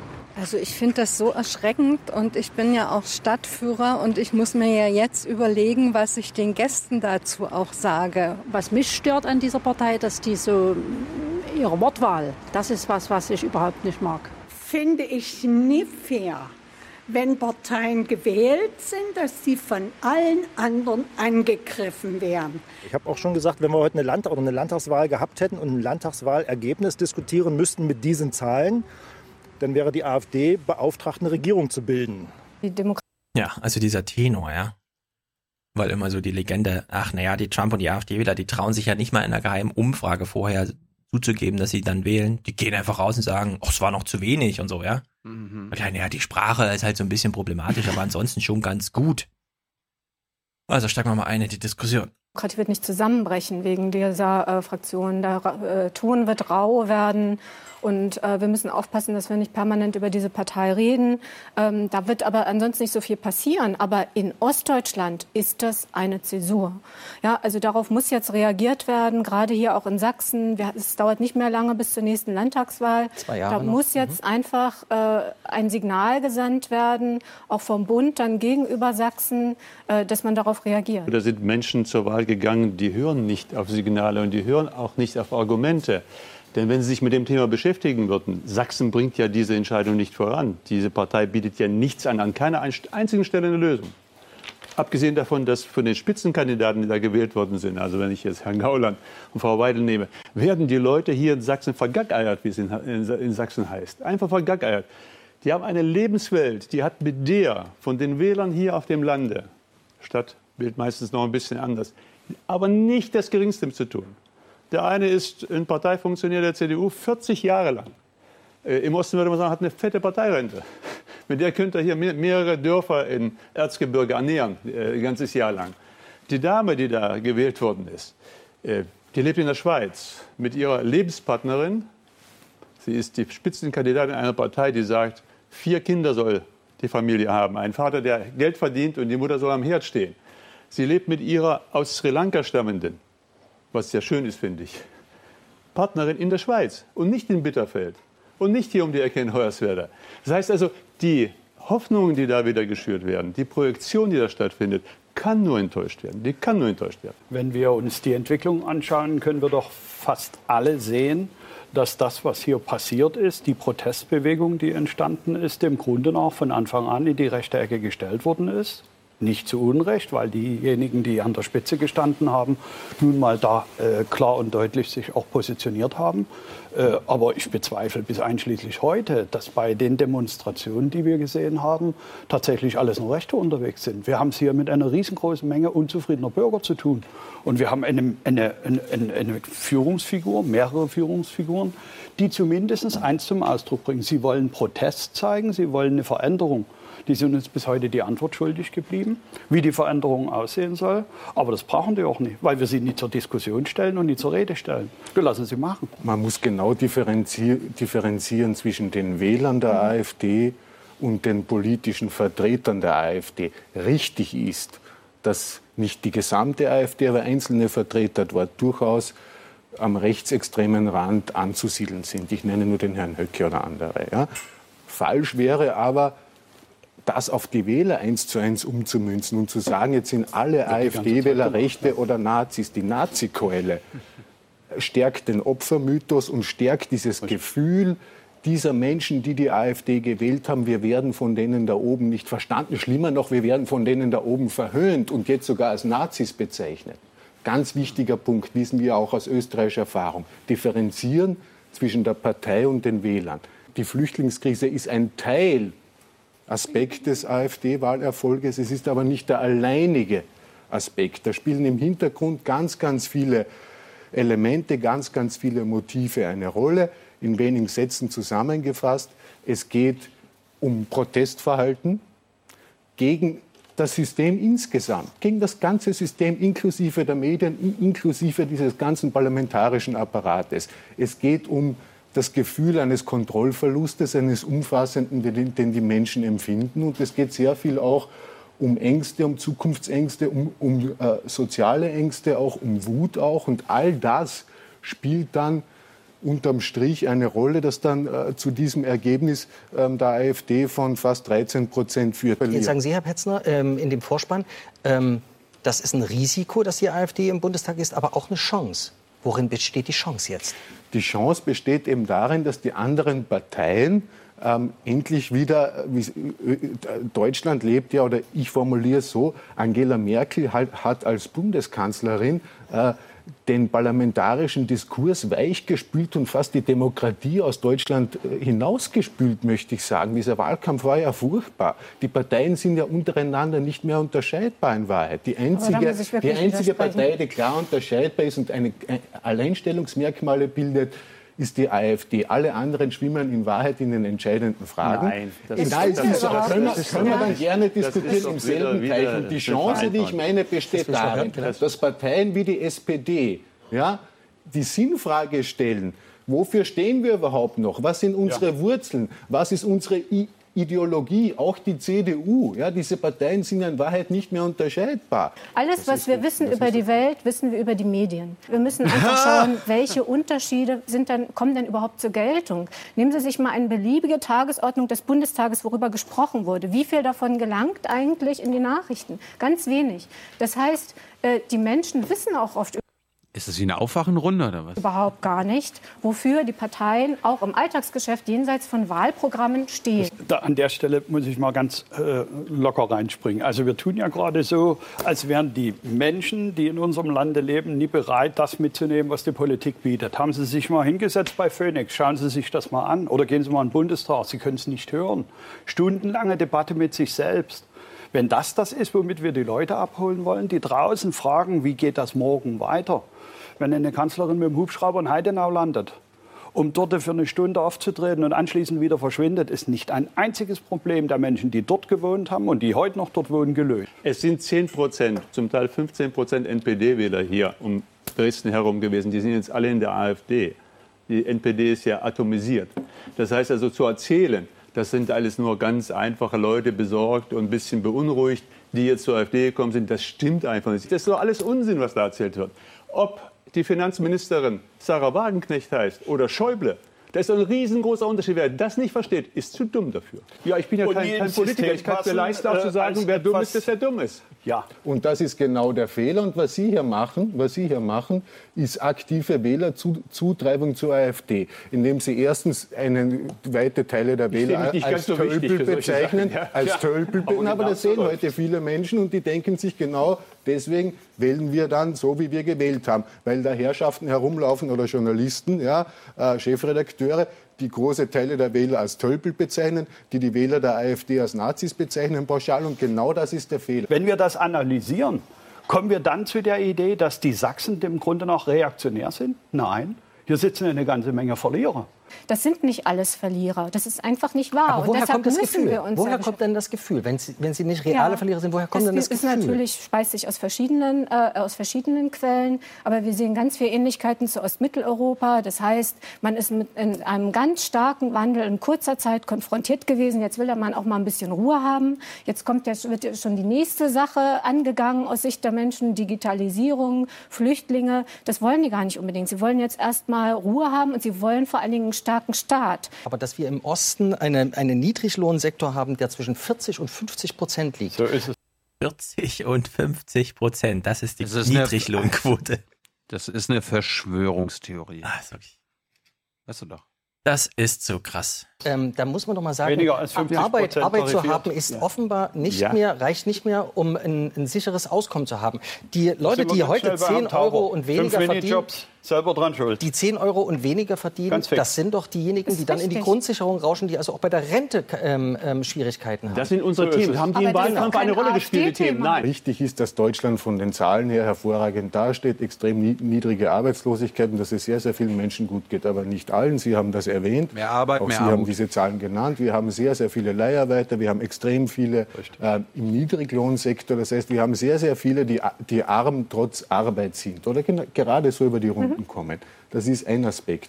Der zweite Aspekt ist, da haben Sie recht, es wäre falsch zu glauben, dass ähm, AfD-Wähler ausschließlich soziale Verlierer, Arbeitslose, Hartz-IV-Empfänger, was auch immer sind. Das ist genau das Falsche, sondern es sind eher, zeigen ja auch sämtliche Studien, ähm, Durchschnittsverdiener etc. etc. Warum, wa- warum ist das so? Ich formuliere das in zwei Sätzen zu, zusammengefasst so.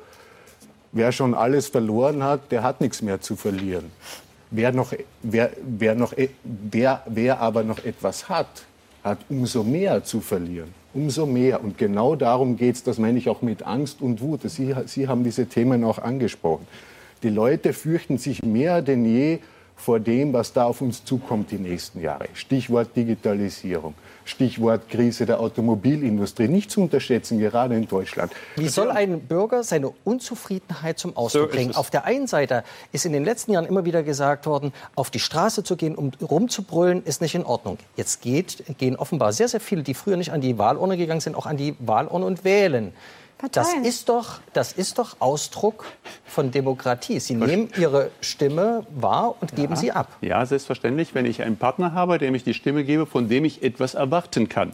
Schon, der Herr Gauland hat offen gesagt, dass die AfD kein Rentenkonzept hat, hat und trotzdem haben 13 Prozent und in Ostdeutschland noch viel, viel mehr die AfD gewählt. Ich sage Ihnen warum, weil es schlichtweg wurscht ist, ob die ein Rentenkonzept haben oder nicht. Weiter. Weil entscheidende Wählerteile, nicht alle, Sie haben recht, man muss immer differenzieren, aber entscheidende Wählerteile der AfD, und das zeigen ja auch sämtliche Analysen und Nachwahlbefragungen, die AfD vor allem aus Protest, aus Enttäuschung und Wut gewählt haben. Vor, gegenüber oder wegen den etablierten Parteien. Und daher auch mein Eingangsstatement, dass ich das auch als Chance sehe für die etablierten Parteien, inhaltlich wieder klar Kante zu zeigen, auch in der innenpolitischen Debatte wieder. Ich will eine lebendige Demokratie, ich will einen richtigen Wettstreit zwischen den Parteien. Ich will nicht, dass eine Bundeskanzlerin die gesamte pol politische Debatte de facto einschläfert, wie das die letzten Jahre der Fall war. Das ist nicht gut und gesund für eine Demokratie. Die Illusion und das an? Bild habe genügt. gesagt. Alleine die Illusion und das Bild genügt, dass viele Wähler der AfD deswegen zulaufen. Und wenn Sie zwei Slogans vergleichen, we- we- werden Sie sehen, wie entscheidend dieses Kontrollmotiv ist.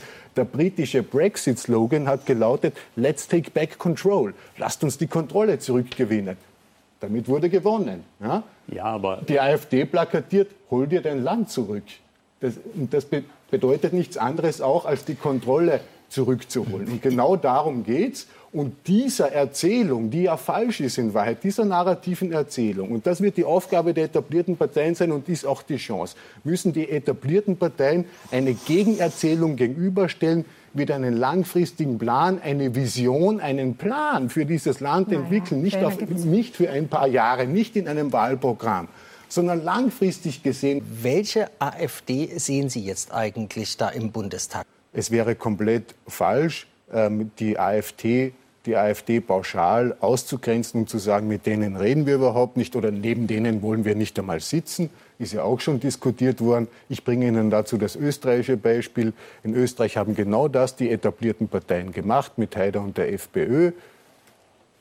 Finger weg, mit dem reden wir nicht. Ausgrenzung hat dazu geführt, dass der Jörg Haider die FPÖ von 5 Prozent auf 27 Prozent und zur zweitstärksten Partei des Landes gemacht hat. Jetzt erst hat zum Beispiel Bundeskanzler Kern, Sozialdemokrat, diese Ausgrenzungsdoktrin, die es seit dem Jahr 1986 gegenüber der FPÖ gab, aufgegeben und mittlerweile ist die Sozialdemokratie in Österreich sogar prinzipiell bereit, mit der FPÖ in eine Regierung zu gehen.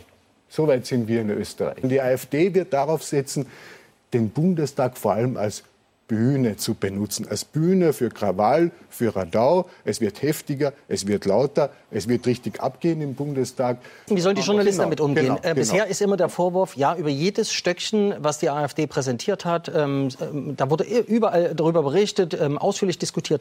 Einfach links liegen lassen, nicht darüber berichten? Links liegen lassen ist vielleicht auch Nicht auf jede Provokation. Viele dieser Provokationen und Tabubrüche, ich schreibe das auch in meinem Buch, sind bewusst gesetzt. Ja?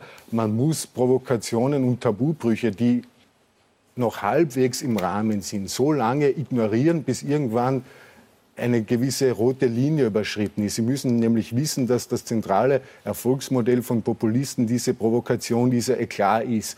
Und, und stößt die Provokation auf keinen Widerhall, kommt da kein Gegenwind der Medien und des politischen Gegners, werden sie Folgendes machen. Sie werden die Provokationen höher schrauben und noch weiter gehen, weil sonst ihr politisches, Bedürfnis, äh, ihr politisches Befriedigungsmodell nicht funktioniert. Und erst dann, wenn die Provokation so weit draußen ist, dass eine Mehrheit der Leute draußen und auch der AfD-Wähler nicht mehr applaudiert und sagt, das ist lustig und super, sondern selber erschrickt und sagt, na, das geht jetzt wirklich mir auch zu weit, dann ist es richtig, mit Empörung zu erregen. Dann ist es richtig, dass auch die Medien sagen, genau deswegen müssen wir unsere Stimme erheben und können wir so etwas nicht akzeptieren.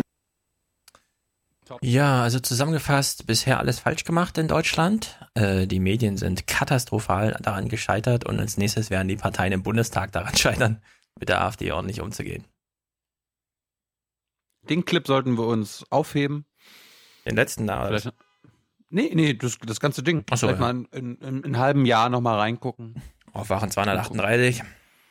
Kapitelmark. Naja. Gut. In Großbritannien ist die Debatte ein wenig weiter und wir gucken uns äh, das jetzt mal an. Äh, da gibt es äh, zu den Problemen, die wir auch jetzt in den letzten Stunden beschrieben haben, Lösungsvorschläge. Nämlich von einem uns bekannten Mann, ja, Man muss aber auch sagen, nachdem das Kind in den Brunnen gefallen ist. Korrekt.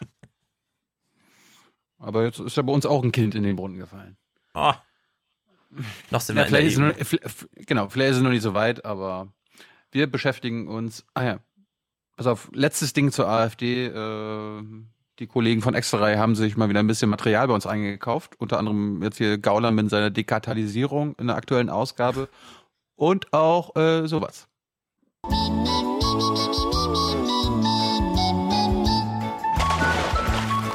Wie hält man den Klimawandel auf? Der Storch im Schlumpf, der scheißt da drauf.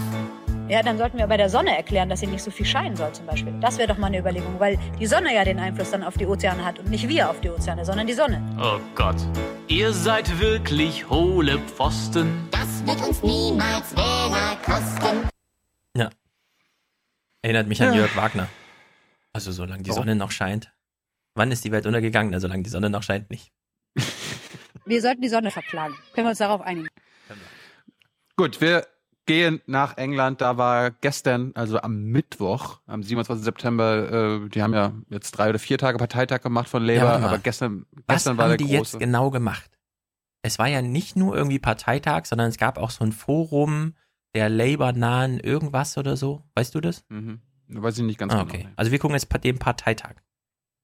Genau. Okay. Wir, wir, können, wir können uns auch erstmal mit dem Drumherum des Parteitag, Parteitags beschäftigen, wenn du willst. Aber ich würde sagen, wir machen erst Corbyn und dann das Drumherum, weil das habe ich auch noch.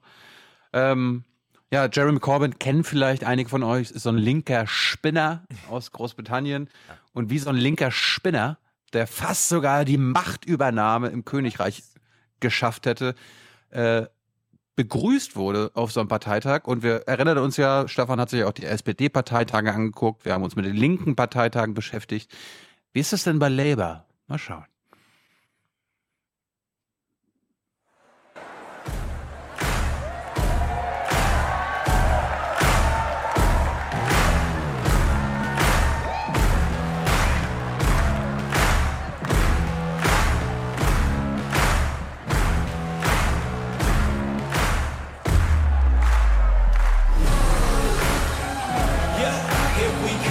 Was siehst du? Corbyn auf der Leinwand.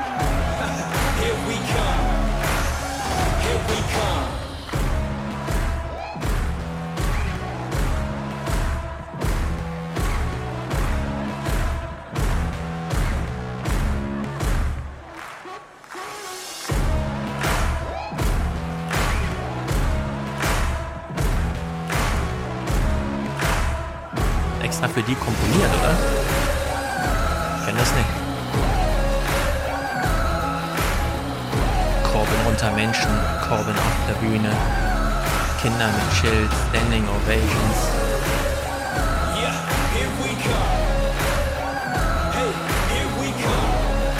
Corbin bei Glastonbury.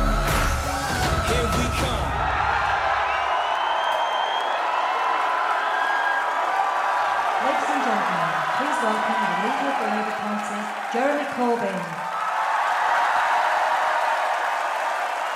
Das war aber auch cool. Einfach so ein zwei Minuten Video zu machen und dann die, übernimmt die Moderation. Ja, und hier kommt jetzt Jeremy Corbyn.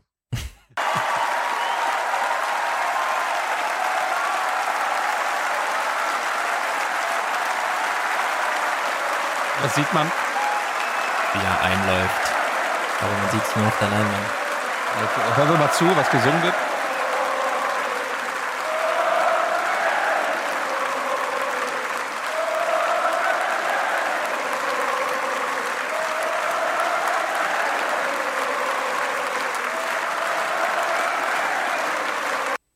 Es gleich mal vor, vorweg zu sagen, die Tage zuvor haben auch die anderen äh, hohen Tiere in der Labour-Partei Reden gehalten, haben auch äh, die Massen begeistert. Das war jetzt der Höhepunkt des Parteitags. Ja, aber ich höre schon wieder, ich höre schon wieder irgendwelche Leute, die so ganz altklug sagen.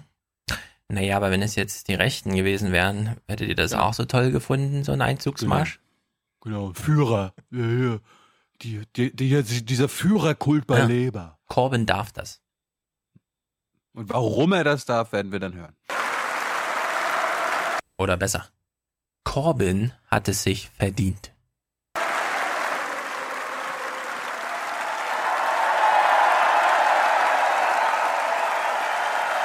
So, übrigens, 2 Minuten 13. Mega Show, er steht am Pult. Wir wissen noch, wie das bei der SPD und so war, ne? Acht Minuten. Langsamer Einlauf. Erstmal auf der Bühne und so Zeit totschlagen. Nee, hier geht's gleich zur Sache, ja? 2 Minuten 14, das ist. Drei Minuten wären Limit gewesen, acht Minuten Katastrophe. Hier ist perfekt. Could uh, Da order. ein Schnitt jetzt drin. We bring the 30 conference to order, do you think? Oh, da!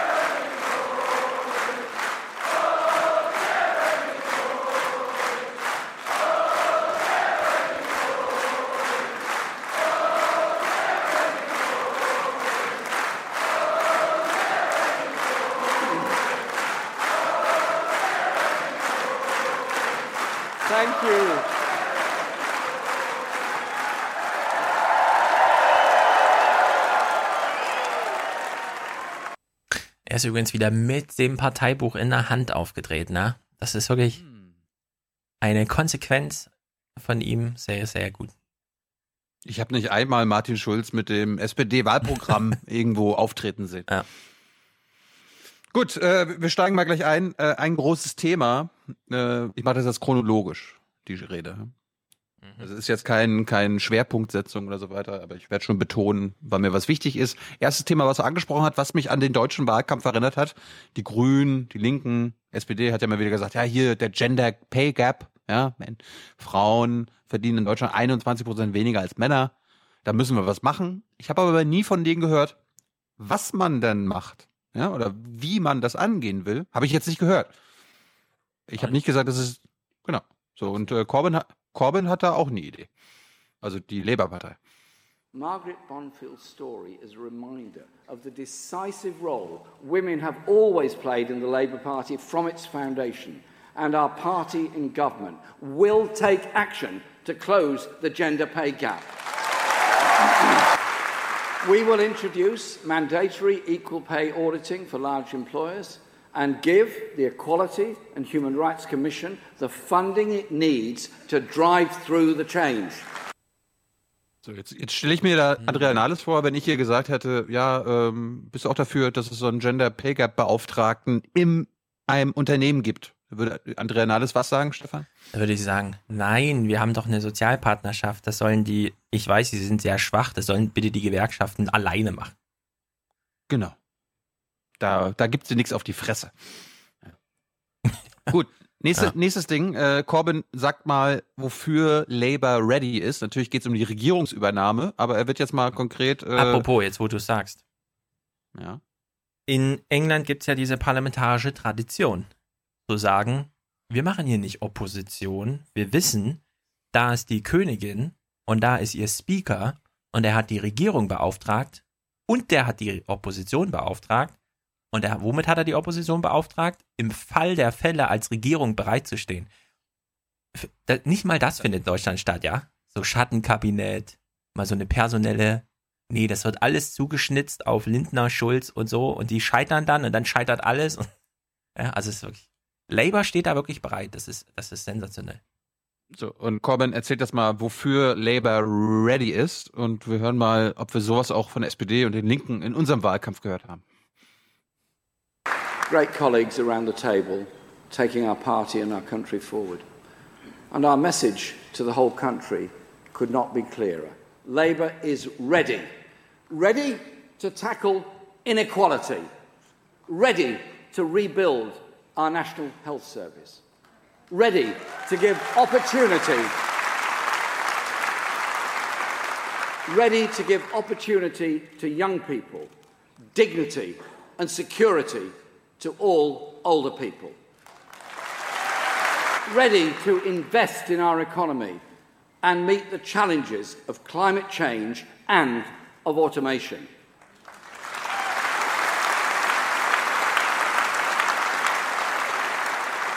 Ready to put peace and justice at the heart of our foreign policy. and ready to build a new and progressive relationship with Europe. Also das war seine Zusammenfassung, wofür sie bereit sind. Wir steigen dann ja mal ein in die inhaltlichen Ah, Forderungen. Ein die bisschen nochmal spiegeln. Wir kennen ja alle Martin Schulz und wir haben, ich habe schon wieder im Ohr, wie alle. Aber der Schulz hat auch gesagt, ich bin bereit, Bundeskanzler zu werden. Kann man mal sch- unterscheiden von diesen, wir sind bereit. Ja?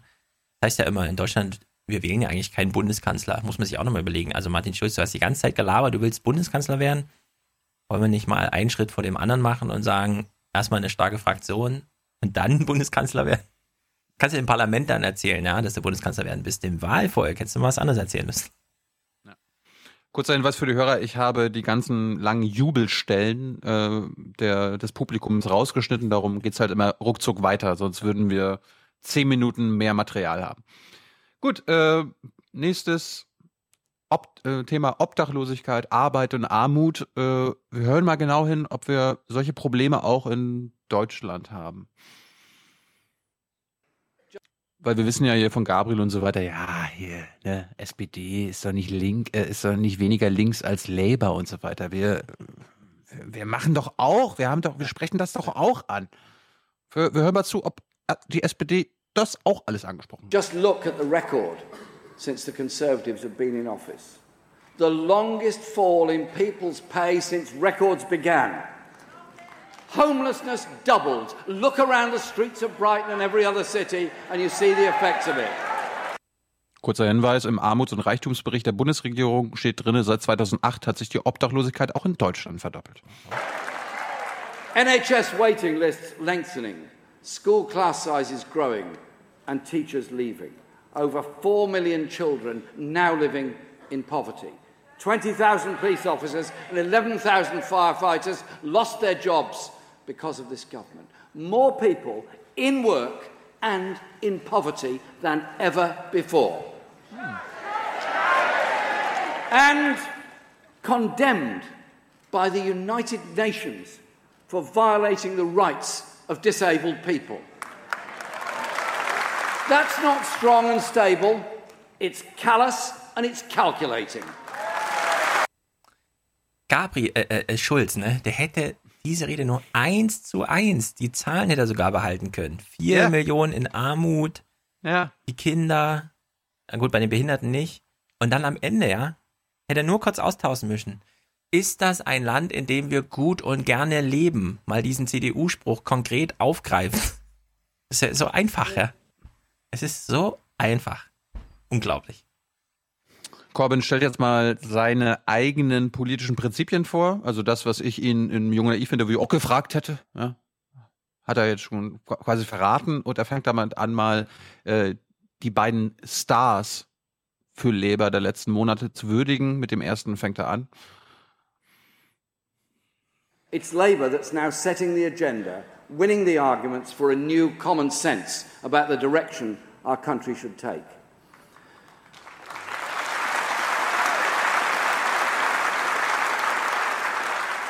My principles come from my mum and dad and the way they brought me up and the principles they gave me. They come from my family, they come from the community I live in and am very proud to represent in Finsbury Park.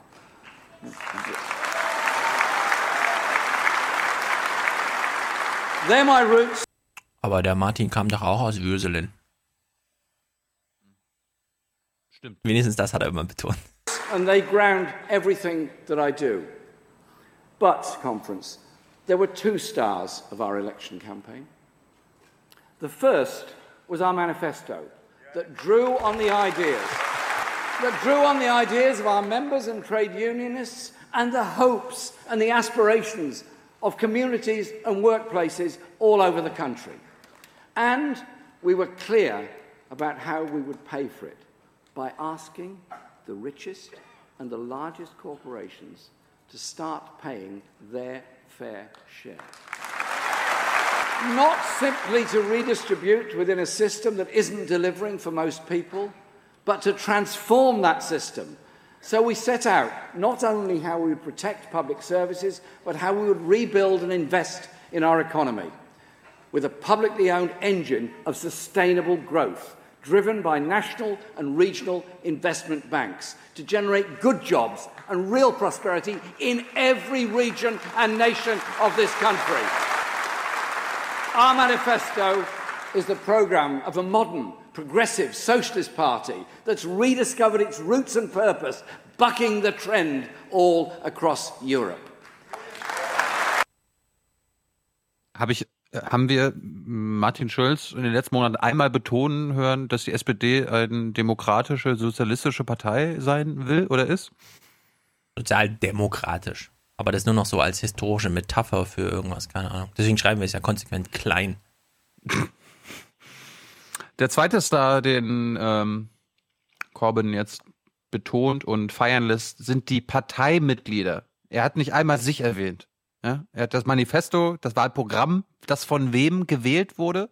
Aber jetzt bin ich verwirrt. Will er nicht Premierminister werden? Hat er, Er das hat nicht gesagt? ein, er hat nicht einmal, seine Rede ging 75 Minuten, er hat nicht einmal gesagt, ich will hier die Macht. Na gut, es ist ja ne? gerade kein konkreter Wahlkampf. Na und, aber trotzdem. Ja. Gut. Der zweite Star, die Parteimitglieder. Warum? And conference, the other star of the campaign was you, all of you. Ich erinnere mich, Martin Schulz hat nach der Wahl den Jusos als ersten gedacht, äh, gedankt, so im Sinne von, irgendwer muss ja schuld sein, wen nenne ich bloß.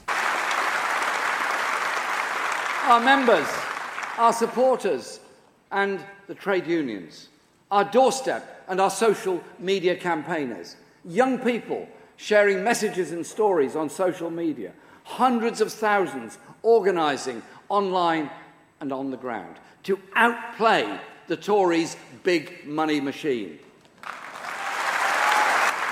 Is it any wonder that here today in Brighton you represent the largest political party in Western Europe?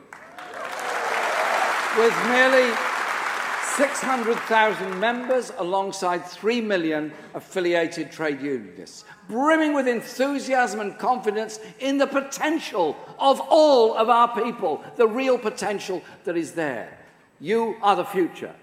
And let me say straight away, I'm awed and humbled by everything that you've done, along with hundreds of thousands of others across the country, to take us to where we are today. And I've never been more proud to be your elected leader of this party. Our election campaign gave people strength. It brought millions to the electoral register and inspired millions to go to vote for the first time. And Labour was the party of unity, bringing generations and communities together rather than pitting young and old against each other, which is what the Tories did. We will never seek to squeeze one generation to support another. Under Labour, people win together. Hat er gerade gesagt, die anderen, die machen ja, also hat er, hat er diesen Alterskrieg mal als so ein bisschen das benannt, was es irgendwie ist und hat den Konservativen das auch in die Schuhe geschoben als kriegsführende Partei. Ja, unglaublich. Was ich auch gut finde, er hat mehrfach die Gewerkschaften betont. Man kann sich den deutschen Wahlkampf nochmal angucken. Ab wann war eigentlich die IG Metall beispielsweise oder wer die davon überzeugt, Martin Schulz ist unser Mann und standen auch an seiner Seite? Wann hat Martin Schulz das mal öffentlich eingefordert? Wir müssten mal die Unterstützung der Gewerkschaften haben. Oder, anders gefragt, ab wann haben die Gewerkschaften eigentlich gedacht, ah, lass uns mal lieber CDU-nah bleiben? Auch wenn das jetzt nicht so ganz öffentlich darstellbar ist, aber ich glaube, das macht die Merkel nochmal die nächsten vier Jahre. Da gab es ja nie also die Antwort kann ich geben. Bei der Rede in Bielefeld zum Thema Arbeit, die wir auch damals sehr gut fanden, als er noch seinen Höhenflug gerade hatte und alle dachten, der meint das ernst. Beispielsweise mit der Befristung. Zwei Monate später stand er dann im Bundestag, also er natürlich nicht, er ist ja frei von dieser Verantwortung, aber seine Leute, seine Parteimitglieder, seine Fraktion, auf die Corbyn hier zu Recht stolz ist, ja, die standen dann im Parlament und haben gesagt, Befristung, war da irgendwas? Mit Rede unseres Kanzlerkandidaten, egal. Ja, wissen Sie, äh, da kann ich nichts mehr zu sagen. Da fällt einem nichts ein. Nächstes Thema, die Traditionsmedien. Wie, wie war das äh, im Wahlkampf und in den Jahren, seitdem Jeremy Corbyn der, der starke Mann bei Labour ist? Wie ist das mit den Medien in Großbritannien? Ich würde mal sagen, der Krieg war für ihn als weil teilnehmende Opferpartei in dem Falle noch wichtiger als die Altersfrage. Of course, there were some people that didn't come out of the election too well. I'm thinking of some of our more traditional media friends. No, come on. We've been kind and gentle here. They, they ran the campaign they always do under orders from their tax exile owners to trash Labour at every turn. The day before the election, I remember it well, I was on trains all day long doing six rallies. One paper On Trains. Der fährt mit dem Zug durchs Land zu seinem Wahlkampfauftritt. Die, die Kanzlerin fliegt mit einem Bundeswehrhubschrauber? Die fliegt mit dem Hubschrauber die ganze Zeit. Und das wird zu Recht kritisiert. Er, da war ich einen ganzen Tag im Zug. Ich habe sechs Wahlkampfveranstaltungen gemacht. Das ist jemand mitten aus dem Volk. Weil, kannst zwar auf einer gut funktionierenden Straße in der S-Klasse fahren, ja, aber Im Zugverkehr, da sind wir alle gleich. Und da ist ja einer von uns. voted 14 pages to attacking the Labour Party. And the following day, our vote went up nearly 10%. Never have so many trees died in vain. The British people saw right through it. So, this is a message to the Daily Mail's editor. No. Next time, no, no, no, no. Next time, please make it 28 pages. Jawohl. But there's a serious message too. The campaign by the Tories and their loyal media was nasty and personal, and it fueled abuse online. Ah, geiles Ding. Man wäre gern er dabei mal- gewesen. Dann wird er nochmal konkret. Äh, wer wurde neben Jeremy Corbyn am meisten von massenmedialer Seite missbraucht, angegriffen? Das ist Diane Abbott. Für alle Hörer. Äh, sie ist eine farbige Politikerin, ne? keine weiße Britin. Und ähm, sie gehörte zum Schattenkabinett von Corbyn. And no one was the target of that more than Diane Abbott. Diane has a decades long record of campaigning for social justice, and she's suffered intolerable misogynist and racist abuse. Faced with such an overwhelmingly hostile press and an army of media and social trolls, it's even more important that we stand together. Yes, there will be.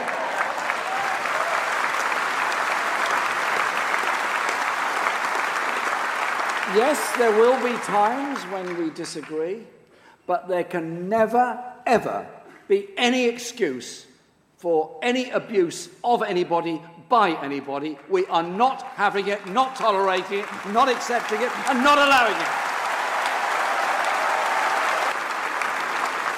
Thank you. Thank you for that, because it's very clear. We settle our differences with democratic votes and then unite around those decisions and go forward. That is the Labour Party here this week and out in communities every week. Diverse, welcoming, democratic, and ready to serve our country. Jawohl. Nächstes Thema, Brexit und das Verhältnis zu Europa. Ähm, das wird der Corbyn auch von vielen angelastet, die ihn sonst sympathisch finden, dass er bei der Brexit-Frage, ähm, ja, die einen würden sagen, auf Nummer sicher gegangen ist und die anderen, dass er sich nicht genug für Remain eingesetzt hat. Ähm, jetzt ist es passiert, das Kind liegt im Brunnen. Hmm. Was will Corbyns Labour machen? That's why Labour has made clear that Britain should stay within the basic terms of the single market and customs union for a limited transition period. It, it is welcome, at least, that Theresa May has belatedly accepted that. But beyond that transition, our task is a different one. It's to unite everyone in our country around a progressive vision of what Britain could be, but with a government that stands for the many, not the few. Labour is the only party that can bring together those who voted Leave and those who backed Remain and unite the country for a future beyond Brexit. What matters in the negotiations is to achieve a settlement that delivers jobs, rights, and decent living standards. Conference, the real divide could not be clearer. A shambolic Tory Brexit driving down standards, or ours that puts jobs first and works for the many, one that guarantees unimpeded access to the single market, establishes a new cooperative relationship with Europe, a Brexit that uses powers returned from Brussels to support a new industrial strategy, to upgrade our economy in every region and nation, one that puts our economy first, not fake immigration targets that fan the flames of fear. We will never follow the Tories into the gutter of blaming migrants for the ills of our society. It isn't migrants who drive down wages and conditions, but the worst bosses in collusion with a Conservative government. They never miss a chance to attack trade unions and weaken people's rights at work. Labour will take action to stop employers driving down pay and conditions, not pander to scapegoating or racism. When they fail to negotiate a new relationship with Europe that works for all, to help create a Europe for the many, for the future, that is our mission. Äh, zum einen, Theresa May macht es ihm wirklich leicht. Ja. Also ich, man kann es nicht beschissener gerade machen als sie mit dem Brexit. Dass er das jetzt nochmal als Startsprung äh, oder Startpunkt nimmt für, ne, wir könnten ja ganz Europa nochmal und so. Also die sind jetzt halt, das muss er jetzt auch, das ist jetzt, Brexit ist jetzt so wirklich Brexit. Erstmal. Marco Bühler hat gerade einen Text veröffentlicht. Das muss man sich auch mal vorstellen, ja. Hier laufen die großen Reden. Marco Bülow so nebenbei. Es geht jetzt ums Überleben der SPD. Ja, so ein Hinterbänkler irgendwo im Internet. Da wird, da werden die Diskussionen gerade geführt. Ja, gut, ich wollte am Ende drauf kommen, weil ich das auch auf dem Schirm hatte. Geh mal in deinen Skype-Chat und mach mal den Link auf und sag uns, was du siehst. Ja, den Text, den ich gerade. Ja, was steht da? Das, was in Rot steht, bitte. Eine Partei für die vielen, nicht die wenigen. Ja, jetzt muss er nur noch die Texte eins zu eins übernehmen. Kipping, Kipping würde jetzt sagen, das ist doch Rassismus. Ja. Also, ich finde, ich find, äh, in Deutschland haben wir das hier. Für Deutschland. Für Deutschland. Und äh, bei ihm haben wir das. For peace, for justice and cooperation. Das ist der Unterschied. Hm. Äh, ich finde es auch sehr gut, einfach mal auf der Bühne zu stehen und zu sagen, ach ja, die Einwanderungs-, Zuwanderungs-, Flüchtlingsdebatten, alle fake. Wer sich daran beteiligt, Fake News. Den Nachsatz hätte er noch machen müssen. Fake News. Genau. Gut, äh, apropos For the Many, da gibt es auch einen Spruch für den Gegner, die Tories, finde ich sehr lustig. The Tories still believe in the same dogmatic mantra deregulate, privatise, cut taxes for the wealthy, weaken rights at work, delivering profits for a few, and debt for the many. Ich habe von auf dem Fahrrad No Agenda gehört, die aktuelle. Da hat nochmal so ein Pilot von Ryanair erklärt, wie das ist, mit in angestellt zu sein. Zero-Hour-Contract. Ja, genau. Also in Großbritannien gibt es diese Zero-Hour-Contracts. Das heißt, du wirst quasi gar nicht richtig angestellt, du wirst nur so pro forma angestellt und dann wird dir halt Arbeit zugewiesen. Und du musst halt nicht gefeuert werden, weil dir wird einfach an diesem Tag dann keine Arbeit mehr gegeben und dann bist du raus. Du, du, hast halt kein 40, du hast halt keinen 40-Stunden-Woche Ja, wo drin steht, genau. okay, du, du musst dir 40 Stunden arbeiten, sondern steht 0 Stunden drin. Ja. Da sind null Stunden vereinbart und keine weiteren Leistungen. Und sie sind exklusiv. Also du darfst dann wirklich nur für diesen einen Arbeitgeber arbeiten. Hm. Nachvollziehbar. Gut, dann wurde mal konkret, ähm, es ging um Grenfell Tower. And their disregard for rampant inequality and hollowing out of our public services. The disdain for the powerless and the poor have made our society more brutal and less caring. Now that degraded regime has a tragic monument. The chilling wreckage of Grenfell Tower, and a a horrifying fire in which dozens perished, an entirely avoidable human disaster. One which is an indictment, not just of decades of failed housing policies and privatisation, and the yawning inequality in one of the wealthiest boroughs and cities in the world.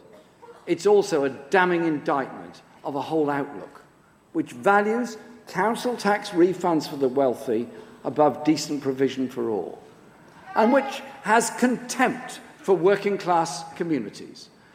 Before the fire, a tenants group of Grenfell residents had warned, and I quote the words that should haunt all politicians.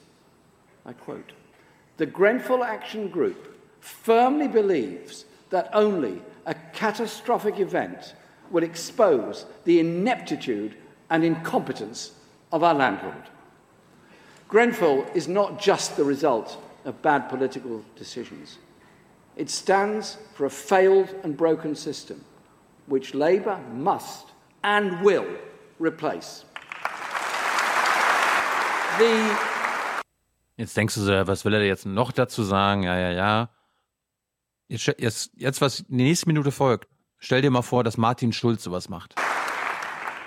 The poet Ben Okri recently wrote in his poem Grenfell Tower Those who were living now are dead. Those who were breathing are from the earth fled. If you want to see how the poor die, come to see Grenfell Tower. See the tower and let a world changing dream flower. Thank you, Ben, for that wonderful poem. We have a duty as a country to learn the lessons from this calamity and ensure that a changed world flowers. I hope the public inquiry will assist. But a decent home is a right for everyone, whatever their income or whatever their background. And houses, houses should be homes for the many, not speculative investments for a few. Boing. Ja, der Martin Schulz trägt ja auch schon gerne mal Gedichte vor, allerdings nur Haikus, also länger als drei Sätze geht da nicht. Und eigentlich ist das auch vorbereitet für das finale Schlusswort und dann hat er das vorgezogen und deswegen klappt dann das Schlusswort nicht und es ist quasi die größte Tragödie aller Zeiten. Auf der anderen Seite, ich fand ja, dass er das zitiert aus diesem Brief an den Vermieter, wo drin steht, da muss hier erst was Schlimmes passieren, bevor wir äh, hier geschützt werden und so. Und dann ist eben was Schlimmes passiert. Das zeigt auch so ein bisschen in England liegen sie so da nieder, dass da wirklich Axeletarismus das Letzte ist, was ihnen bleibt, ja. Also sie brauchen quasi so ein Feuer, damit sich was bewegt, weil ansonsten geht da nichts. Und in der Hinsicht finde ich es auch gut, dass er dann auf der Bühne das Thema auch wirklich ausschlachtet und dann da auch wirklich äh, sozusagen großen Auftritt macht. Ich fand den Spruch auch gut. Housing for the many, not uh, speculation for the few. Ja. Das ist auch in Deutschland das Problem. Und da kommen wir Ja. dann gleich auf die. Wobei du in London Mietpreise. wirklich nochmal krasse Mietpreise hast. Also das ist so Natürlich, das ist all, das ist nochmal auf Koks, was da in London ist. Aber in Deutschland haben wir ja Mietpreisbremse. Ja? Hier würde kein, noch nicht mal ein linker Politiker auf die Idee kommen, sagen, zu sagen, wir brauchen eine Mietpreiskontrolle. Hast du das schon mal gehört? Von Kipping, Wagenkirch oder so weiter? Nein. Das ist ja im Grunde das Gleiche, oder? Mietpreisbremse, Nein. Mietpreiskontrolle. Nee, ist nicht das Gleiche, das werden wir nämlich jetzt hören. And we will control rents when the younger generation's housing costs are three times more than those of their grandparents. That is not sustainable. Rent controls exist in many cities across the world, and I want our cities to have those powers too, and tenants to have those protections. We also need to tax undeveloped land held by developers and have the power to compulsorily purchase. As Ed Miliband said, use it or lose it. Also das, was er hier mit Rent Control meint, er bezieht sich hier auf Deutschland. Das sind diese Mietpreisspiegel-Sachen, das haben wir auch in Hamburg mit diesem, der Vermieter hat sich am Mietpreisspiegel orientiert und so weiter. Ja, also das meint er damit. Das Zweite, was er meint, das fehlt in Deutschland allerdings auch. Ja, dass du einfach so eine Investitionsruine stehen lässt mitten in der Stadt und dich da weigerst, die zu nutzen. Du hast aber in Deutschland wieder, wenn du baust, musst du auch wieder Wohnungen einbauen, die auch vermietet werden. Und zwar nicht nur an deine eigene Familie und so, ja. Also es gab in Berlin ja auch große Theater darum, dass irgendwie fünf Wohnungen aufgebohrt werden und zu einer großen Luxuswohnung zu werden. Das geht dann eben auch nicht so einfach. Und das gibt's in England alles nicht, das gibt's in Deutschland aber so schon. Ich bin ja gespannt, wenn wir hier Jamaika bekommen sollten. Drei der vier Parteien sind ja gegen die Mietpreisbremse. Mal schauen, was daraus wird. Äh, nächster Themenschwerpunkt, den er sich gesetzt hat, der öffentliche Dienst, Beamte, verdienen die eigentlich zu viel? Arbeiten die zu viel? Was ist los? Our public servants make a difference every day between a decent and a threadbare, threadbare society. Everyone praises them. Everyone praises them, but it's Labour that values them and is prepared and is prepared to give them the pay rise they deserve and protect the services they provide. Sehr gut. Ich meine, erinnere dich an RTL, Martin Schulz, und dann so kommt so ein Ehrenamtler und der dann so, ja, wir haben Probleme, und der dann so, ja, ja, ist toll, was sie für Deutschland machen. Danke, danke. Was sagt Corbyn? Der, der hätte nicht gesagt, danke, sondern uns ist ihre Arbeit etwas wert. Mhm. Und wir werden das, dafür sorgen, dass wir das ihnen zeigen. Aber wir haben doch das Sommerfest des Bundespräsidenten und das ist doch jedes Jahr den Ehrenamtlichen gewidmet. Junge, du hast nichts kapiert. So, jetzt kommt ein Thema, wo ich dachte, das wird doch Stefan Schulz interessieren. Äh, haben wir auf irgendwelchen Wahlkampfreden was zur Automatisierung gehört? Nee. Nie, ne? Ich auch nicht. So, und das Corbyn, Corbyn bekommt jetzt den Dreh. Was machen wir mit der anstehenden Automatisierung? Ne, Nahles sagt ja, ja, ja, Automatisierung kreiert einfach neue Jobs. Ja, die Jobs, die wegfallen, Nee, sie sagt, werden durch. da glaube ich nicht dran, an die Problembeschreibung. Da glaube ich jetzt nicht dran. Ich bin zwar die Ministerin für das Thema und könnte auch einen Wissensstand haben, aber da glaube ich nicht dran. Genau. So, und Jeremy Corbyn sagt, natürlich glauben wir daran, das ist gar keine Frage mehr. Und er verbindet das mit einer Idee von Sozialismus im 21. Jahrhundert. But the challenges of the future go beyond the needs to turn our backs on an economic model that has failed to invest and upgrade our economy. We need urgently to face the challenge of automation, robotics that could make so much of contemporary work redundant. That is a threat in the hands of the greedy, but it's a huge opportunity if managed in the interests of society as a whole. We won't re- reap the full rewards of these great technological advances if they're monopolized to pile up profits for a few.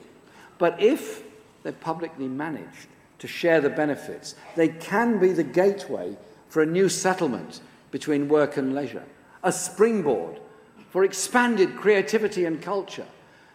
The tide of automation and technological change means retraining and management of the workforce, and it must be centre stage in the coming years. So, Labour will build an education and training system from the cradle to the grave that empowers people, not one that shackles them with debt.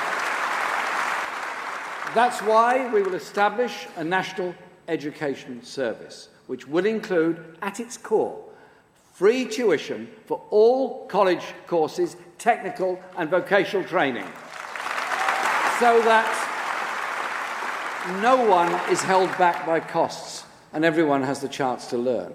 That will give millions a fair chance. Lifelong learning for all is essential in the economy of the future. The huge shift of employment that will take place under the impact of automation must be planned and managed. It demands the reskilling of millions of people. Only Labour understands and will deliver that. Our National Education Service will be run on clear principles universal, free, and empowering. That conference is central to our socialism for the 21st century. For the many, not the few. Auch da muss man wieder sagen, alles, was er will, ist deutsche Verhältnisse. Kostenloser Zugang zur Bildung, den haben wir erstmal. Die Mietpreise sind dann halt ein bisschen hoch. Aber, das haben wir ja hier, die Zahlen haben wir ja gesehen. 37 Prozent der deutschen Studenten heute sind in diesen MINT-Fächern, die er hier äh, beschreibt. Und es ist erstmal kostenlos. Die Studienbedingungen sind halt scheiße, aber du kannst erstmal hin, du musst es zum, zur Sache deiner intrinsischen Motivation machen. Und in der Hinsicht. Stimmt, Studenten. Aber er redet ja von der gesamten Bevölkerung. Hier von äh, Baby Erna bis Oma Erna. Ja, Ja, Oma aber mit, nee. mit, mit 15. Weiterbildung ist das Top-Thema, noch wichtiger als Arbeitszeit. Wenn du die fragst, und das wissen auch die ganzen Gewerkschaften und die Parteien und die Weiterbildungsangebote sind ja auch so weit alle da. Das Problem ist halt nur, und das muss man wirklich sagen, das sind in Deutschland sind das Luxusprobleme, ja. Dass du, du hast halt so flächendeckenden Scheiß, wie dass du bei VW in der Ausbildung bist und dann jetzt 2017 im Abschlussjahrgang feststellst, dass die Berufsschule niemals Elektromobilität zum Thema hatte. Aber du kannst dich, die Universitäten sind frei, Du musst als Student nicht gerade dein Abi hinter dir haben und neu im Leben angekommen sein, sondern du kannst jederzeit dich in die Studiengänge einschreiben und sie sind für dich kostenlos. Gibt aber auch irgendwelche, keine Ahnung, VW-Mitarbeiter, die einen Hauptschulabschluss haben.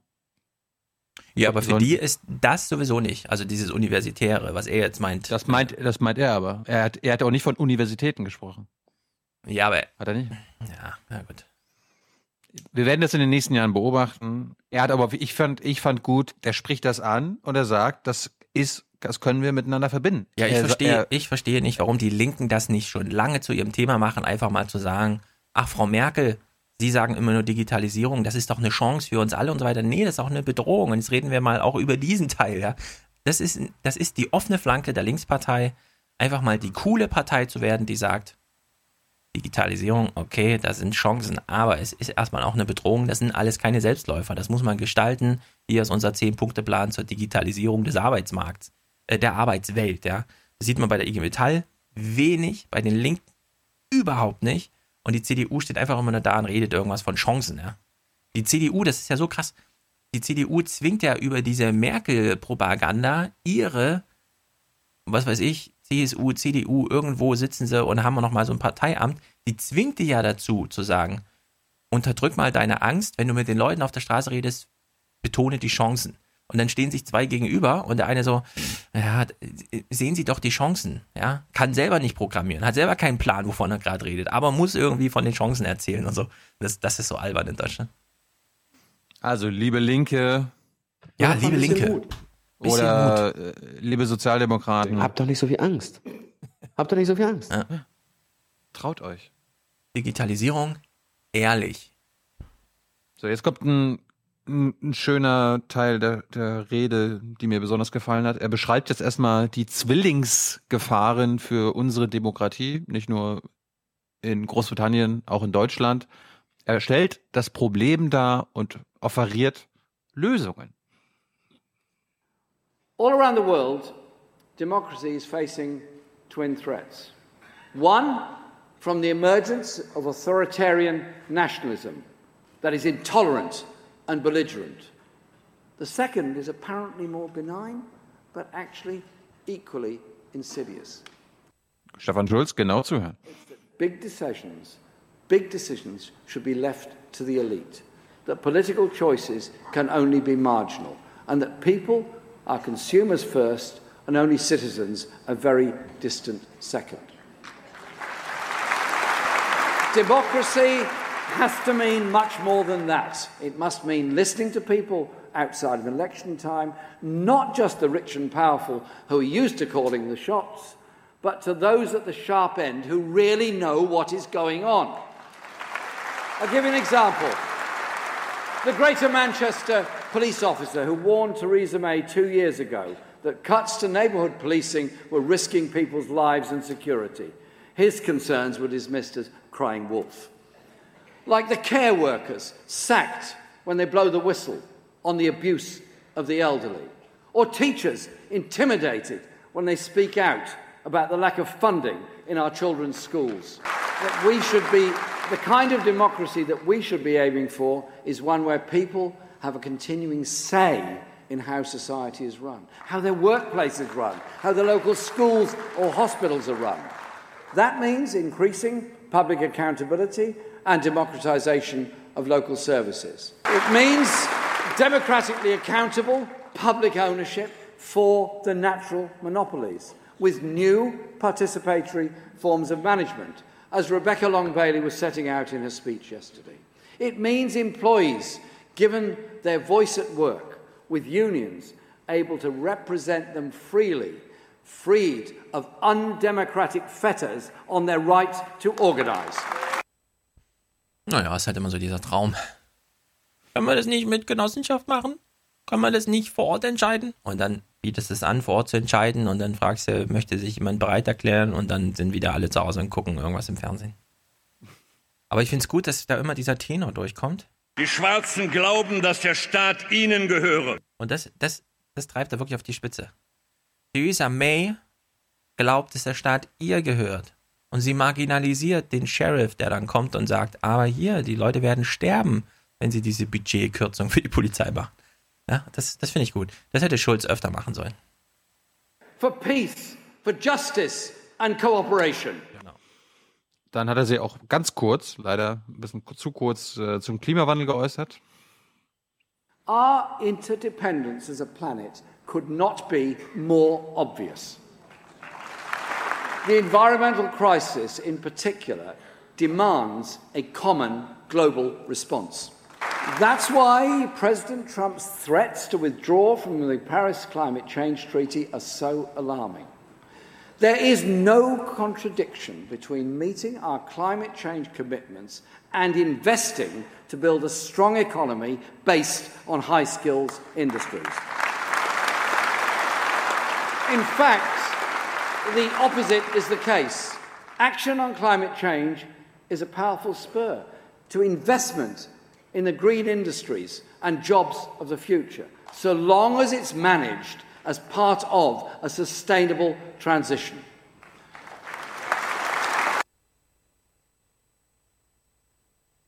Hört jetzt nicht jeder Grüne gern. Ja? Die würden ja sofort auch in Deutschland die Braunkohlekraftwerke absch äh, abschalten. So radikal ist er nicht.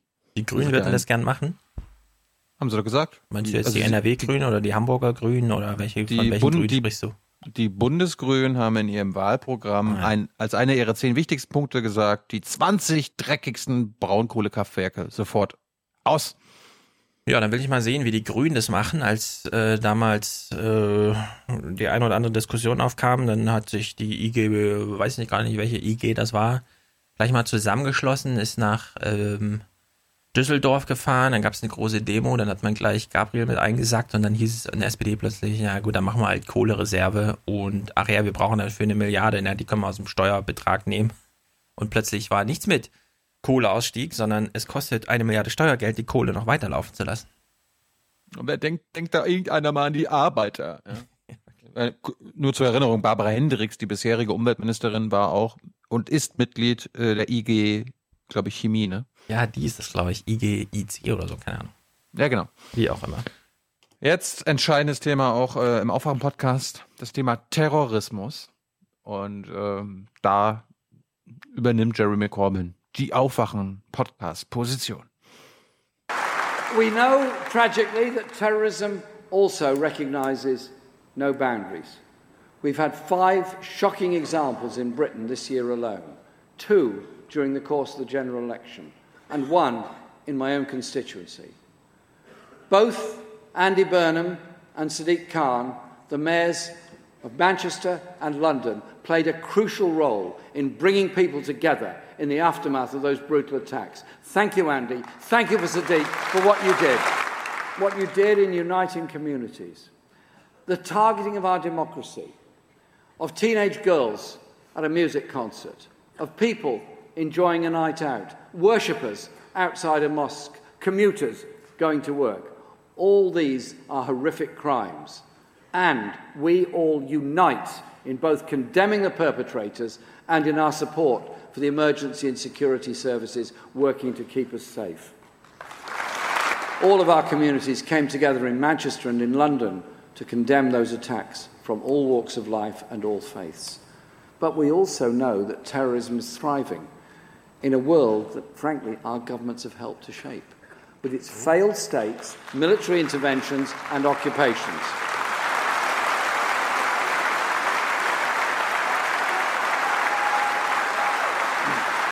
Stell dir mal diese Szene vor beim SPD-Parteitag, dass Martin Schulz so einen Satz sagt.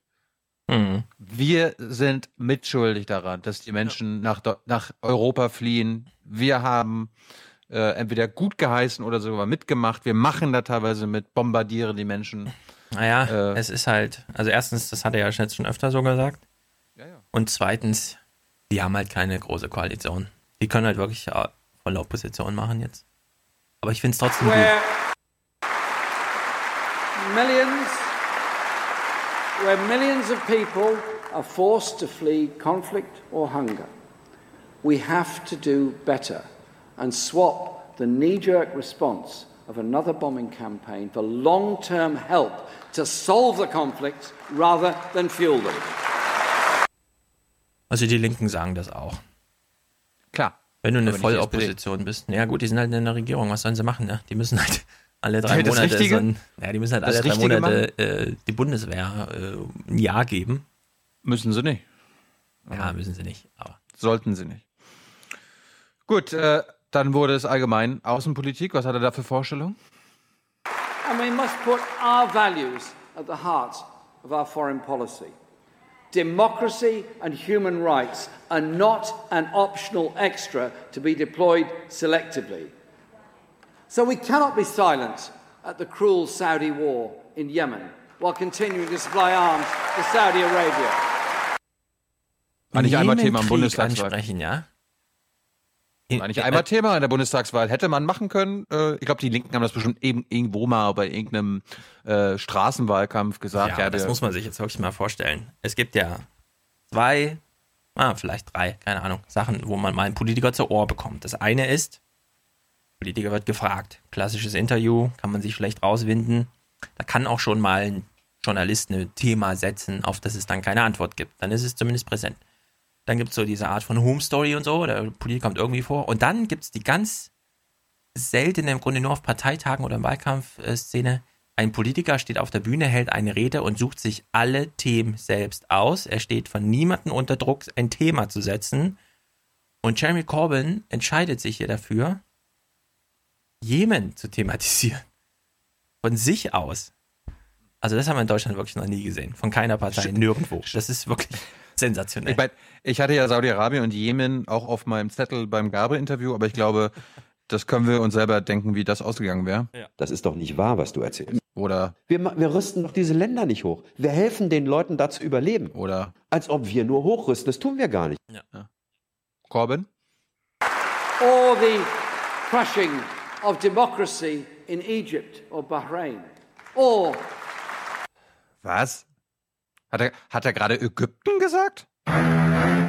Ägypten ist ja nun gerade nicht gerade eine, eine Demokratie, ne?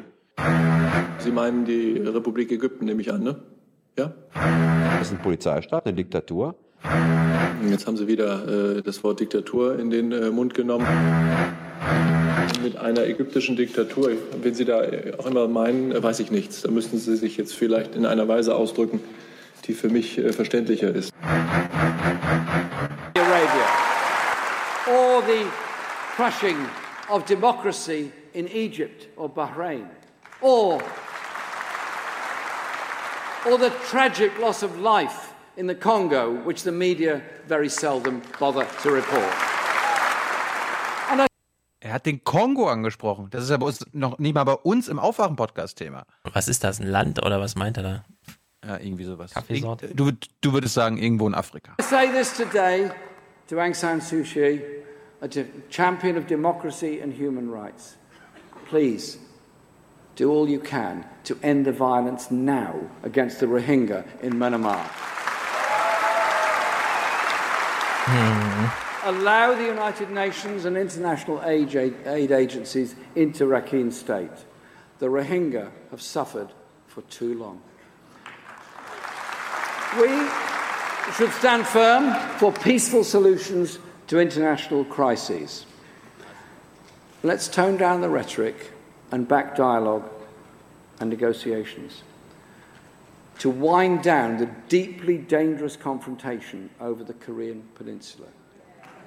And I appeal to the United Nations General Secretary, Antonio Guterres, to use the authority of his office to go to Washington and to go to Pyongyang to kickstart that essential process of dialogue.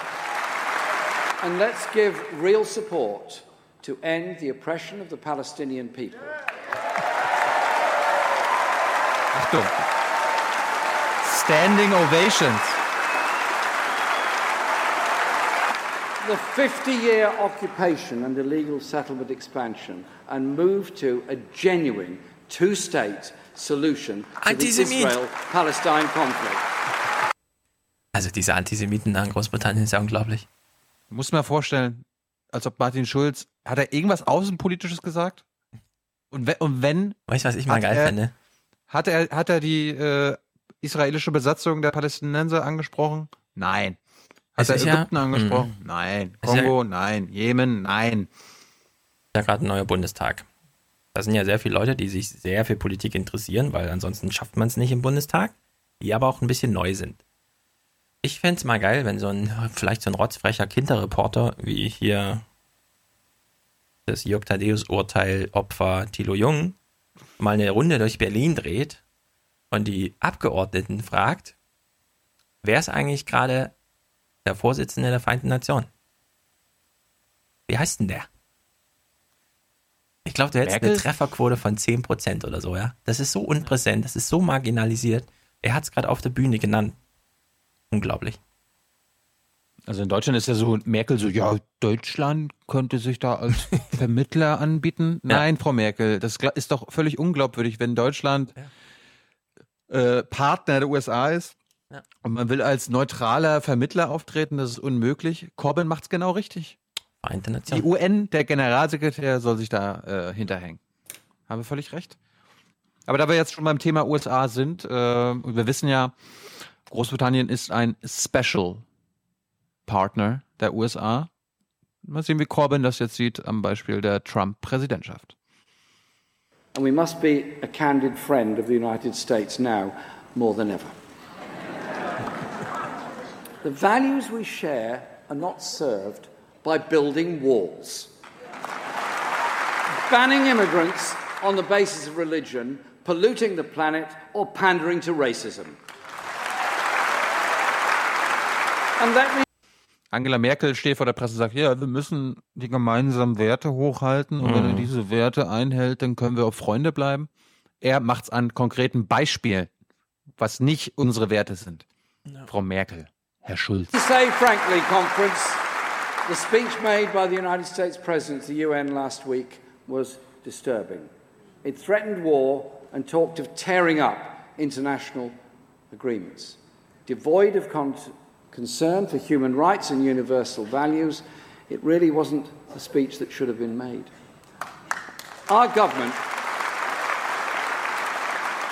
our government has a responsibility. It cannot meekly go along with this dangerous course.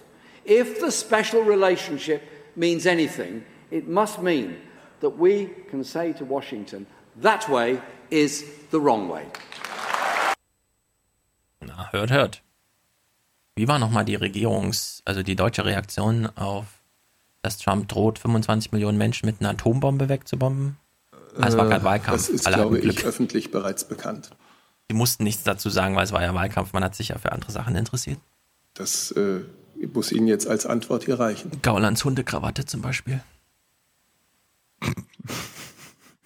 Ja. Dann hat er nochmal ein Resümee gezogen, was ich sehr gut finde. Conference, it's often said that elections can only be won from the centre ground. And Die Mitte, die Mitte, wir müssen in die Mitte. In a way, that's not wrong, so long as it's clear that the political centre of gravity isn't fixed or unmovable. Nor is it where the establishment pundits like to think it is, because they know everything, as you know.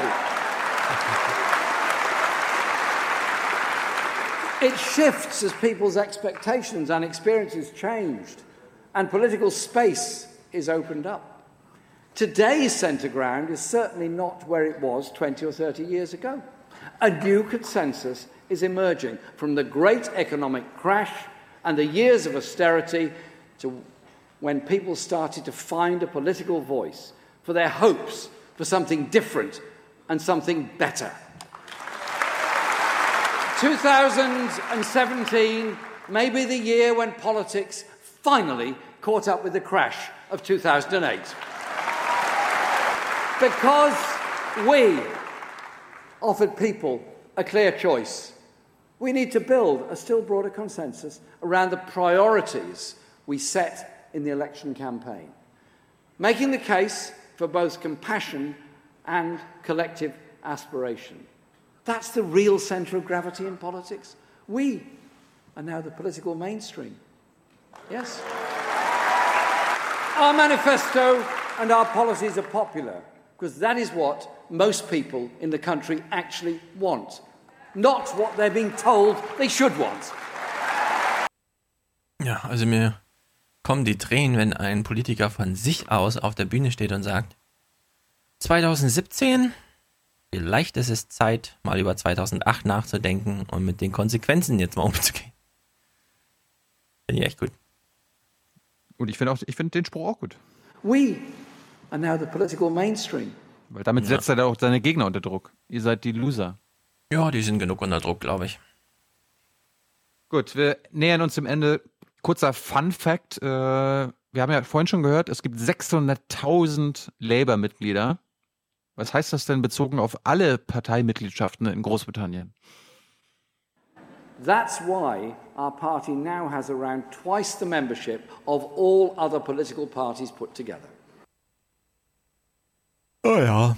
So alle anderen haben, alle anderen zusammen haben 300.000. Das ist auch krass, finde ich. Gut, und er hat mit dieser, also er hat geendet mit dieser Passage. Many hadn't voted before or not for many years past, but they put their faith in our party. We offered an antidote to apathy and despair, to misery and depression. Let everyone understand this.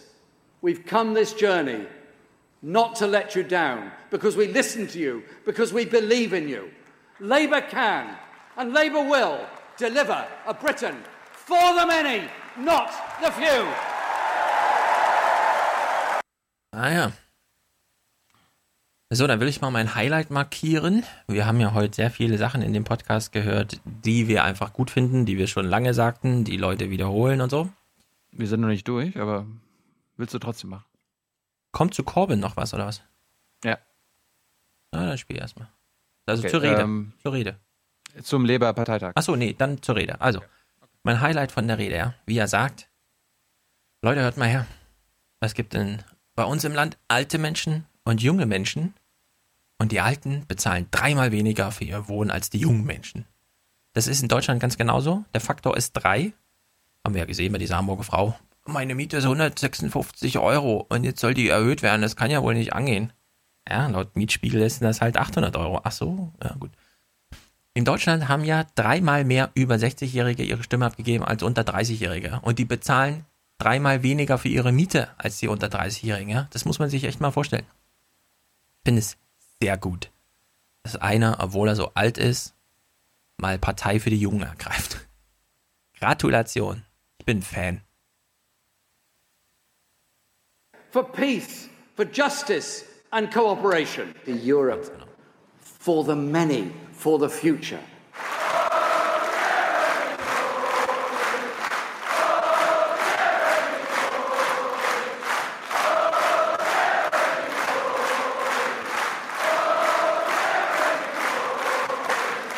So, wir kennen ja aus unseren äh, Wahlveranstaltungen im Fernsehen diese Bürgersprechstunden, ne? Town Hall.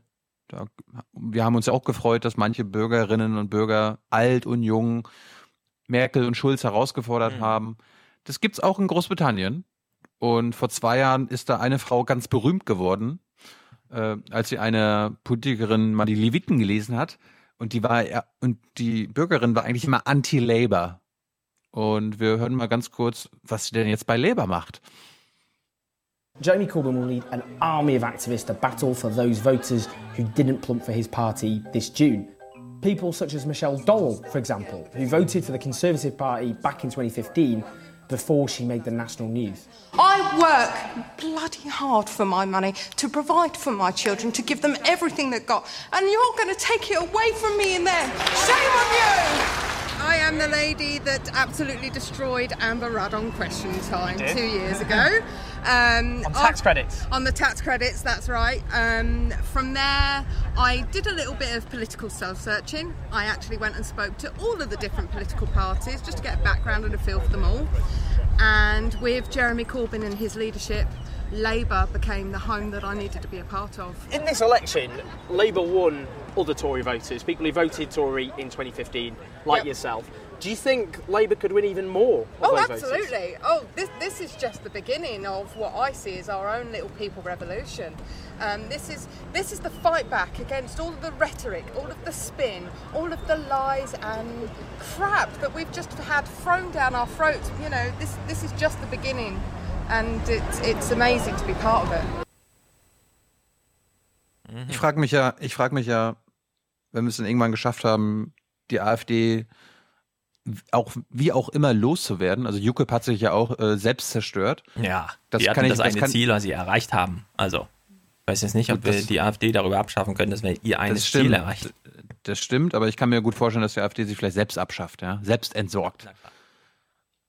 Und erst danach war ja quasi, äh, also vor dem Rechtsruck durch UKIP, nee, nach dem Rechtsruck durch UKIP kam ja dann erst der Linksruck durch Labour.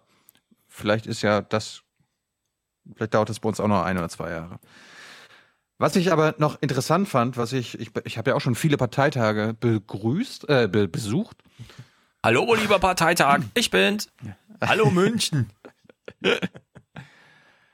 ähm, dass der Parteitag bei Labour ganz anders aussieht als zum Beispiel schon ein SPD-Parteitag. Und ähm, mich erinnert so ein Labour-Parteitag und das drumherum eher an so einen Mix aus linken Parteitag und CCC, ne? also Chaos Communication Congress, weil das sieht so aus.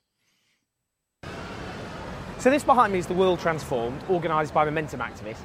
In lots of ways, it's where a lot, frankly, of the energy, the creativity is taking place. It's bringing together people who, frankly, in the past would never come anywhere near the Labour Party conference. And the reason it's so important is this.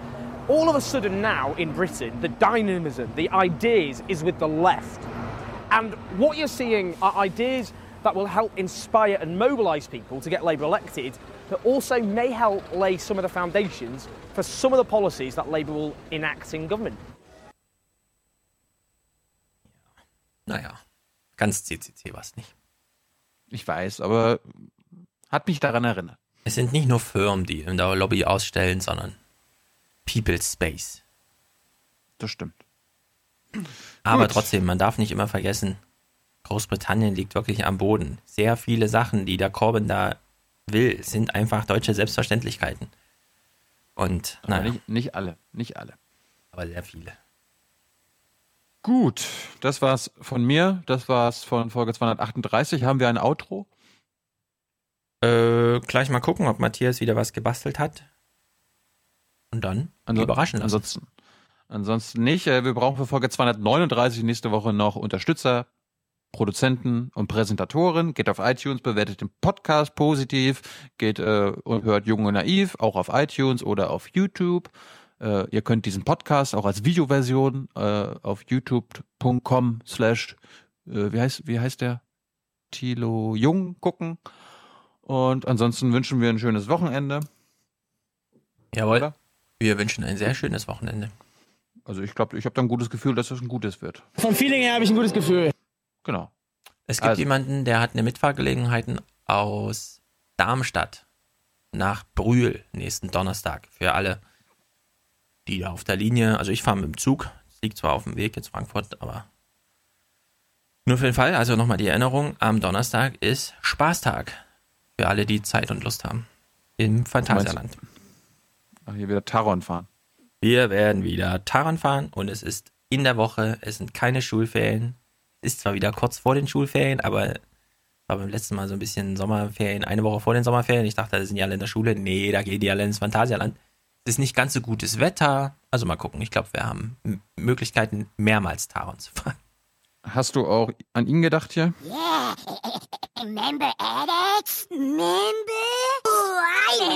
Ich erinnere mich, dass Tyler letztes Mal meinte, als du ihn gefragt hattest, ob er gerne mit möchte, hat er gesagt, ja. Habe ich jetzt nicht dran gedacht. Du bist natürlich auch herzlich eingeladen. Ist halt ein Ich- weiter Weg, aber Ich bin nicht dabei.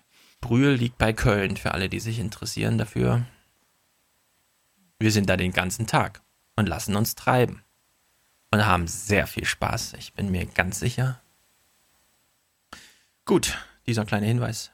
Und damit ist es das hier für diese Woche. Nächste Woche machen wir mal, also wir gucken am Dienstag. Dienstag ist übrigens Feiertag. Da kannst du trotzdem, ne? Am der 3. Tag der deutschen Oktober? Einheit und so. Ja, hallo, da stehe ich auf für. Für Deutschland. Genau. Für Deutschland. Also wir werden nächste Woche mal nicht einen Nachrichtenrückblick. Das ist jetzt wirklich, das, das ich kann es auch nicht mehr sehen. Es gibt Ulrike Güro, Ulrike Güro, Ja, liebe Hörer, am Sonntag Ulrike Güro Genau. unbedingt gucken. Es gibt ganz viel Europa-Themen nächste Woche und wir werden wahrscheinlich Dienstag dann auch einen Gast haben, der uns nochmal so eine Stunde ungefähr zum Thema, um welche Finanzlagen geht es jetzt eigentlich? Also 2008 und so, ja. Also dieses ganze, welche Indikatoren waren denn vor der Krise und welche kommen wieder? Thilo macht schon den Hinweis. Wohlan, Kutscher. Spanne er die Pferde ein und spute sich, denn springend klingt die Münze. Ja, also es gibt hier in Frankfurt Podcast-Kompetenz zum Thema, die werden uns dann einladen. Und dann machen wir mal ein bisschen open-minded, weiter Blick und so. Und lassen Klaus Kleber mal Klaus Kleber sein. Für alle, die was Lustiges von Klaus Kleber sehen wollen, jemand hat uns Bilder geschickt von Klaus Kleber. Einmal das Gesicht nur die linke Seite, einmal nur das Gesicht nur die rechte Seite.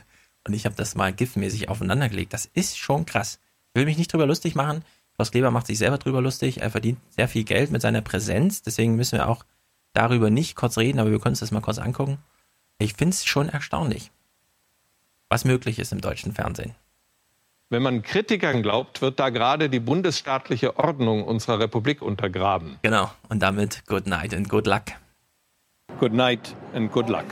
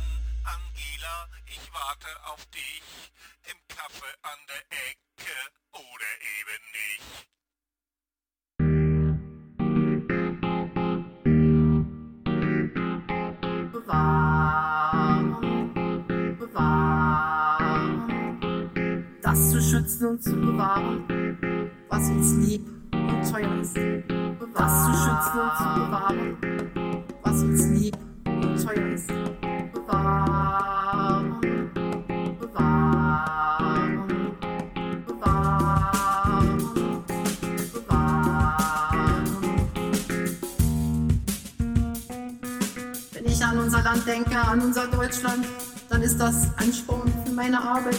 Wenn ich an seine Menschen denke, unsere Landschaft, unsere Kultur, unser Ausbildungssystem. Wenn ich an unseren Sport denke, die vollen Stadien, Begeisterung und den Ehrgeiz der Jugendmannschaften.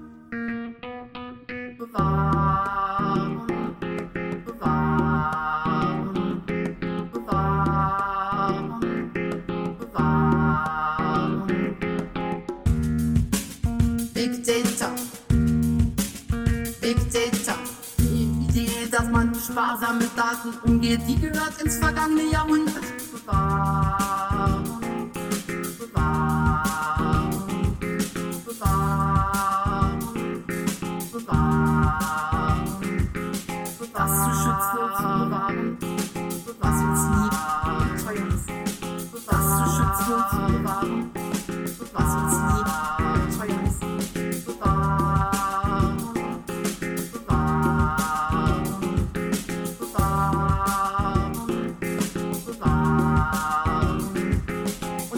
irgendwann, sondern mit unserem Wahlprogramm.